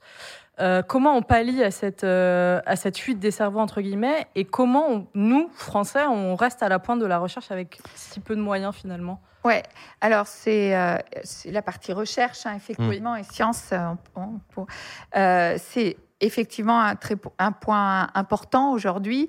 Euh, c'est un point, ce constat, il est fait, il n'est pas nouveau, et en particulier, on l'avait fait en commun en 2020. Ce constat euh, de l'évolution des publications ou autres, ou de l'impact de la recherche française au niveau international, on l'avait fait en 2020 et ça va donner lieu à ce qu'on appelle la loi programmation de la recherche LPR. la LPR, Ouais. euh, qui donne lieu à une programmation, puisque c'est programmé de 25 milliards sur 10 ans. Mhm. En fait, ça correspond à, à la fin, c'est comme si on augmentait le budget du ministère de 20%, Pour dire euh, le, le- le final. Et, on en fait, est où alors? et en fait, voilà, sur cette loi, une grosse part est de ce qu'on appelle les ressources humaines, les postes. Ouais. Et la programmation de ces postes, c'est euh, la prévision d'environ 5200 postes supplémentaires sur, euh, sur cette loi de programmation. Mais donc ils existent sur- ou c'est à horizon 10 ans? Ah non, mais je peux vous donner des chiffres et vous les avez, ils sont édités tous les ans. Et donc, je vais vous donner deux Et exemples. donc les personnes qui disent qu'il n'y a pas assez de postes se trompent, euh, ils ont été créés depuis, le, depuis 2020 C'est ça que je comprends pas. Alors, euh, je vais vous expliquer, c'est-à-dire qu'ils ne se trompent pas dans le sens que ce constat, je vous- 2020, c'est il y a deux ans, Oui, trois oui, oui, ans, non, on va dire. Donc voilà, vous savez que les campagnes emploi par an, donc il y en a eu deux déjà hein, Mm. qui ont été réalisées, et on a euh, donné pour 2023, mais on n'a pas encore les résultats. Donc effectivement, je pense que les gens commencent à la voir apparaître sous deux formats. La forma- le format de poste, donc je vais vous vous les donner, et le format aussi de rémunération, parce qu'on avait un problème d'attractivité, on l'a toujours, sur les postes. Mm. Et donc sur cette euh, LPR au niveau ressources humaines, on a, pour caricaturer, deux voies, plus de postes et de meilleures rémunérations. Mieux payé. Voilà, je vais vous donner deux exemples. Pour la rémunération, c'est euh, deux choses. Un jeune chercheur, un jeune enseignant-chercheur, peu importe, quand il démarrait av- avant 2020, il pouvait toucher moins de deux SMIG. Aujourd'hui, le minimum est en, en salarial et c'est personne ne touche moins de deux SMIC en démarrant. Puis, dans la partie indemnitaire, tout le monde touchait 1200 euros au départ. On a un indemnitaire qui monte à 6400 et je crois qu'on en est à peu près vers euh, 3005 ou 4000 euros cette année. Je ne sais plus si c'était 2023 ou 2024. Donc les gens commencent à le voir arriver sur leur feuille de paye en indemnitaire. C'est la même chose pour d'autres. Et ça, mais c'est ceux- pour ceux qui ont un poste, c'est-à-dire euh, pas pour les vacataires, etc. ça alors, mais c'est pour Si ceux qui ont un poste, Oui. ce qui est déjà ça, parce que l'attractivité, vous le savez, Mhm. puisque vous, vous dites que l'attractivité, c'est sur des postes, vous le dites vous-même Mhm. là, et donc c'est important aussi de s'occuper pour ceux qui ont un poste. Pour ceux qui n'ont pas de poste, parlons des ouais. doctorants par exemple aussi. Les doctorants, deux choses, on a augmenté de 20% le nombre de doctorants, c'est pareil, c'est l'objectif. Donc là, on a euh, chaque année, euh, je peux vous donner les, les- les chiffres, je me l'étais noté là, euh, de, on a augmenté à peu de 20%, c'est-à-dire plus de 2000 contrats doctoraux supplémentaires, et on a augmenté leur rémunération au final hein, de 30%. C'est-à-dire qu'un doctorant de- en, en, en 2000, il tou- en, pardon, 2020, il, il touchait 1785 de mémoire. Aujourd'hui, il touche 2000 euros et il va aller à 2300 euros. Donc ça, ça veut dire 2300 euros, même 2000 euros. Ouais. On, on est dans les standards européens et internationaux. Et surtout, on a augmenté vous dites plus de 2000, le nombre de contrats doctoraux. Parce que, comme vous dites, les vacataires, je reviens donc sur les vacataires, pour moi, un vacataire dans l'enseignement supérieur, c'est quelqu'un qui a un boulot à côté, normalement. En principe. C'est pour ça que je dis. Mmh, Parce que c'est un apport du professionnel dans l'enseignement. Mmh. Donc, euh, c'est important d'avoir des gens et c'est un apport. Et donc, cette vacation qui est, c'est justement en complément d'un salaire de boulot. C'est vrai qu'il y a une dérive de Oui, vacataires. parce que et les en universités ne tourneraient pas sans les vacataires, là. J'y viens. Ouais. Et en particulier, je connais à peu près, oui. Et en particulier, un peu. Euh, et en particulier des vacataires. Et justement, ces vacataires qui sont souvent des doctorants et dans certaines disciplines. C'est pour ça qu'on a augmenté d'une part les contrats doctoraux en nombre et qu'on les a pas mal fléchés sur les sciences humaines et sociales. Vous comprendrez pourquoi quand vous parlez de vacataires, première chose. Qu'on a augmenté aussi en plus des 2200 de 500 postes, enfin doc- contrats doctoraux, ce qu'on appelle CIFRE, ce sont les contrats doctoraux avec les entreprises aussi, pour d'autres disciplines. Et aujourd'hui, je viens de faire le bilan, on a 8, enfin 8 doctorants sur 10 qui ont des contrats. On a augmenté en deux ans de plus 4,5 points le nombre de doctorants qui ont des contrats. On- Et je pense que c'est important pour deux choses. Parce que d'abord, ça leur donne une assurance, un contrat, ils sont payés pour Mhm. faire leur thèse et des vacations. Et la deuxième chose, c'est que c'est un vrai contrat et donc ça compte pour leur retraite. On continue à parler des débouchés quand on fait de la recherche. On a Baptiste qui nous a envoyé, qui nous a envoyé une vidéo parce que ça le concerne directement. Bonjour à tous, bonjour Madame la Ministre. Bonjour. Je me présente, je m'appelle Baptiste et je suis actuellement en doctorat. Je voulais vous poser une question à propos de la situation des jeunes chercheurs dans le monde de la recherche. Actuellement, on sait que les jeunes chercheurs doivent enchaîner beaucoup de contrats précaires, que ce soit des post-doctorats ou des contrats de projet, souvent à l'étranger aussi d'ailleurs, avant de pouvoir espérer avoir peut-être une place de titulaire. Euh, et ces places sont euh, rares et peu attractives par rapport au privé. Voilà, j'aurais aimé avoir votre avis là-dessus et savoir si vous souhaitez y apporter des, des modifications. Merci beaucoup. Merci, Merci pour ta à vous. vidéo. Sylvie Retailleau te répond. Merci à vous. Oui, euh, c'est une dérive depuis beaucoup, de- enfin, et malheureusement aujourd'hui sur toutes les disciplines. Donc deux choses. Premièrement, quand on fait une thèse, euh, un postdoc, deux postdocs, trois postdocs, je peux dire que c'est une expérience qui peut être enrichissante. Ah bah, on peut Cinq dire, oui. postdocs euh, pour l'étudiant. Enfin, quand on Oui, oui, part, je pense qu'à l'étranger. quand on en est à 5, c'est, ça devient pas normal. C'est juste de la précarité là, ouais. Exactement. Donc, euh, et c'est pour ça qu'on a limité aujourd'hui le nombre de postdocs à 3 ou 4 pour pas partir dans une utilisation du postdoc qui serait autre que de donner ce marchepied que- vers la recherche. Et quand on arrive à 3 ou 4 postdocs, on, peut, plus- on, on- on est dans la merde en fait. J'essaie de comprendre du coup, c'est quoi, c'est quoi On la attend le poste. Alors, On attend euh, le poste, il y en a pas Non, je vais vous dire une chose, c'est que à part en France, le doctorat dans le monde entier n'est pas considéré que pour faire de l'académique. Et je pense que oui, on doit, et je reviendrai sur les postes académiques après, parce que nous les augmentons aussi, mais je crois que cette idée d'attendre un poste académique parce qu'on fait un doctorat, c'est juste une idée fausse. C'est une idée qui ne valorise pas le doctorat. Et je pense que le doctorat, les compétences qu'on acquiert, doivent être valorisées. Oui, que ça parte dans le privé. C'est ça, faut que ça parte dans le privé parce que ça mais veut dire que. aussi dans le privé. Donc l'avenir d'un doctorat, c'est pas toujours à l'université. C'est pas toujours. Ok, d'accord. Ah ben ça c'est clair. Alors- Pour moi, l'avenir d'un docteur et doit être reconnu et on est bien un des seuls pays en France où on a si peu de reconnaissance dans tous les domaines d'ailleurs, pas que dans le privé. Il y a d'autres fonctions publiques qui pourraient et qui peut-être devraient avoir des docteurs, Sans mais doute. aussi bien le privé que le public, la reconnaissance du doctorat et aussi les débouchés du doctorat, c'est quelque chose qu'il faut valoriser. On Mais la deuxième chose, c'est de juste le recherche, nombre. hein. Pardon. Enfin, Il y a des gens qui ont envie de faire de la recherche. Oui, euh, mais, euh, mais dans- bien sûr. Et il y, a- y des entreprises dans les. Enfin, alors vous allez me dire, il y a- on fait de la recherche dans les Voilà, entreprises. vous voyez, et voilà. vous dire. Je me doutais bien. Mais euh, par exemple, en, sciences humaines, c'est un peu délicat de trouver une entreprise qui fait de Oui. la recherche en sciences humaines. Oui, Donc mais là, alors, là, c'est vrai que le je, juste non, parce que Ah. de plus en plus, beaucoup d'entreprises, en tout cas dans mon domaine, demandent aussi des, pa- des, des, des- enfin, des, des compétences et des apports en sciences humaines. Vous savez, aujourd'hui, quand on veut relever les défis qu'on a, c'est pas une discipline, c'est du pluridisciplinaire. Et avoir cette image des SHS, sciences humaines et sociales d'un côté et des sciences dures de l'autre côté, c'est pas une image du 21e siècle. Donc même dans les entreprises et le R&D, vous avez besoin aujourd'hui des sciences humaines et sociales énormément. Et en fait, on a besoin des deux partout, que ce soit dans la recherche publique ou privée. Bon. Sur les postes quand même. Allez-y sur les postes et après sur la dire- recherche fondamentale, par contre, où là, euh, bon, c'est c'est les entreprises investissent moins là-dedans. Oui, mais la recherche fondamentale, c'est au public de le porter. Voilà. Et là, c'est au cœur de nos missions.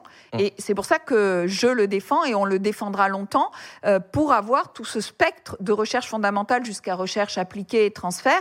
Mais effectivement, cette recherche fondamentale, il y a un peu de R&D parfois qui en font, mais c'est propre et il faut qu'on le porte fort au niveau du a- public. Ça, je, je vous rejoins. Depuis tout à l'heure, Madame la Ministre. on- J'essaye de vous donner un poste.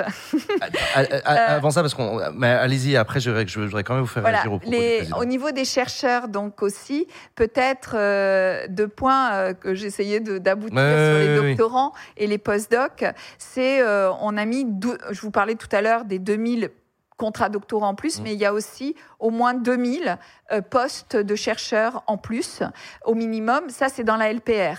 Et euh, par exemple, cette année, nous allons mettre 650 ETP euh, postes l'année prochaine. Mais en fait, on en a plus que 700 puisqu'on en met à la fois dans la LPR et on en fois dans le budget. Je voudrais dire Ah, qu'on oui. rajoute euh, en gros une petite centaine de postes cette année supplémentaires dans les organismes et dans les universités. Mais euh, on a ces chaires de professeurs juniors, à peu près 2000 en plus, qui euh, à la fin aboutissent à des postes de titulaires, professeurs titulaires, euh, même si au début c'est du type postdoc, mais pendant euh, une durée limitée avec un atterrissage titulaire. Et donc ces postes de, de ces chaires de professeurs juniors, pourquoi j'en parlais? Parce que effectivement, ça nous permet d'attirer des chercheurs qui étaient soit partis à l'étranger, vous en parliez tout Ouais, à l'heure, ouais. soit des chercheurs étrangers. Et aujourd'hui, sur les deux campagnes emploi, euh, sur ces chaires, les retours que l'on c'est 45% des, des personnes qui reviennent de l'étranger. Sur les postes de professeurs classiques, c'est 15%. Donc on a essayé d'à mettre, je vous rejoins sur cette Tellement de attractivité. chiffres. Je crois que Non, non, vous non, avez Oui, en fait, on a l'impression en d'être fait- dans. Ouais, Mais, enfin, mais c'est important parce que beaucoup. Personne nous avait chiffres- donné autant de chiffres comme ça. Ah, non, mais euh, Ouais, non, mais voyez, au moins, euh, eh, parce, que, c'est- parce que tout le monde ne connaît pas aussi bien son ministère, sans doute. Mais voilà, Enfin, mais on- veut vous montrer que voilà les chiffres, je pense. Mais dans que les chiffres, il y a aussi de l'engagement politique. et de montrer qu'on a ces postes titulaires en même temps que les doctorants, en même temps que l'avenir des précaires, et d'avoir ce paysage effectivement varié qui est caractéristique de ce ministère aussi. Quoi. Je pense que c'est important et c'est important de mettre des chiffres à côté parce que dire aux gens on fait. Euh, Mais alors, justement, sur la question des chiffres, il y a beaucoup de questions budgétaires, il y a beaucoup de questions d'argent. On vous voit, Madame la Ministre, vous, vous défendez votre ministère, etc. Je suis pas sûr que vous soyez soutenu partout, et notamment au-dessus de vous. On a un extrait euh, que je voudrais euh, qu'on voudrais qu'on regarde. Hugo, mon confrère Hugo Décrypte, a reçu Emmanuel Macron en interview, et il lui a posé une question sur le financement de l'enseignement supérieur. On l'écoute. Quel est le but des études supérieures? De pouvoir avoir un métier, un avenir qu'on choisit. Or, aujourd'hui, quand je regarde les chiffres, 50% des jeunes qui s'inscrivent en licence ne vont pas se présenter à l'examen ou l'avoir.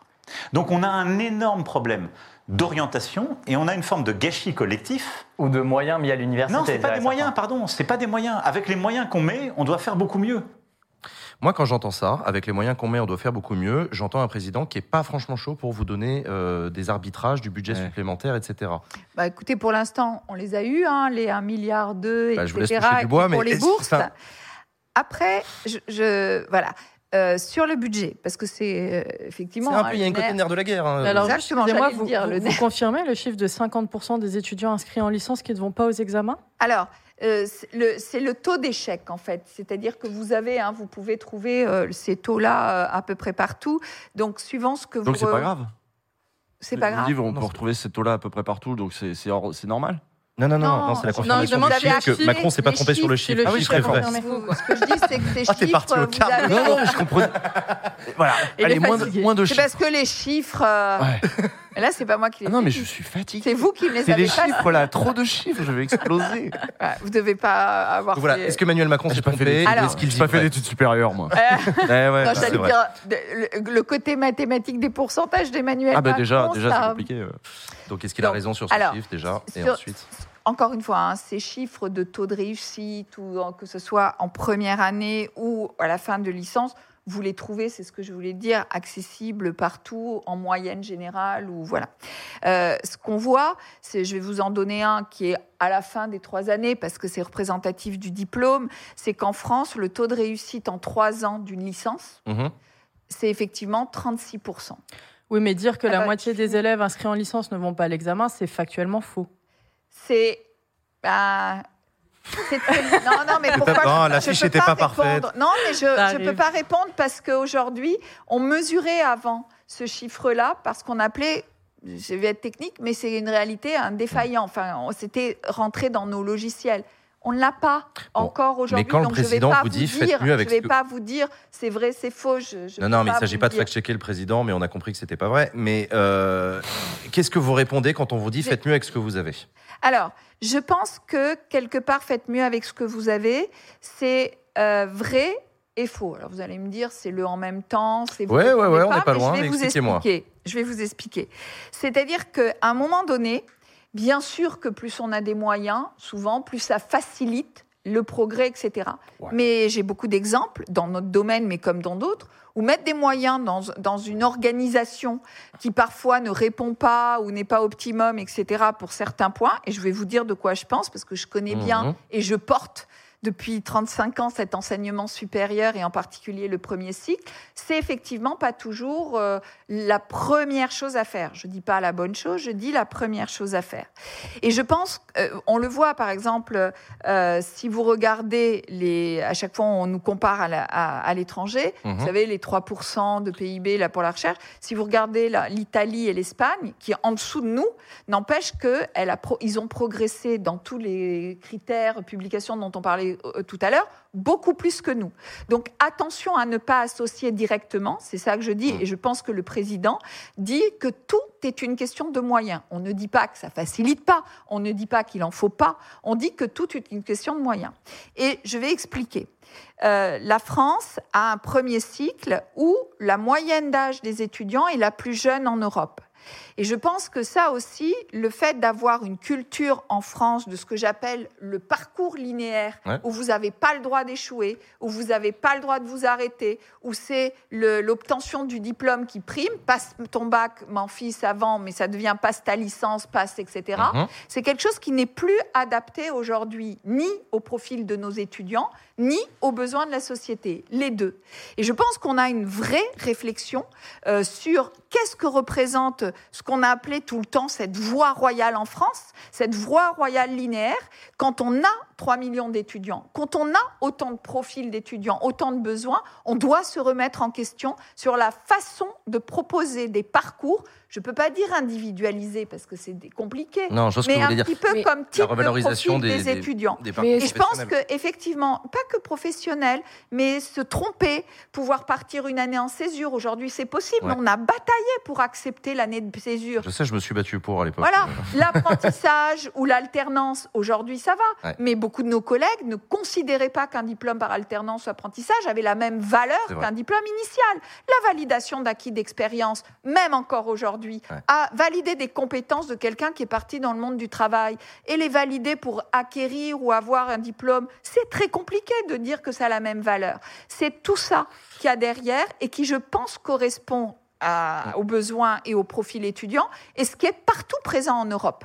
On arrive que vous déjà à la fin pas de que nos la meilleure euh, manière d'améliorer ça, c'est aussi les conditions d'études de tous les étudiants Parce que c'est vrai que, euh, je suis désolée, Madame la Ministre, mais à vous écouter depuis le début, j'ai l'impression de vivre dans un monde parallèle au vôtre. Euh, où d'un côté, je vois des chercheurs qui galèrent, euh, des gens qui partent à l'étranger pour euh, continuer euh, leurs études. Vraiment, hein, enfin, les, montants que vous nous avez donnés, ceux dont je me souviens, je crois que je connais aucun chercheur autour de moi qui, gagne, qui gagne ça. Alors peut-être que, voilà, c'est pas objectivé, hein, comme vous avez dit depuis le début, mais quand je me renseigne, quand je lis dans, dans, ce c'est pas ce que je trouve, et aussi. Encore une fois, pour la situation et la précarité étudiante. Euh, donc, euh, je me souviens plus, vous avez 35 ou 70 000 nouveaux boursiers à la fin du mois d'août, et vous avez donné le chiffre de ce qui a été ajouté, que vous avez obtenu un arbitrage, etc. En attendant, moi, ce que je vois, c'est des étudiants qui dorment sous des tentes, en fait. C'est des étudiants qui ont faim. Et, et c'est vraiment très dur, je vais, je vais vous le dire très sincèrement, de vous voir dérouler toutes ces données qui, évidemment, sont objectivées, euh, qui sont... euh, je ne doute pas que c'est des dossiers sur lesquels vous travaillez toute la journée, etc. Mais quand on est de notre côté, du, côté du... euh, j'ai envie de dire du réel, c'est très compliqué à entendre. Et je me mets à la place d'étudiants qui sont en face aujourd'hui, qui sont obligés de travailler 20 heures, d'aller à la fac, euh, de ne pas savoir ce qu'ils vont, s'ils vont pouvoir faire le cours, leurs courses ou payer leur loyer. Et vous entendre dire, on a fait ça, ça, ça, loguez-vous, vous aurez le repas à un euro. Mais en fait, euh, ouais, ça, ça me paraît un peu loin, en fait, et, et déconnecté. Vraiment, encore une fois, hein, c'est, c'est, on a Alors, du mal si parfois peux- à comprendre vos réponses, même sur les, voilà, l'allocation étudiante ou, ou le, la réforme du système de bourse. En fait, euh, enfin, la situation est urgente et euh, voilà. Alors, peut-être, euh, vous me dites, je déroule un discours, je pourrais vous dire, vous déroulez aussi le discours. Donc voilà, arrêtons Oui, de je parle avec des dérouler. choses que j'ai vécues et qui Bien forcément sûr, me, me mais me si vous voulez, moi, ça à fait cœur. 35 ans que je l'ai vécu. Donc me dire à Vous moi, avez été boursière Vous avez été boursière, Madame Retailleau? Non, je n'ai pas été boursière. Non, je n'ai pas été boursière. C'était juste une question. Oui, oui. Et alors, c'est une honte de ne pas être, avoir été boursière, mais Pas du tout, question. pas du tout. Voilà. Non, mais on Non, mais c'était tout juste cas, une question que je vous importe. Donc, posais. du coup, allez-y sur, la, sur je le veux dire, décalage c'est entre le que quand discours vous et la me disiez réalité. sur la réalité, je comprends ça. Mais en même temps, si vous voulez donner des, explications, des informations et de dire tout ce que je déroule, comme vous le dites, c'est pour apporter un mieux. Alors après, me dire je le vois pas, etc., ne remettez pas, moi je remets pas en question ce qu'on dit. On essaye quand même de construire quelque chose, on essaye de dire les choses telles que, avec euh, des, effectivement peut-être des chiffres, mais c'est une réalité que les gens voient sur leur feuille de paye, c'est une réalité aussi de ce que les étudiants vivent, parce qu'à la fin, c'est ça qui est demandé. Et donc, je trouve que c'est un peu de- un discours facile, euh, pour pas dire autre chose, de parler de cette façon-là, quand euh, effectivement l'idée c'est de proposer un avancement. Si aujourd'hui je vous donne tout ça en, en partageant les constats, parce que ça vous avez oublié de le dire, c'est que les constats que vous avez dit, je les partage. C'est pour ça que je me bats pour essayer de l'améliorer. Et oui, après, c'est de dire, ben voilà où on en est, voilà ce qu'il y a, mais il reste encore à faire. Et c'est parce qu'il reste encore à faire qu'on va continuer à dérouler, comme vous dites. Mais en tout cas, euh, moi, ça fait 35 ans que je suis avec les étudiants à tous les niveaux. C'est-à-dire que les étudiants, croyez-moi, j'en ai aidé beaucoup, beaucoup mais c'est pas ce pédagogiquement, c'est pas du tout ce que je conteste. Ne me Ah, faites pas mais dire. quand vous dites ne me vous faites pas êtes dire dans un autre monde, je vous dis Non, je dis j'ai l'impression, Voilà. je suis désolée je mais j'ai l'impression que vous êtes dans que- un autre monde parce que quand vous donnez tous ces chiffres, effectivement, à l'épreuve de la Oui, réalité, mais à un moment ils sont- donné, ils sont il faut les donner aussi. Oui, bah alors dans ces cas-là, il faut se poser la pas question est-ce que ça, c'est Attendez, parlez pas en Mais même c'est temps. pour ça qu'on continue. est-ce que c'est suffisant alors? Mais c'est pour ça qu'on continue Après, on est dans un monde où il y a des contraintes, vous le savez, où il y a effectivement des budgets euh, qui sont. euh, on essaye d'apporter des solutions qui sont soutenables, des solutions en se battant, en mettant des priorités. On va continuer à les apporter. Et c'est pour ça que je disais la première priorité, parce qu'il y a cette urgence. Oui, parce que, vous avez l'impression que vous ce compreniez pas cette urgence-là, en fait, que vous étiez. euh, Enfin, c'était vraiment. il y a- et, et voilà, c'est- après, c'est objet, sûr. très subjectif. Et hein. merci Mais de ça donnait l'impression que voilà, de il y avait dire- pas. il y a- Enfin, tout le monde, je crois, a vu ces images d'étudiants, etc. Tout le monde a vu ça. Et donc, Bien sûr. forcément, mettre ces deux choses côte à côte. Moi, j'avais ces images-là et les récits que j'ai d'étudiants en galère ou, des- ou de chercheurs, etc. Et, et vous qui disiez, bah finalement, on fait plein de choses et tout va bien. Je, J'ai jamais dit tout va bien. Non, mais voilà, on on, fait- fait, plein, on de fait plein de choses, choses. on essaye d'avancer. Je vous ai jamais dit tout va bien, vous le dites. Je vous dis, on a ce constat. Ces étudiants, c'est juste insupportable, comme je vous l'ai dit, hein, si je suis là. Et vous savez, une ministre de la société civile qui a le parcours, comme vous l'avez dit, et qui accepte ou qui dit oui à être ministre, moi, je serai ministre de l'enseignement supérieur et de la recherche. Point. Donc, si c'est pas parce que je connais les étudiants et si c'est pas parce que je connais leurs problèmes, pourquoi croyez-vous que je sois là Vous n'auriez pas accepté comme un autre poste, c'est ça que vous voulez dire? J'ai pas compris le point, c'est-à-dire que vous voulez pas oui, être ministre d'autre chose Oui, je Oui, crois ça. que vous avez très bien compris. ça, compris. Exactement. ministre de ça. Euh. Et pourquoi? Parce que c'est là où je peux, par ma compétence, par mon vécu, par mon expérience et par les problèmes qu'ont connus les étudiants. Parce que oui, j'étais avec les assistantes sociales pendant les dix dernières années. Oui, j'étais avec les gens. Mais j'ai jamais constant. contesté ça. Je Non, non. jamais, mais euh, et c'est ça qui motive. On va- Et ça, ça nous permet effectivement d'essayer de proposer dans un contexte contraint, je le sais, Mmh. mais de proposer certaines solutions. Et pourquoi on déroule? Parce qu'on est obligé aussi de montrer, et une des points, c'est on a beaucoup, beaucoup de mal de faire passer l'information à nos jeunes. C'est intrinsèque, hein, quelle qu'elle soit, de toucher les jeunes, parce qu'en fait, ils prennent l'information quand ils en ont besoin. C'est humain, mais en particulier dans la jeunesse. Et je pense qu'à chaque fois que j'en ai l'occasion, et ce n'est pas si souvent, J'essaye de faire passer aussi ces informations, typiquement du repas à un euro, loguez-vous. Parce que partout où je vais, je vais à Nîmes, sur les campus, quand je vois les étudiants, partout où je vais sur euh, les gens qui nous aident, parce que c'est pas la solution, mais les banques alimentaires, etc. eh ben, on travaille avec eux dans l'urgence. Eh bien, a- quand je parle du repas à un euro pour les étudiants précaires, ils ne sont pas au courant. On arrive déjà à la fin de nos échanges, Sylvie Donc c'est important de passer les c'est pas informations. Et c'est important de passer les informations et c'est qu'on le fera. Loguez-vous si vous, vous pouvez bénéficier d'un repas à un euro, à un euro loguez-vous et intéressez-vous à la politique. Euh, toute dernière question, un peu plus anecdotique encore que. euh, on avait reçu sur ce plateau un, mini- un député, euh, Aurélien Pradier, euh, Les Républicains, qui proposait l'uniforme à l'université. Ouais, je vois que ça vous fait marrer. Euh, Rassurez-moi, c'est pas dans les cartons, ça. Si je vous dis oui, vous me croyez? J'espère que ça vraiment. coûte des sous en plus. Non, c'est pas ouais, dans les ça. cartons. Voilà, Hein c'est pas dans les cartons. priorités, Non, mais très bien. Non, non, mais c'est bon. Je crois qu'il y a d'autres priorités, oui, je suis Non, bah oui, on est bien d'accord. Non, parce que parfois, c'est voilà, vous avez besoin des crois votes des républicains sur deux trois lois, mais si c'est là vous pouvez l'éviter, ce serait super. Merci beaucoup, Merci Sylvie. Retailleau d'être venue sur le plateau de Backseat. Merci beaucoup. Je vous laisse quitter le plateau. Merci beaucoup. On va conclure cette émission euh, rapidement.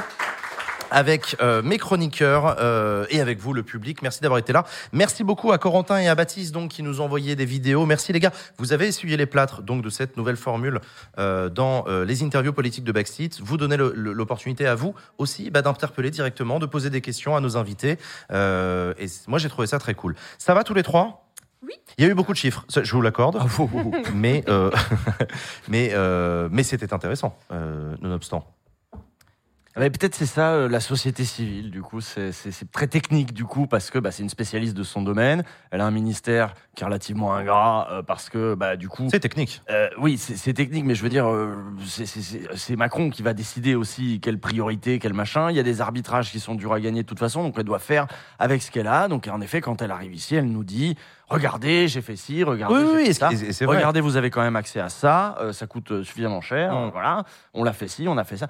Bon, Mais à choisir, elle je dans- sais pas si dans je son préfère- rôle, mais c'est très difficile parce que quand on a une crise là, euh, comme euh, Ouais, celle ouais. qu'on traverse actuellement, c'est exactement ce qu'a très bien formulé Latifa, quoi.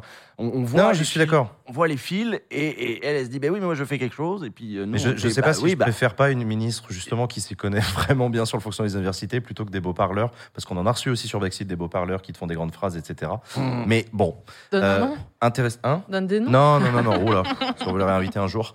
Euh, Qu'est-ce que je voulais dire? Bon, ça vous a plu cette émission? Je suis très content de vous retrouver pour la saison 3, euh, tous, les, tous, les, tous les trois.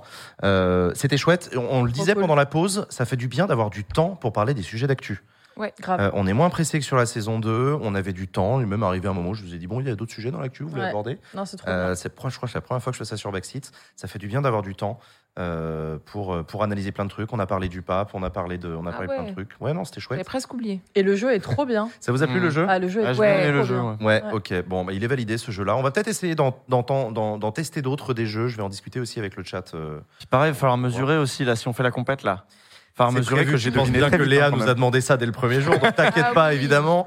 Euh, d'autant que t'as gagné cette manche-là. J'ai trouvé donc, très vite, plus vite que Léa. ouais, c'est quoi le critère C'est trouver le plus rapidement Je Bah, sais je pas pense- si c'est chronométré ou si. J'en sais rien. Je suis sais pas. si t'avais pas gagné, Jules, t'aurais pas demandé à ce qu'on.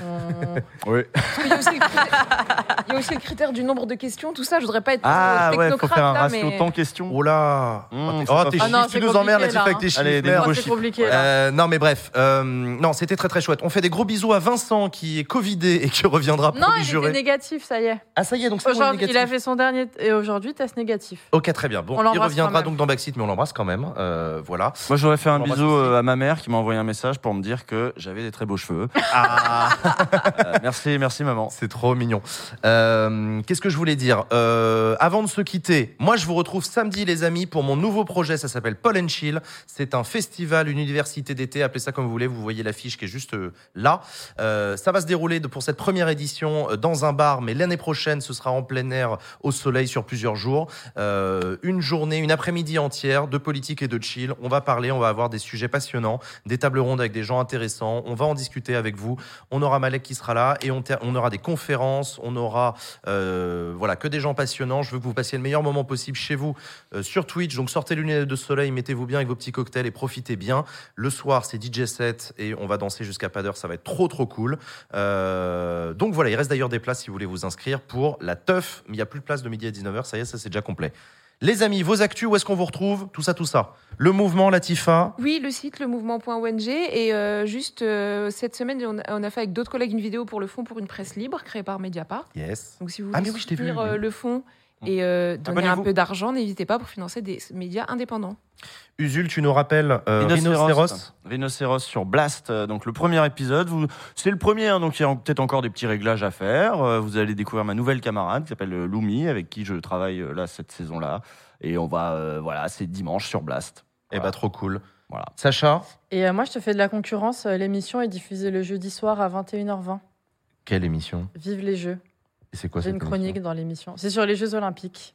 Et Mais ça veut dire que je pourras plus venir à Backseat Bah si, bien sûr, on enregistre le mercredi. Ah, c'est pas direct Non, c'est pas ok. en direct. Ah ouais, bah ça va. Bon, bah tu seras en concurrence avec toi-même, c'est ton problème, ma vieille. Ok, bon, ça bah, fait plaisir, bien. chers C'est amis. C'est la fin de cette émission toi-même. Merci pour vos dons. Merci à tous. Ciao, bye bye